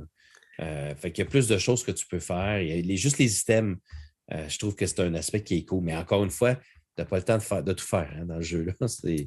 C'est ça. C'est un, problème aussi. Et puis le défi est très difficile. Ben, c'est correct. Ça nous prend des défis, effectivement, pour passer à travers. Est-ce que, euh, à l'époque, Hostage, quand il est sorti, tu l'avais mis dans ton numéro 1 jeu solo? En 2017, là, mon premier top euh, Ouais. de- des jeux solo, je l'avais mis en je te suis depuis longtemps. hein. Oui. Euh, Est-ce que tu penses que Final Girl va, va se créer un chemin dans cette, dans cette liste-là cette année? Ben, il est déjà dans ma liste de cette année. OK. Euh, pour les meilleures expériences solo, je l'ai mis en numéro 8 OK. euh, parce que je venais juste de commencer à jouer. Est-ce qu'il va devenir mon numéro 1 des expériences solo? Non. OK. Parce que je pense qu'avec le temps, même en Hostage Negotiator, je ne mets plus numéro 1 parce que c'est trop frustrant. Mhm. Je trouve ça trop frustrant de lancer des dés et de ne pas être capable de rien faire avec ces dés-là. Euh, mais ça reste un jeu de fun. Mais je trouve qu'il y a beaucoup de jeux solo. Parce qu'à l'époque, il y a des jeux solo, Martin, il n'y en avait pas tant que ça. Sais, Des jeux strictement solo. Euh, mais là, maintenant, il y en a tellement que il y en a qui sont meilleurs, mais Final Girl, c'est un bon jeu de qualité euh, qui s'installe quand même assez rapidement. Puis euh, c'est un beau- c'est une expérience plus épique, selon moi. OK. Mais je, je suis curieux de l'essayer. C'est, sûr que je veux mettre la main dessus pour l'essayer. Pas certain de me lancer dans cette dépense-là au complet, mais. Mais non, Martin, je l'ai de toute façon, puis j'ai pris la deuxième saison. En plus? Fait que, ben, moi, je veux avoir le playmat. Ça, c'est la première chose qui me manque que je, que je veux avoir. Puis, euh, je, je pense que je trouve ça cool, le concept de pouvoir mélanger tout ça. OK. Euh, Bon. Puis, euh, voilà. Fait que, Parfait. Ben, je vais attendre ton prêt à ce moment-là. d'accord. Martin, donc, je vais compléter avec un petit dernier. Ben on va le faire ensemble, je pense. Ah, Parce- ça serait le fun. Oui, on va le faire ensemble parce que je sais qu'il était sur ta liste. Parce que quand j'ai dit on va avoir un crossover, euh, Euh, c'était parce que je l'ai vu passer sur euh, ta chaîne, puis tu as vu que j'avais, je n'avais parlé aussi dans une de mes vidéos. Je t'ai parlé aussi pendant toute l'année que je cherchais mon roll and write. par excellence. Par excellence, ouais, c'est ça. Ouais. Alors, j'y vais avec la présentation de un qui est un flip and write. donc, Welcome to, qui est rendu sur la Lune. Donc, Welcome to the Moon. Je sais que tu l'as également essayé. Tout à fait. Ben, Fait que tu es prêt à en parler? Ben, écoute, moi, la seule chose que je peux te dire, c'est que je ne suis pas le plus grand des fans de Welcome to. Oui. Et j'ai jamais joué à l'autre qui était Welcome to Vegas, je pense. Moi non plus. Je n'ai jamais joué au deuxième. Donc, je partais avec une deux prises. Welcome to the Moon partait avec deux prises. OK. Est-ce qu'il va y avoir la troisième prise? Je vais vous le dire. J'ai hâte de voir qu'on va avoir le même feeling parce que euh, bon, c'est un jeu qui avait beaucoup de promesses, euh, puisque c'est un jeu de même nature qui est le Flip and Write, mais qui promettait une mode campagne évolutif et un mode aventure.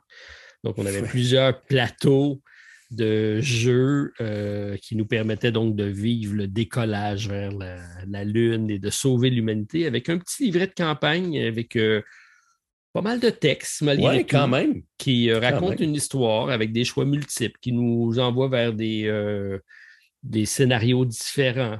Puis ça nous donne une façon de jouer différente avec des objectifs différents, parce qu'on a des cartes objectifs selon, euh, selon toutes les aventures ont des plateaux différents et ont des mm-hmm. conditions de victoire différentes avec des petites cartes qui vont nous permettre d'avoir des succès qui est une course aux étoiles.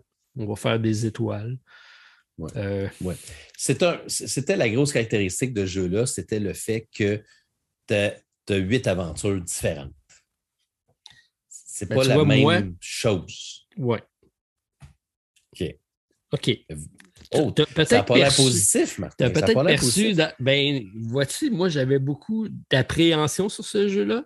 Ouais. Et sincèrement, bon, ben, je vais vous le dire tout de suite, j'ai été déçu. Oh, quand même. J'ai été déçu euh, pour plusieurs raisons. Je pense qu'ils ont essayé.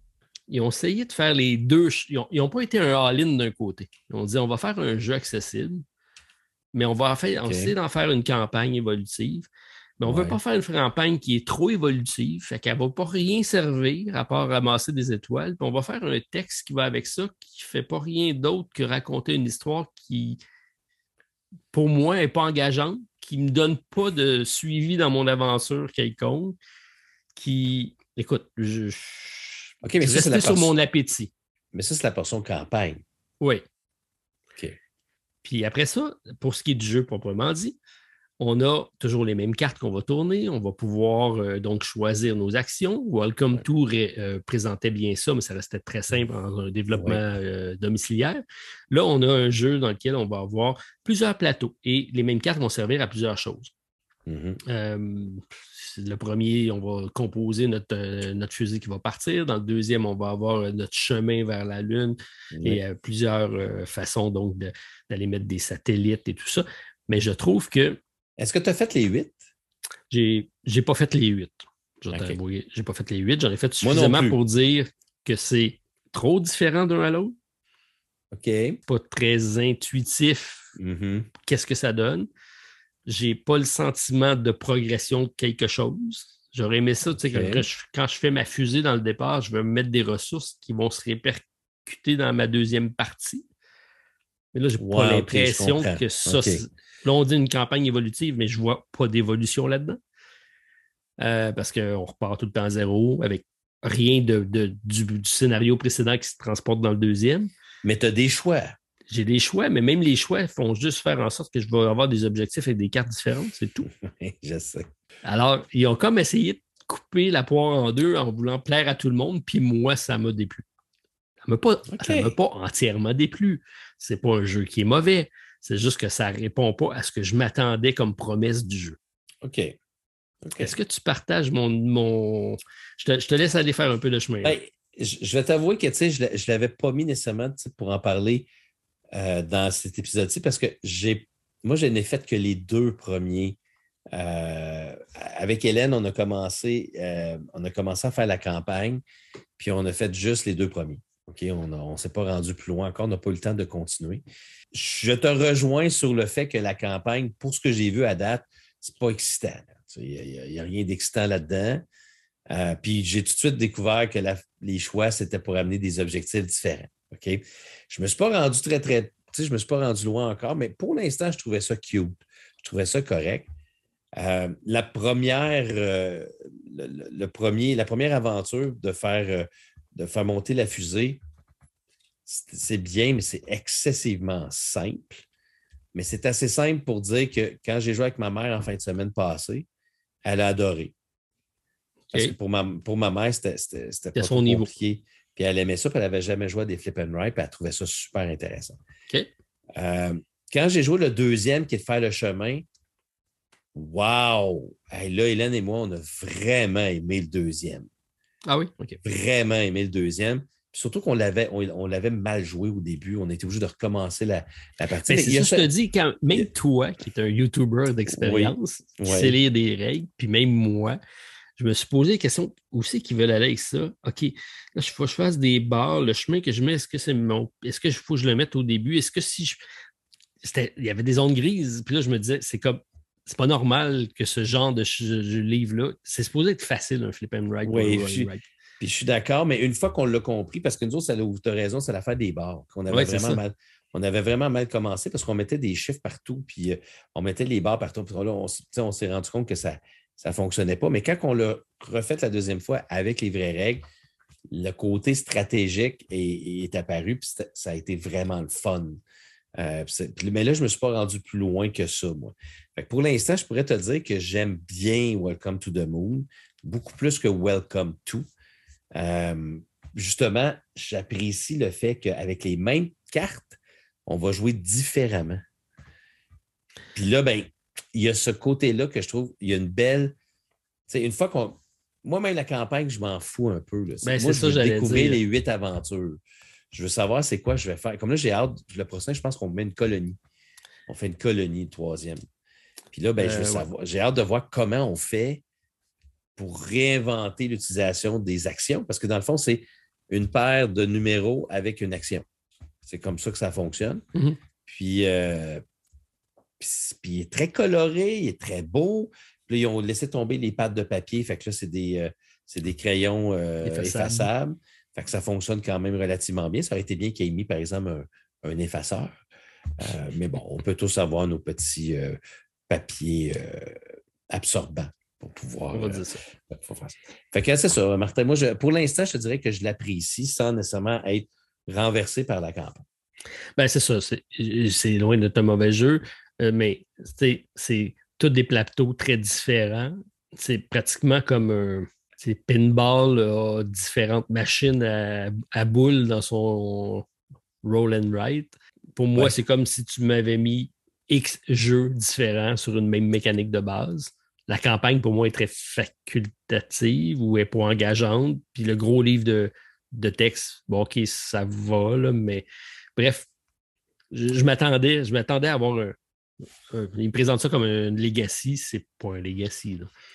Non, c'est pas un legacy, mais il y a quand même un petit élément.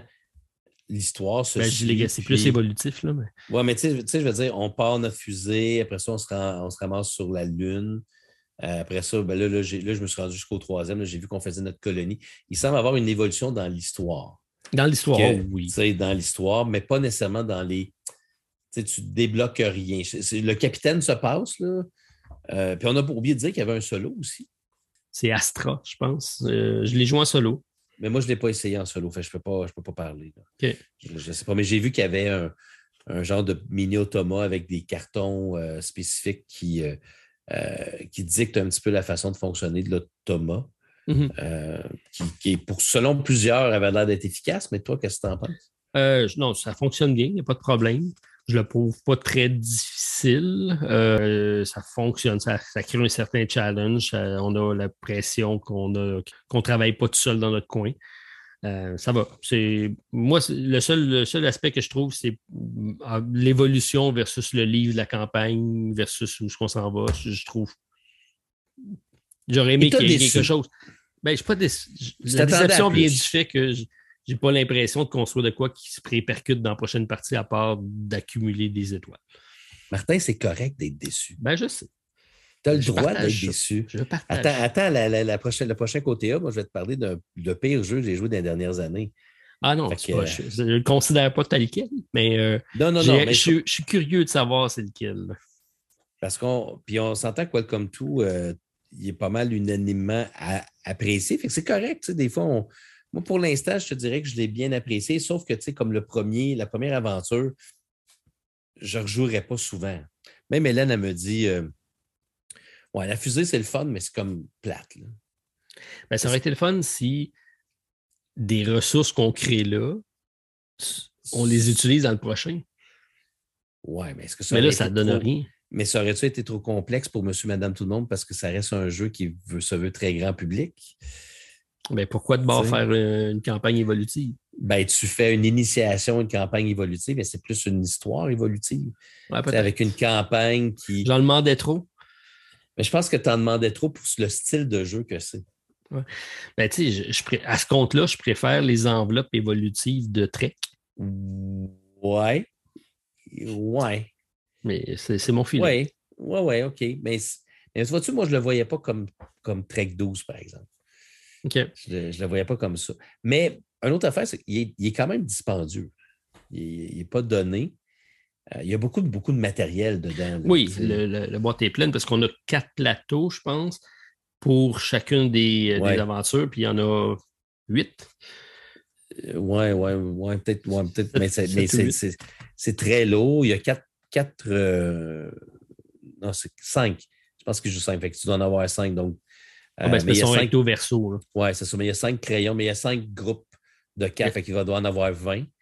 il y a quatre, cinq petits marqueurs. Et en plus, il y a, la boîte est pleine. et en plus, il y a la, version française et anglaise dans la même boîte, avec tous les livres. Fait que ça aussi, moi, je me suis débarrassé des versions anglaises. Hein. J'ai jeté ça dans les poubelles. Euh, recyclage, recyclage, recyclage. Juste pour être sûr. Fait que, ben, OK. Ben, moi, je, vais attendre avant de te donner ma vision finale. Je vais essayer d'en faire quelques autres. Voir, je veux savoir, est-ce que les autres sont rajoute quelque chose? Est-ce que c'est le fun? Mais, mais, ben, Ils rajoutent tout de quoi? Parce qu'ils ont toutes une façon de jouer très différente. Mais c'est juste que je n'ai pas le sentiment de progression. Donc, regarde, je, vais finir la campagne, puis on va euh, en parler euh, en même temps, voir si je vais faire un war à la fin. OK. Mais je suis sur mon appétit présentement. D'accord, on va s'en reparler. Alors, euh, Martin, on, a, on pourrait continuer longtemps parce que je pense qu'on a une longue liste, mais on peut également en garder pour les prochains épisodes. Ça, c'est permis. C'est quoi qui est drôle, Martin? C'est qu'on risque de jouer à d'autres jeux avant qu'on arrive au prochain côté A. Oui. Fait que, puis là, moi, je suis loin d'avoir passé à travers ma liste. J'en ai plein, plein, plein que j'ai joué pendant le temps des fêtes. Fait que, ben, on va avoir du stock pour notre 12 heures. Oui. Enfin, on aurait pu le faire là, mais bon, là, je pense que on, va se laisser avant que je tombe à terre. on va quand même finir sur une bonne note qu'on est habitué euh, pour euh, compléter notre premier épisode. C'est quand même la première de la saison 2. Alors, euh, j'ai mis de côté euh, deux questions du public. Bien sûr. Peut-être euh, regarder rapidement. Les questions du public, fac, c'est ça. En commençant par François Aguette, qui me demande quelles sont nos influences au niveau des podcasts ludiques, des incontournables côté français et anglais pour nous. Je pense qu'en anglais, on va peut-être se recroiser. Euh, ben, écoute, euh, anglais, Secret Cabal Gaming Podcast, qui est mon favori. Euh, j'écoute que ça en anglais avec Dice Tower. Dice Tower qui d'ailleurs se termine dans les prochaines semaines. Tom Vassal a annoncé qu'il terminait le podcast avec Eric Summerer. Qui, Mais qui revient en format vidéo avec un autre concept. Oui, puis je pense qu'Eric Summerer va faire d'autres choses aussi peut-être en format audio, d'après ce que j'ai compris. Mhm. Euh, c'est un stretch goal. C'était le premier stretch goal de leur campagne Kickstarter, d'ailleurs. Euh, mais, mais c'était. Mais Tom Vassell, je l'ai beaucoup écouté avec Eric Summerer dès le début et j'ai découvert euh, Secret Cabal. Et pourquoi j'aime Secret Cabal? C'est cinq, ben c'est quatre amis, souvent sont quatre ou cinq. amis qui jasent pendant trois heures. Ça fait-tu penser à quelque chose? on peut dire qu'ils ont été une source d'inspiration. Quand tu m'avais dit écoute ça des podcasts, je suis parti avec eux puis je me suis tapé euh, la saison complète. J'ai vu qu'il y avait beaucoup de plaisir à partager leur passion. C'est un peu ça qu'on veut refaire euh, par le biais de ce podcast-ci. Donc, moi aussi, effectivement, c'est un, podcast que je suis chaque semaine. Donc, chaque. Mais je ne suis pas toutes parce que les autres, ils ont quand même de, ils parlent de jeux de rôle aussi une fois par ouais, semaine. Battle Tomes, ben, ils ont euh, Lord, Lord, Lord, of the Dungeon, qu'est-ce que ça s'appelle? Moi non plus, je ne les écoute pas ceux-là, mais j'écoute les Express. Oui. Puis encore une fois. encore une fois. Euh, je ne sais pas si vous voyez un petit peu notre, notre inspiration, mais ils ont des Express, ils ont les euh, épisodes normaux, puis ils ont aussi Battle Tome que moi j'écoute. C'est trois fois par année c'est des jeux de figurines. Puis moi, j'ai commencé à m'intéresser un petit peu à ça. Fait que je les écoute un peu. Fait que, mais ils font du contenu à, toutes les semaines. Mm-hmm. Sauf là, je ne les ai pas vus depuis un certain temps, puis je suis un peu, euh, un peu troublé parce que ah, Ils ont pris une pause dans le temps des fêtes. Mais habituellement, ils n'en prennent pas. Mais je sais que l'animateur est malade. Alors, ça me, ah, oui, ça me stresse un petit peu. Il, y a de la, misère depuis quelques mois. Puis il avait dit qu'il allait recommencer au début du mois de janvier. Puis j'ai vu qu'ils n'ont pas fait du tout, du tout de. de, fait que ça m'inquiète, Martin. Bon. Tu vois, Jimmy, on, pense à toi? On s'attache à ces gens-là, puis ben j'espère vraiment qu'il va bien. OK. Euh, ben, euh, bon, effectivement, moi aussi, du côté anglophone, ça reste c'est euh, que j'écoute beaucoup. Dice Tower, j'ai redécouvert ça, Dice Tower, mais j'écoute plus une semaine sur deux quand c'est Tom. Euh, Mandy, euh, je les suis de temps en temps, mais pas tout le temps. Euh, j'aime beaucoup aussi Shut Up and Sit Down. ça reste des gens très pertinents, très, très drôles. ils ont fait quelques épisodes live devant public qui ressemblaient quasiment à un show, de, un show humoristique. ouais, ça ben me donne des idées. Ça me donne des idées, Martin. Oh mon Dieu, attends, là. On n'a pas le même talent, là. non, non, c'est sûr. Euh, côté francophone, euh, Martin, t'en écoutes-tu? Oui, euh, je te dirais que ben, ben j'écoute évidemment notre collègue David Couteau, un board game presque parfait. On salue d'ailleurs, salut David. Ben oui, on salue. Ben, moi, je les écoute assidûment depuis le début. J'ai peut-être manqué quelques épisodes. puis j'aime bien, j'aime bien la formule que David a, faite avec sa, gang de chums. Si vous voulez écouter un podcast très québécois, avec l'accent et tout. Là. Euh, allez écouter un board game presque parfait de, David. C'est un vrai accent de Sorel. Euh, puis parce que pour la majeure partie, ce sont des gars, ils ne sont pas tous de Sorel, mais la majeure partie sont, viennent de là, puis ça paraît. Euh, moi, je reconnais leur accent. tu viens de là, toi aussi?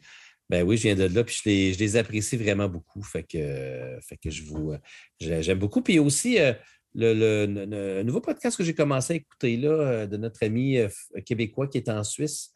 ah oui, euh, oui, oui, qui nous a d'ailleurs parlé, qui voulait faire de quoi avec nous. Oui, tout à fait. Donc là, le nom m'échappe. Silence, on joue. Ah, en tout cas, bref, je, m'excuse parce que j'ai oublié le nom du podcast, mais j'ai commencé à l'écouter. Ils sont rendus à une dizaine d'épisodes. Puis je les trouve vraiment, vraiment super intéressants. Euh, pendant que tu vas parler, je, vais, essayer de trouver le nom euh, du podcast d'ailleurs. OK, parfait. Ben, euh, effectivement, du côté francophone, j'ai suivi pendant longtemps, mais fait un petit bout de temps. Ils n'ont pas fait d'émission depuis le 28 octobre dernier.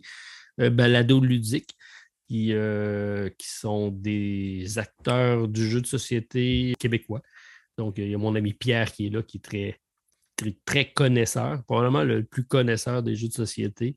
Euh, bon, ça reste, ça reste un personnage, Pierre. C'est pas lui qui est le plus euh, radiophonique, euh, mais il est très pertinent dans ses commentaires. Donc, j'aime toujours son, son, humour noir parce qu'il était très pince sans rire. bref, si ça recommence, je vais sûrement suivre Balado de Ludique.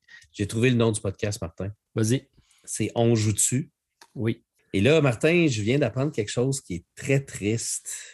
Oui, vas-y. Ça se peut que ce soit la fin du podcast de Secret Cabal. Euh, Jamie a été diagnostiqué d'un cancer de l'ésophage. Oh! c'est triste, je viens de lire ça. Euh, il y avait des problèmes de santé depuis plusieurs semaines. Il y avait de la misère à respirer.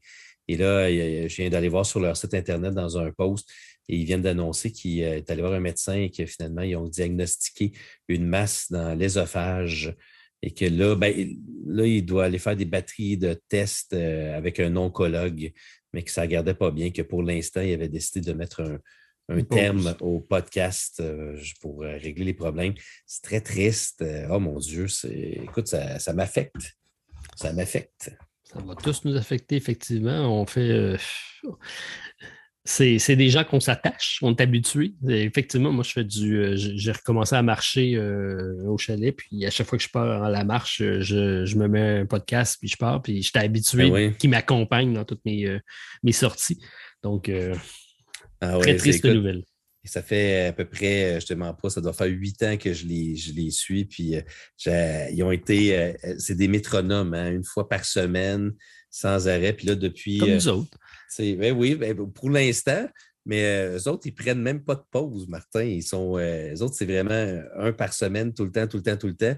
Puis euh, là, je regardais 18 janvier, il n'y avait rien encore. Puis là, ben, pendant qu'on se parlait, je, ah, je vais aller voir, peut-être qu'ils ont écrit un message. Puis là, je vois ça et c'est vraiment. c'est vraiment triste. On va lui envoyer toutes nos, nos ondes positives parce qu'ils ont, en tout cas, moi, ils ont occupé mes, mes, mes tondeuses à gazon, mes marches depuis, depuis les dernières années un bon rétablissement. Oui, on vous souhaite un bon rétablissement. On espère vous voir en ondes, mais c'est sûr qu'avec un problème de, à l'œsophage, c'est encore plus ben, pénalisant pour un podcast. Oui, puis on voyait qu'il avait de la misère à respirer depuis quelques semaines. Fait oh, bonne chance à lui. Je vais compléter donc euh, sur une dernière question de Senville72 euh, qui voudrait savoir un conseil d'achat, donc ça va être rapide, lequel acheter entre Clink Legacy et euh, Pandémie saison 1. Hein, c'est deux jeux Legacy très différents. donc, moi, je me suis déjà prononcé en lui écrivant pour ma réponse. Mais OK, c'est quoi ta... OK, la, ma réponse? Ben, c'est passé c'est pas du tout les mêmes jeux. Là. Je veux dire, si t'aimes les deck builders, Clank Legacy, sinon, si t'aimes peut-être une histoire plus ficelée, peut-être avec un justement un, jeu évolutif, comme tu parlais tantôt, euh, c'est sûr que Pandémie saison 1 nous amène quand même. C'est saison 0 qui me parle. Ah, il, parle de saison 0. Euh, saison 0 que j'aime beaucoup en passant, euh, que je suis en train de la faire avec Hélène. C'est plus un c'est plus un thème de, euh, d'agent secret. Mais euh, si j'avais un choix, je dirais avec Clank Legacy, euh, selon moi, parce que c'est un jeu qui est un peu plus complet. Il y a beaucoup, beaucoup de cartes, beaucoup d'humour. puis c'est un puis c'est Clank. Puis Clank, c'est un jeu qui est universellement bon et super le fun. Et puis honnêtement, le Acquisition Incorporated fonctionne quand même bien, même si ce n'est pas la meilleure histoire que j'ai vue à date dans un Legacy. C'est quoi ta meilleure histoire que tu as vue dans un Legacy? Tented Grail. non, euh, Sleeping Gods. Des, des, rires en canne. Oui, oui, ouais, ça serait le fun. Vas-y, Martin. Hey, pince sur le piton. OK. Euh, non, mais honnêtement, c'est, euh, pour l'instant, je dirais que c'est Sleeping Gods. Euh, Celui que la meilleure histoire avec les, les que j'ai pu lire pour l'instant, euh, c'est celle-là. Vraiment. Bon, bon choix, effectivement. J'ai répondu la même chose, Clank Legacy, pour la seule et bonne raison qu'on est, en, on est tanné d'entendre parler de pandémie, puis on veut passer à d'autres choses. Oui, je suis d'accord aussi avec toi. Mais moi, j'ai encore saison 1 que je n'ai jamais fini, saison 0 que je n'ai jamais fini, puis j'ai la saison 2 que je n'ai jamais ouvert. OK. ça, ressemble à, ça ressemble à mes jeux, ça. Mais ça ne me tente pas, on dirait, de jouer à la pandémie. Mais en même temps, peut-être qu'un jour, ça va me revenir. Alors, euh, ça complète donc mes deux questions du public. J'en ai retenu seulement deux parce que je savais qu'on allait avoir quand même pas mal de choses à parler. Sincèrement, il me reste euh, près d'une dizaine de jeux que je n'ai pas encore parlé. Donc, on a du matériel pour encore euh, quelques semaines. Mais pas la semaine prochaine, parce que la semaine prochaine, nous allons avoir un sujet est-ce que tu as déjà pensé à nous le divulguer? Je sais que tu. Euh, premièrement, je veux savoir c'est quoi ton, ta pire expérience ludique, là, ce jeu, ton jeu. Non, non, non, non, ça, c'est le prochain côté A. Ah, tu nous fais languir encore deux ah, semaines, Martin. Écoute, c'est comme ça, ils reviendront dans deux semaines, il n'y a pas de problème. mais là, c'est euh, moi, là. Moi, moi, je veux le savoir. Dis-moi là, moi, puis les autres n'écouteront pas. Là. Non, non, non, Martin, il faut que tu sois patient. Mais euh, non, la semaine prochaine, on va commencer peut-être notre nouveau segment justement de parler d'anciens jeux.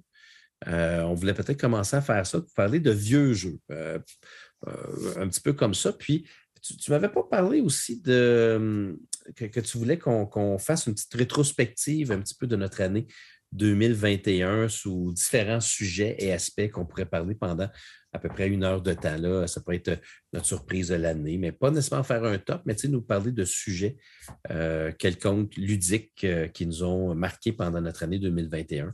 Fait qu'on va faire ça, euh, on va faire ça la semaine prochaine. Une revue de l'année, effectivement. Tout Ludique et euh, améliorée.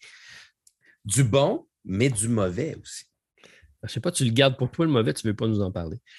Non, mais ça, c'est une surprise. Dans deux semaines. Deux semaines. OK, tu nous fais languir, c'est bon. Voilà. Alors, euh, ben, merci beaucoup tout le monde d'être encore avec nous euh, pour cette deuxième saison. Bien euh, apprécié encore Martin d'avoir pu partager ces expériences-là en ta compagnie. Moi aussi, Martin. On va avoir beaucoup de sujets et beaucoup de jeux encore à essayer cette année. Oui, puis ce n'est qu'un début. Hein? Fait que je pense qu'on a, moi, je pense qu'on a peut-être, peut-être battu notre record. OK, ça va être à confirmer quand j'aurai fini le montage. Tout à fait. Fait que, ben, merci beaucoup, Martin. Je te souhaite une belle semaine. Merci, belle semaine, puis euh, on se revoit la semaine prochaine sans faute. Donc, c'est un rendez-vous chaque vendredi pour de l'autre côté du plateau. Bye tout le monde, à la prochaine. Bye bye. Pour nous rejoindre par courriel, de l'autre côté du plateau à gmail.com ou sur le site de buzzsprout.com. Et c'est ce qui complète notre partie. Joignez-vous à nous chaque vendredi pour la découverte de l'autre côté du plateau. Et d'ici là, jouez bien!